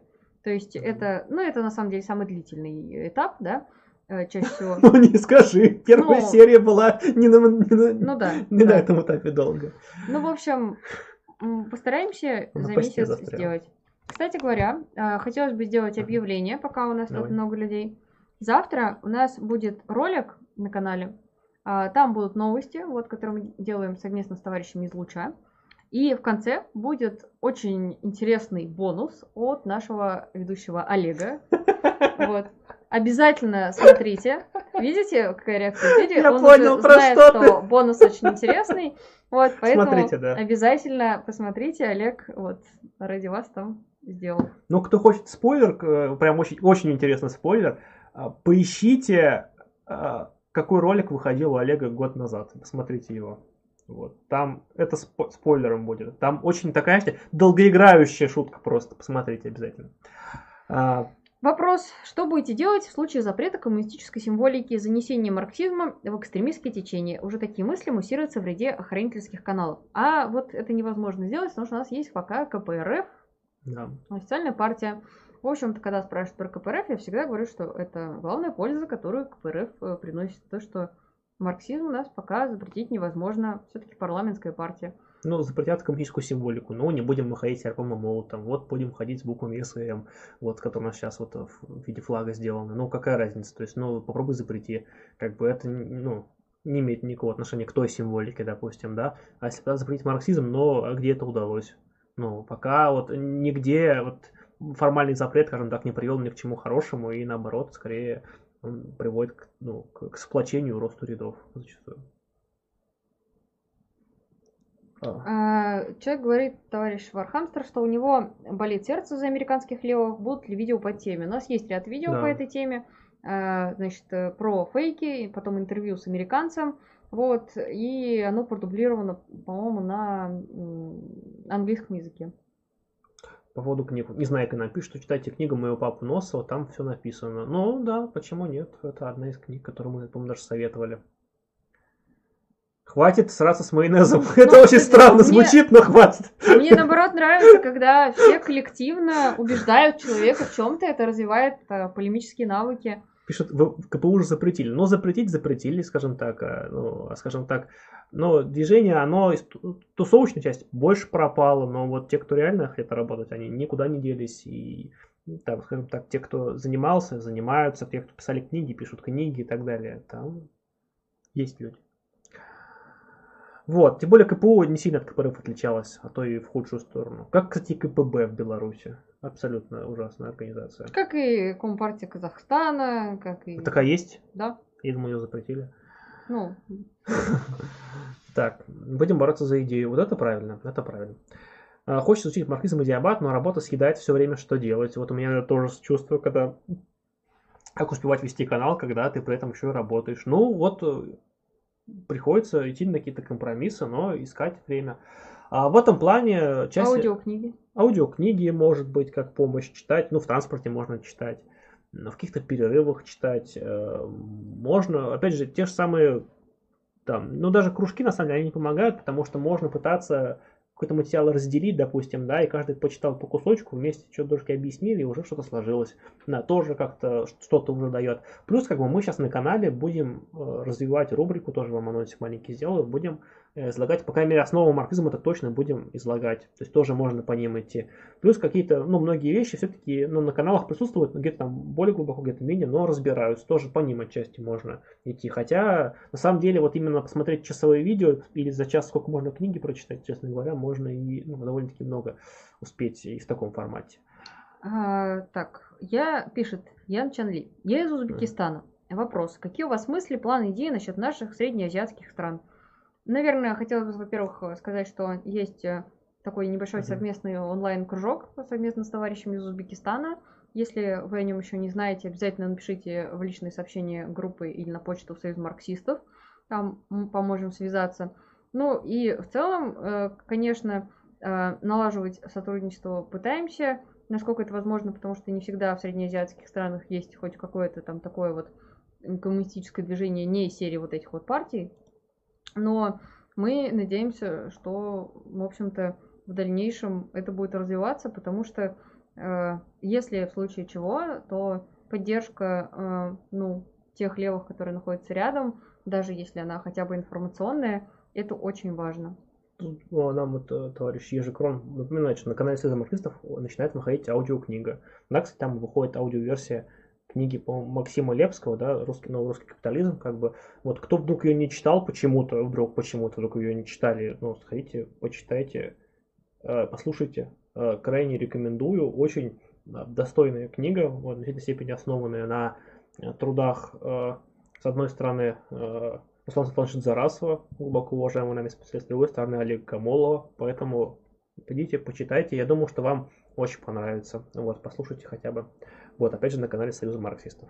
А, Вопрос от юности Максима. Как считаете, стоит ли коммунистическому движению провести ребрендинг, придумать свежий символ? Ведь коммунизм в некоторой степени дискредитирован.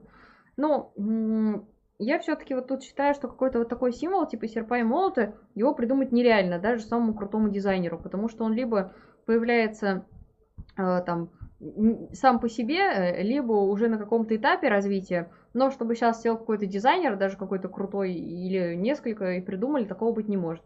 Но о чем э, говорить, вот придумать логотип вообще всегда очень сложно, да.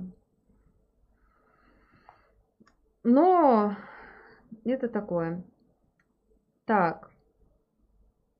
Шутка от Хрома. Мгм. Что объединяет некоторых республиканцев и американских левых? Они думают, что Байден коммунист. Ну, Американские левые, мне кажется, американские левые как раз таки и не думают. Хотя, ну, не знаю. Коммунизм не дискредитирован, пишет Олег Костробин. Но по- по-разному, опять же, то есть по-разному. То есть э, Просто у большинства коммунизм это вот, у многих точнее коммунизм это вот ассоциации именно не с будущим, а с прошлым, то есть какими-то проектами советского типа или не советского типа, ну такими вот. Здесь был вопрос от Сергея, вот он почему-то удалился, но А я бы его все равно озвучила, Мгм. нормальный вполне вопрос, хороший. Э, Как можно помочь товарищам, которые приезжают из других стран, работать в России с изучением русского языка? Был ряд проектов Мгм. от российских левых э, в помощи в изучении, но я бы не сказала, что прям удалось, потому что все равно как-то отвлекались на другие инициативы и в итоге э, забрасывали. Вот. Но такая работа ведется, опять же, вот можно связаться, вот, написать, и может быть, может быть, как-то можно помочь. Вот недавно, например, товарищ тоже предложил, а, скинул на узбекском языке капитал, другие работы, тоже вот на самом деле полезная штука. Вот.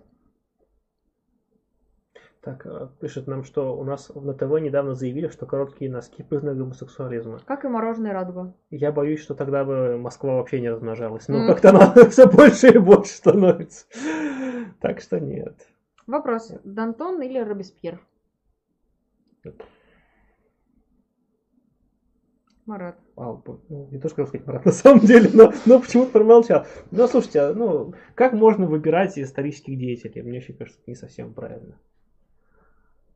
Вот, типа, знаешь, когда типа, там дают, типа, там, не знаю, там, пирожок с маком или там, не знаю, или пирожок, я не знаю, с картошкой, это выбор, да, а, типа, исторический деятель, ну, о чем? К какому течению марксизма вы себя причисляете? На марксизм, ленинизм, троцкизм, маоизм? И выделяете ли вы в отдельную категорию понятие сталинизм? Э, Хороший вопрос, Хороший тема вопрос. сегодняшнего стрима. Потому что вот на самом деле с категорией сталинизм здесь сложно в том плане, что, например, слово сталинизм используют, чтобы, вот как мы сегодня говорили, дискредитировать вообще все, что было в СССР. Типа, ну, это Да. сталинизм, да? Э, И с этой точки зрения использовать э, это слово не хочется. С другой стороны, выделять именно э, этап э, вот, в развитии сталинизма, который сформировался при Сталине и благодаря Сталину, на мой взгляд, обязательно нужно и рассматривать его. Потому что э, это, опять же, очень противоречивый этап, важный, и рассматривать его с точки зрения как раз противоречий, которые в нем были и, как я уже говорила, позволяли одновременно и двигаться, и в то же время вели э, к некоему такому краху, который впоследствии произошел, это очень важно. Иначе мы не сможем дать ответ на вопрос, что делать, да, если в какой-либо стране коммунисты приходят к власти, а в других странах еще нет. Вот, Ну. поэтому, конечно, важно это делать. Так что, Ну да, а по поводу... а, к течению. По поводу течения, Мгм. да? Ну, типа вот ставить, типа, например, марксизм, ленинизм и троцкизм, это, например, не совсем верно, потому что, например, если брать само название, то, ну, условно, сталинизм называет себя марксизм, ленинизм, а, скажем так, условно, троцкизм, само название имеет не такое, они же в основном себя называют, например, большевики-ленинцы. Как бы, да, то есть, как бы, об- оба подчеркивают то, что на самом деле они-то есть истинные ленинцы. Хотя, на самом деле, э, скажем так, сталинизм внутри себя крайне неодно... настолько неоднороден, что его даже сложно объединить в одно течение как-то, потому что оно прям, ну, супер, там, может быть, от, от очень правых э, вещей, там, да, ну, вполне себе нормальных, революционных. Также, кстати, троцкизм очень сильно, настолько, опять же, разный внутри, то есть хотя бы вот то, что есть ортодоксальный троцкизм, да, который, и есть там то же самое Госкап, да, они дружку, ну, они противоположны в своих оценках, и, соответственно, ну, ну, даже дружку ну, не признают абсолютно.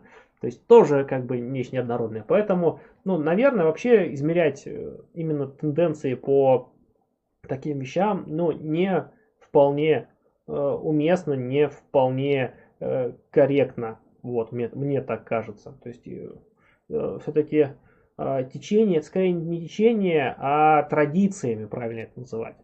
Вот. вот. В этом плане чуть-чуть корректнее, потому что реальными течениями ни то, ни другое не являются, тем более политическими. На сегодняшний день политическими течениями ни троцкизм, ни сталинизм не являются ну, во многом. Маизм еще где-то, кстати. Ну, и то, как бы, как, скорее, как форма партизанской борьбы в, в неразвитых странах, потому что маизм, в первую очередь, на третий мир всегда опирался. Вот это, скорее, сложившиеся э, традиции, в которых многие действуют. Я, например, лично считаю, что это традиция, конечно, не объективно сложившаяся, но стоит некоторым образом выходить за рамки традиции и опираться в своей деятельности не на традиции, которая вещь, конечно, может быть и неплохая, но все-таки опираться на реальную деятельность и на реальный опыт. И в оценке прошлого, например, полагаться не на какие-то симпатии да, или привычки, а на, опять же, на реальный исторический анализ. То есть там Например, что в каких-то вещах, то есть вот тут, например, очень маистский подход, в каких-то вещах, например, очень правильный. А, там, в каких-то вещах, например, а, у там, у троцкистов есть какие-то достижения. В каких-то вещах, например, у Сталина можно что-то почерпнуть, да, а что-то надо взять вообще там у каких-то более современных, например, течений, которые имеют к ним отношение. То есть какой-то будет такой синтез проводить, именно отбрасывая реакционные, критикуя ошибки прошлого и признавая заслуги и пользуясь его наработками. Вот так. А, так, нас тут спрашивают, точнее говорят, Владимир Ленин. Мне кажется, сейчас левым каналам стоит тратить свои силы на рассмотрение информации в других странах. Например, переводить ролики. Планируете что-то из этого делать? А на Союзе марксистов планируется, вот, э, там будет такой формат э, на канале. Вот. Что касается вообще отдела переводчиков, это важная вещь, но, к сожалению, чаще всего мы сталкивались с тем, что из-за того, что очень много текущей работы, именно всякой такой вот актуальной по России, да, отдел переводчиков начинает работать в каких-то других вещах, и люди просто уже ну, не вывозят делать и то, и то, и не хватает людей, кто бы чисто переводами занимался. Это большая проблема на самом деле. Тут обвинение продолжается. Да, я, я тоже читаю. Великолепно. Мой любимый Алекс Раз. Пожалуй, да. э, я вот, э, ну, майонез все-таки сегодня, я считаю, больше, больше был. Майонез звезда чата звезда, просто. да. Алекс Раз все-таки вот значит, доказательство того, что мы работаем на АП. Да. Вы уходите от актуальных вопросов борьбы за интересы трудового большинства. Всегда соскальзывайте на маргинальные вопросы.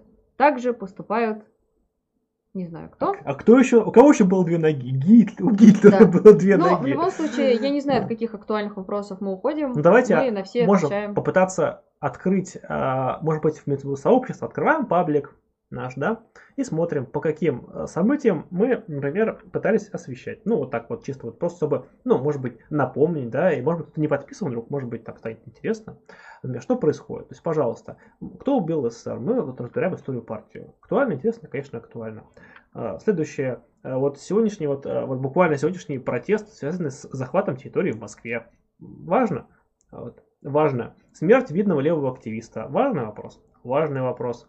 А, собственно, вот э, по, по, Куштау. Важный вопрос. Ну, куда уж важнее, чем Куштау. Вот. Э, скажем так, в Москве исчезает электротранспорт. Важный вопрос. Важный вопрос. Э, Байкал на продажу. Важный вопрос. Важный вопрос. Роснефть. Ну и так далее. То есть, ну просто у нас все вопросы именно связаны именно с, раб- с рабочими. Я не, очень Я поняла. не понимаю, то есть, ну, где тут? Итак, Извините, но, Алекс, вы не правы. Э, считаете ли вы марксизм разновидностью религии, атеистической религии? А, ну, для некоторых да, для некоторых да. И это как раз вот то, с чем нужно бороться, о чем я в начале стрима говорила, то, что когда мы не пытаемся критически подходить ни к, ни к чему, да, и не изучать, например, тех, кто критикует нас, а критикует, например, хорошо, а не из серии «сам дурак», да, то мы тем самым замыкаемся и начинаем вот чисто какими-то штампами разговаривать и этим никого не убедить. Другой вопрос, что, конечно, есть такие вещи, которые реально важны в виде лозунгов, да, э, и это не значит, что нам нужно их вообще избегать, просто всему свое место. В агитации одно, в пропаганде другое. И при всем этом для сплочения самого левого движения тоже важны многие вещи. Вот, например, Э, там некоторые критикуют то, что вот, например, левые любят иногда там значок нацепить или какую-то майку одеть символика, или майку вот учения Маркса. А мне, наоборот, это всегда нравилось, потому что таким образом можно всегда, например, увидеть э, Своих. Э, да, единомышленников в толпе. Да. Вот. И это тоже, на самом деле, важная вещь для формирования. Так, а, тут вот, вот спрашивают очень, вопрос очень важный, я считаю, что а, обязательно нужен. То есть вот почему вы обходите актуальную тему происхождения русов Сириуса в астральных телах миллиард лет назад? Вот это вот я, ну, действительно, наверное, наша упущение. Или вот, Федор, вот почему вы... Вот ты пробовал ли я, спрашивает меня, мариновать говядину в, в коле? Я тоже такие просто пропускаю. Вот действительно, вот действительно, возможно, стоит больше внимания этому уделить. Нет, я не пробовал. То есть, види- видимо, мариновать говядину в коле, по идее, поскольку в ней кислота в коле есть, по идее, она должна размягчиться и стать, ну, может быть, сладкой, ну, типа, в сахар, ну, не знаю, мне кажется, Но это если кола разъедает налет на чайнике, как-то, наверное, не очень в ней мариновать. Не, ну, блин, же в кислотах, это же есть Мгм. такой способ. Нет, можем пошутить в кулинарию сейчас на стриме, но я не думаю, что это важно. Но шутку оценил, спасибо. Забавно, забавно. Так, а, майонез белый колчак, белый колчак был майонезом. Слушайте, мне кажется, это хорошее название для паблика. Колчак был майонезом просто. Отлично, спасибо большое. Э, Прям, прям шикарно. Не пропустили мы там вопросов? Давай посмотрим. Э, Марксизм наука. Ну, это было, было, было. Вопрос нужно поднимать в приоритетном порядке.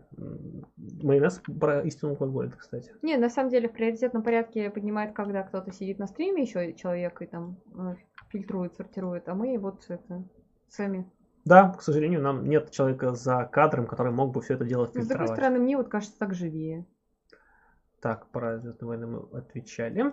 Так, Ну что, наверное, к концу подходим. Уже мы третий час сидим. Не надоело вам? В Да, принципе, как- еще да. можем, конечно. можем еще минут 10 посидеть, я думаю. То есть, меня пока что-то, ну, даже ну, нормально. Я, видимо, Только сос- давайте видимо, я соскучился. Вы власти безобидны, в этом ваша никчемность, сказал нам Алекс раз. Гроза, гроза режима. Видимо, ну я не знаю. Я не знаю. Вот. Но тогда, ведь по этой логике самый опасный э, стране это канал спец, который у него самый, что не, что не лозунг, что не название, то лозунг, просто там, смерть Путина и все такое. А знаете, кто еще был майонезом? Стрима обычно А, прям, хорошо пошло. Да, да, да, да, да.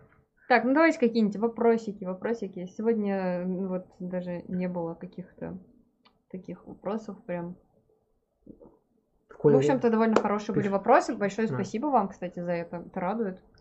Почти что все-таки реально что-то получается, на утро колу сливаешь, перед соль, сейчас в духовке зашибись. Ну, может быть, попробую. Твой любимый вот это вот к тебе. Вопрос, может ли марксист... Чисто иметь личную Мгм. веру в Бога. Да, что ж такое-то? А, во-первых, есть стрим на канале, называется «Марксизм и религия», где я, ну, как мне кажется, довольно подробно объясняю, откуда вообще есть пошла религия в истории, почему она сохраняется сейчас, хотя, казалось бы, до нее какие-то основания уже потерялись. Вот, то есть, если брать именно вот исторические корни, то, конечно, они себя уже изжили полностью, мы можем познать мир вполне себе и без э, некого божественного вмешательства, без там понятия мифа и так далее. Кстати, вот в этом плане стрим про мифы, который у нас с Мариной был, очень хороший, потому что он позволяет понять, почему люди, как вот люди мыслили в истории, что они, ну, для них это, ну, миф это не сказки, это часть их жизни была вполне себе, ну, как, как же, как для нас с вами сейчас физика с химией. А сейчас, скорее, религия остается, э, как вот если брать, опять же, там, бессмертное изречение Маркса, да, о том, что религия, вот, вздох угнетенной твари, сердце бессердечного мира, опиум народа, да, то есть это именно следствие а, отчуждения труда, которое является, ну, неизбежным, неизбежной чертой, неизбежным проявлением классового общества, э, классовой эксплуатации, классового антагонизма, и э, именно поэтому люди будут искать себя, ну вот именно в состоянии беспомощности, будут искать себя в чем угодно, то есть в поиске там а, анунаков, а, древней китайской медицины, того, что вот а на Западе-то все хорошо, а у нас просто дебилы. Или что, вот, вот, и вот любых таких вот фетишей, которые не имеют под собой реального основания. Религия входит в их число. Просто вот и все. Вот когда человек там бессилен, когда у тебя в стране развалена система образования, а когда там, не знаю, твоя там дочь, э, там, ну, ей там на- надо там делать срочную операцию, а ее там делают ржавым скальпелем пьяный доктор, тебе только остается что молиться, как бы, у тебя просто вариантов нет. И люди в таких случаях начинают молиться уже не конкретному богу, а уже там всем богам. Это э, обыграно во многих пародийных фильмах, там, как люди там выбегают, там куча таких оберегов, крестов, там, и чего угодно, там, звезд и прочего. То есть э, люди обращаются к некой абстрактной силе, что а вдруг поможет. Но я же ничего не теряю, да, вот это то есть э, аргумент такой есть, а, аргумент Паскаля, по-моему, называется, да, там, но я же ничего не теряю. Вот, хотя на самом деле это, скорее, свидетельство слабости человека и проявление того самого влияния эксплуатации на нас. То есть это то, что есть, то, что может быть, но то, с чем все-таки, наверное, стоит бороться, чтобы полностью называть себя марксистом. То есть мы во многом должны работать с людьми верующими, потому что они, это люди, которых коснулся капитализма, которые понимают, что такое проблема капитализма. И просто стоит, наверное, показать пути э, решения, показать э, причины, скажем так, и вовлечь их именно вот все-таки э, в материализм. Вопрос от Джорджа Комарова. Может ли марксизм иметь личную жизнь? Ни в коем случае. Ни марксизм, ни конкретный марксизм не должен иметь личной жизни. Он должен отдавать э, все, все дело в общем, только революции. Жорж согласен. И вообще Только коты. в отпуск тоже не ездить. Только, только коты. Вот, тут вопрос еще, почему марксистские течения на Западе, которые топят за социализм, на самом деле избегают вопроса базиса и построения плановой экономики на основе демократического централизма. Я бы все-таки, наверное, здесь сказала, что это немножко искажение в плане того, что э, ну, у нас российские левые, даже которые очень сильно в теме, очень мало кто имеет представление о том, что происходит на Западе. А Особенно в каждой стране. Потому что если мы берем каждую конкретную страну, там очень сильно своя специфика. И то, что вот у нас сейчас, к сожалению, некоторые пытаются показать, что там все сплошные вот какие-то эти СЖВ, да, и вот это вот все, это э, не совсем соответствует реальности, потому что на самом деле там движение тоже очень... Ну, это как сказать, что в России все левые, э, например, что, за, ну, все, все левые против протестов в Беларуси. Или все левые, За протесты. Да. Тоже, тоже будет неправда. тоже будет неправда. Или что вот все левые в России, что, что у нас можно еще придумать? А, э, все левые в России троцкисты, пожалуйста. Да. Берем, э, например, какую-нибудь вот э, популярную организацию, да, Мгм. и на ее основании проецируем ее взгляды на всех вообще левых в стране. Это будет неверно. Вот. При этом э, почитать численность организаций тоже не всегда представляется возможным, как вы сами прекрасно понимаете, потому что не все эту информацию публикуют в открытом доступе. Ну, Ну, и- многие люди не совсем понятно, если они, то ли они в организации, то ли они нет. То есть тут тоже как бы бывают всякие нюансы и тонкости печальные, которые не всегда получается формализовать. Но, отвечая чуть более глубоко на этот вопрос, у нас был стрим про РАФ, и там я такую вот э, вкидывала тему, что после того, как э, после 68 года на Запад, например, берем Германию, пошло по интересному пути Мгм. тоже, когда, с одной стороны, левые разочаров... там просто вот максимально ушло вот в террористическую вот такую вот тему, Мгм. а потом они видели, что это не приносило ну, какой-то пользы на самом деле в общественном мнении, ну, многие считали. И они ушли наоборот, как э, ответ на это, э, вот в такую вот категоричную толерантность ко всему и так далее. И это на самом деле тоже сыграло свою роль потом в формировании современного того, что там происходит. Сергей предлагает следующий вариант. Если Ленин гриб, значит он размножается спорами. Орки размножаются спорами, значит Ленин орк. Ну, продолжая эту логику, тогда Октябрьская революция это был очень большой ваг. Вот это- кошмар. С вопроса про Ваху просто пошли, как бы рубрика еже, э, ежеразная. А, Серпань спрашивает. Вопрос, так и повторюсь, знакомы ли вы с концепцией североамериканского медийного левака Питера Коффина, который описывает рынок идей и более конкретно работу соцсетей в терминах политэкономии? Интересно. Я, если честно, не знакома. Я тоже не знаком. Если пришлешь мне, я с удовольствием почитаю. А, возможно ли, нужна ли сейчас интеллектуальная дискуссия между левыми и либералами, например, на каких-то форумах? Как думаешь? Еще раз вопрос. Я... Нужна ли дискуссия, Дискуссия? дебаты между левыми и либералами? А вопрос в целях только, то есть э, просто дебаты ради дебатов не нужны, а когда мы касаемся какой-то ре- реально важной ну, задачи, например, да, и ну, какой-то ва- важной проблемы, то мы можем дискутировать для того, чтобы повлиять на аудиторию, показать, что наш вот путь верный.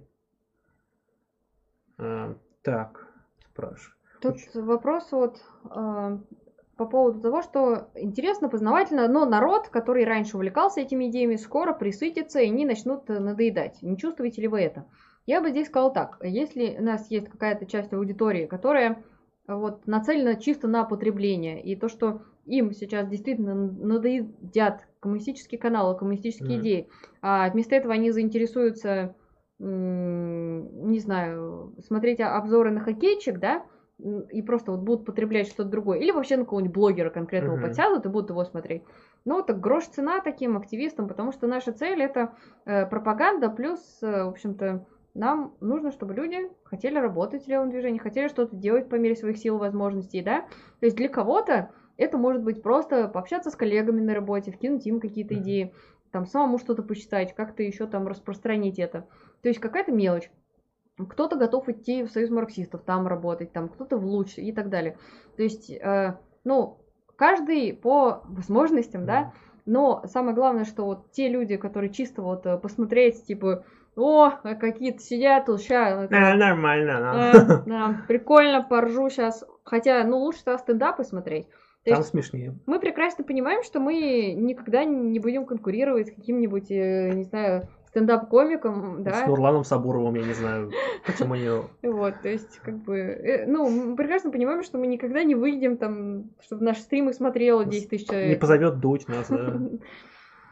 Так, спрашивают, а, как вам, Жан Чанли спрашивает, как вам идея популяризации социалистических идей при помощи ТикТока? Хорошая идея, делай. Вот прям реально хорошая. Если вдруг получится, я буду подписан. Я, это, мне будет повод зайти в ТикТок хоть раз в жизни. Ну, да, потому что, конечно, это очень тяжелая работа. До тех пор мне хватает клипов ВКонтакте. Я захожу, охреневаю, выхожу, не захожу еще месяца два. Вот. Обычно так получается. Так. а, Что, что, что, что? Ана- Аналитику для, от Мономаса для разумистов, но для, для тех, кто понимает, о чем это. А, Графозор еще какой-нибудь. Когда ездить опять начнете? А, ну, Надеюсь. скорее всего, мы совершим поездку э, в ближайшем будущем, в Да. сентябре. В сентябре и, наверное, еще, может быть, в ноябре посмотрим. Как получится. Мы пока еще расписание составляем, как получится, но осенью ждите, ждите. Народ, подскажите нормальное приложение перевода текстовых книг в аудио. А, ну, не знаю, относительно неплохо читает Алиса, если статьи и нужны именно. Но она нельзя наставить на паузу, к сожалению, нельзя ускорять. Мне вот это не нравится. Но читает она реально хорошо. Вот. А какие-то еще более качественные, может, кто-то знает, я не А, слышал. Я знаю какое-то приложение. Ну, что-то типа Майбука. А, ну MyBook Там, короче, есть, да. можно- В MyBook можно так делать? Там можно слушать текст, Интересно. ой, смотреть текст, а потом, типа, с любого момента переводить в аудио. Прикольно. Я не знаю, платно это или не бесплатно, но у них бывают промокоды. У меня вроде подписка на MyBook просто была от компании. Надо посмотреть. Надо посмотреть. Там всякое интересное Да, бывает. календарь перевернем завтра, 3 сентября. А мы, кстати, полчасика можно подождать и перевернуть. А, Сентябрь горит, убийца плачет, давайте. The Wake Me Up in September Ends. Давайте, что еще? Кто вспомнит про сентябрь что-нибудь песни? Давайте. А, Как вам комикс Супермен Red Sun? Не знаком с этим комиксом. Мой любимый комикс это комикс про Розу Люксембург. А, С котельником попробуйте поспорить, кто такой Котельников. В ТикТоке есть коммунистические мемасы. Я не очень люблю мемасы коммунистические, если это не политически ангажированные анекдоты и, и не животноводство. Вот. Но животноводство там просто все что угодно. А а политически ангажированные анекдоты, они просто прекрасны. Это просто лучшее, что есть в левом юморе. пока Ну, что. товарищ говорит, я пока латентный марксист. Марксист, ну, Очень, что ж. тоже, почему нет? Ну что ж, Никто никогда не вернется в 2007 цитирует э, Дмитрия Анатольевича Медведева. очень странный вопрос. Курит ли Тереза? Нет, я не курю, не употребляю. Я, ну, в общем-то, придерживаюсь идеи edge. Это означает, что я, в принципе, не приемлю никакие вещества, изменяющие сознание, ни сигареты, ни алкоголь, тем более наркотики. И считаю, что надо всегда оставаться трезвым. То есть не глоточка, даже по праздникам. Вот так. Кто хочет знать, что такое Стрейдж подробнее вообще погрузиться в эту субкультурную тему, а у нас есть замечательный стрим, э, называется «Кто такие антифа», по-моему, на канале, тут можете посмотреть, там очень подробно, очень интересно, с вопросами, со всякими рассказами, по-моему, даже с какими-то воспоминаниями, рекомендую. Может быть, меня спросили, курю ли я, потому что у меня под конец стрима голос садится. Вот такое бывает, Мгм. кстати, да, у меня, ну, особенно когда это. И миско еще и не ем, я очень скучная. А, И Алекс раз это подметил. Вернулся! Вот, извините, но вы скучные, занудные Ну весельчаки. Мне кажется, это оксюмарон. Мастера поговорить обо всем и ни о чем. Дамочка сказала, что журналистка. И юноша, наверное, тоже. Это журналистский проект, заняли кусочек. А, да, это аналитика, просто, знаете, типа, если, а, типа, один человек журналист, то все люди журналисты. Но, э, скажем так, учебник по логике в помощь могу только порекомендовать. Если реально интересный какой учебник, могу посоветовать. Сколько с подписчиками в Саратове? Пока, к сожалению, не планируем. А Были бу- там, был были ж недавно, отличный город. да. Буквально не- даже меньше года назад уже были в Саратове. Как, как могли пропустить? Э, Вот. Много народу вступило в союз марксистов. Ну, довольно-таки много. Э, Средний возраст вступивших, а сложно сказать, потому что в разных регионах очень сильно разная ситуация. Ну, вот мы не проводили аналитику. Опять же, у Мгм. нас сейчас открывается пресс-служба. Типа, можно задать вопросы из марксистов, и вам ответят через какое-то время. Ну, особенно если вопрос сложный. Там скоро будет все контакты, куда написать, ну, как, как оформить, да, вопрос, чтобы быстрее ответили. И, ну, вот, я постараюсь его запомнить, передать, потому что, ну, средний возраст, ты вступишь, ну, почему нет? Интересный вопрос, между прочим. Хороший вопрос. Так, как считаете, стоит ли отойти от ярлыка марксист? Марксисты продолжают двигать идеи марксизма. Часто люди отталкивают эти ярлыки в связи с пропагандой либералов. Ну, насчет марксизма не знаю. Я бы, может быть, подумал бы от названия коммунист отказаться. В принципе, оно, потому что оно слишком дискредитировано теми, кто реально настоящим не является революционными по-настоящему, а скорее являются сторонниками шаги назад. То есть э- это еще можно подумать. Но марксизм, мне кажется, ну, очень, ну, довольно емкое название, оно научное вполне себе, ну, как бы общепонятное. Потому что марксизм как раз таки понятно, потому что коммунизм он может быть сильно же, разный, и зачастую, к сожалению, к марксизму не имеющий отношения. А марксизм вполне гораздо более однозначный термин. Поэтому, собственно, союз марксистов. Один раз, не Алекс раз, поэтому он так много пишет. А, нужно стрима о Финляндии и ее экономике. Ну, специалисты были из Финляндии. Кстати говоря... Там же есть э, финбол, и еще А, там Фи- есть... а, кстати, ребята. Финбол, он же говорит по-русски говорит, кстати, даже Да. вроде как. Может позвать, слушайте, может как за, за- заодно как Там бы еще есть получить. э, ребята, я знаю, из Финляндии коммунистов, можно может, с ними. может, мне кажется, может стоит связаться, что-нибудь совместно можно сделать, потому что мне кажется, было бы интересно. Про финбол я что вспомнил ради этого. Такое дело. Николай Бондаренко, какое отношение? Если бы в КПРФ было побольше таких депутатов, как Бондаренко, КПРФ было бы гораздо более популярной партией и гораздо, может быть, даже более эффектной. Хотя ну, не стало бы, наверное, более коммунистической, но более эффективной и более популярной, да. Э, Тут интересный вопрос, э, а не вопрос, утверждение. Ян Чан Ли, э, Тереза, вы марксизм изучаете, меняет мозг сильнее любой запрещенки. Вот именно поэтому мне и не нужен алкоголь. Вот. Еще Гром говорит, что давно не слышал про э, схе движения года, так с 12-13 движения еще живо. Да. Я бы вообще не сказала, что это прям движение когда-либо было. Ну, то есть, э, ну, я не могу сказать, что там вегетарианство это движение, ну, с натяжкой, да, потому что э, вот схе тоже, ну, движ- хотя вегетарианство, конечно, побольше, но веганство скорее. Да.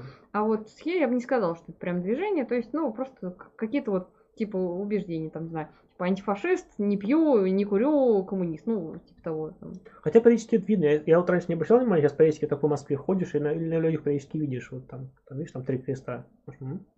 Понимаю. Вот, уважаю. Вот. А, Так. Так, так, так, как возник у вас конфликт с Польштурмом? Ой, ну что ж за сборник сплетен-то? Ну, сходите на прошлый стрим на наш, там что-то было про это, по-моему. Там вкратце пересказ, можете там посмотреть. Был ли Маркс марксистом? Как ты думаешь? Энгельсистом был уже, ответили. Марксист. А. А, Энгельс был марксистом. А, ну, понятно. А Сталин был троцкистом, я понял. Согласен. А, Да, нам предлагают обратиться к Кларе, вот, по связям с русскоязычными, вот, мы с ним немножко Да? общались, да, хорошо. А каково ваше отношение к философии, диалектике, логике Гегеля?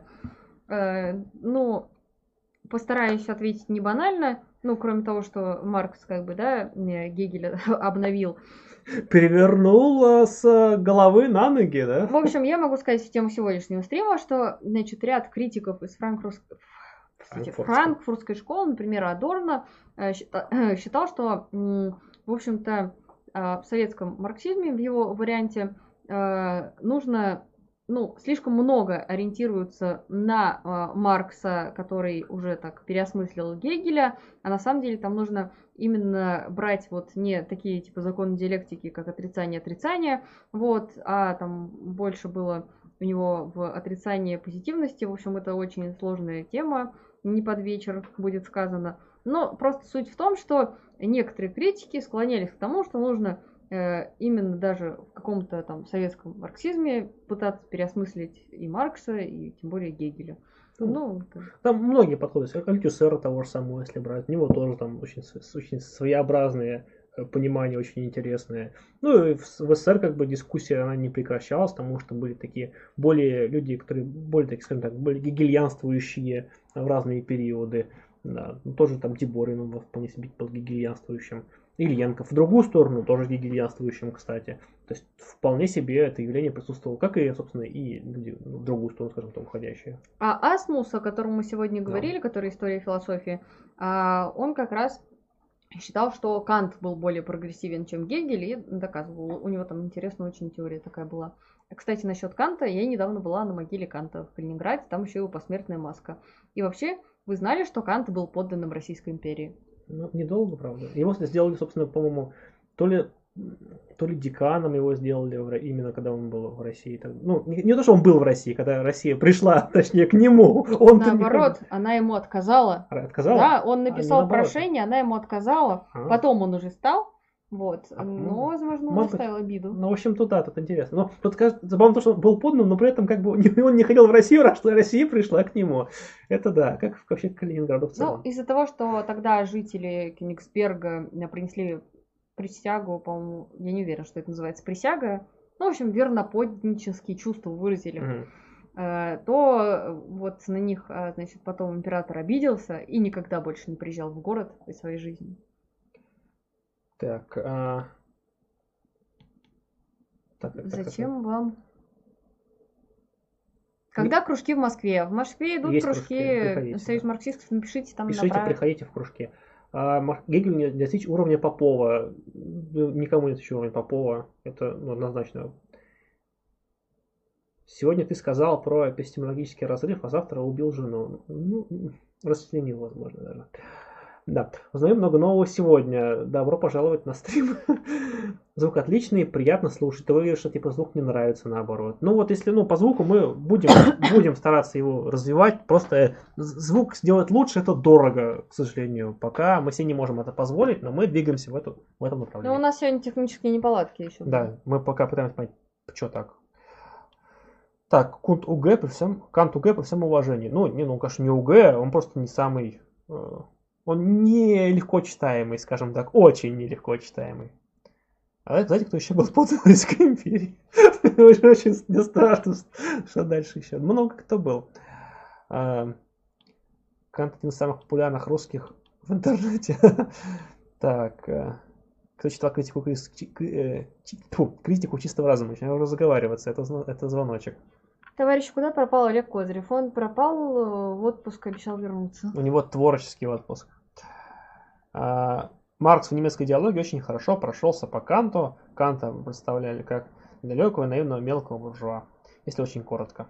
Вы что, устали? Да нет, Алекс э, с прекрасной фамилией. Да что ты, просто сидим тут уже 2.40 уже как заседаем.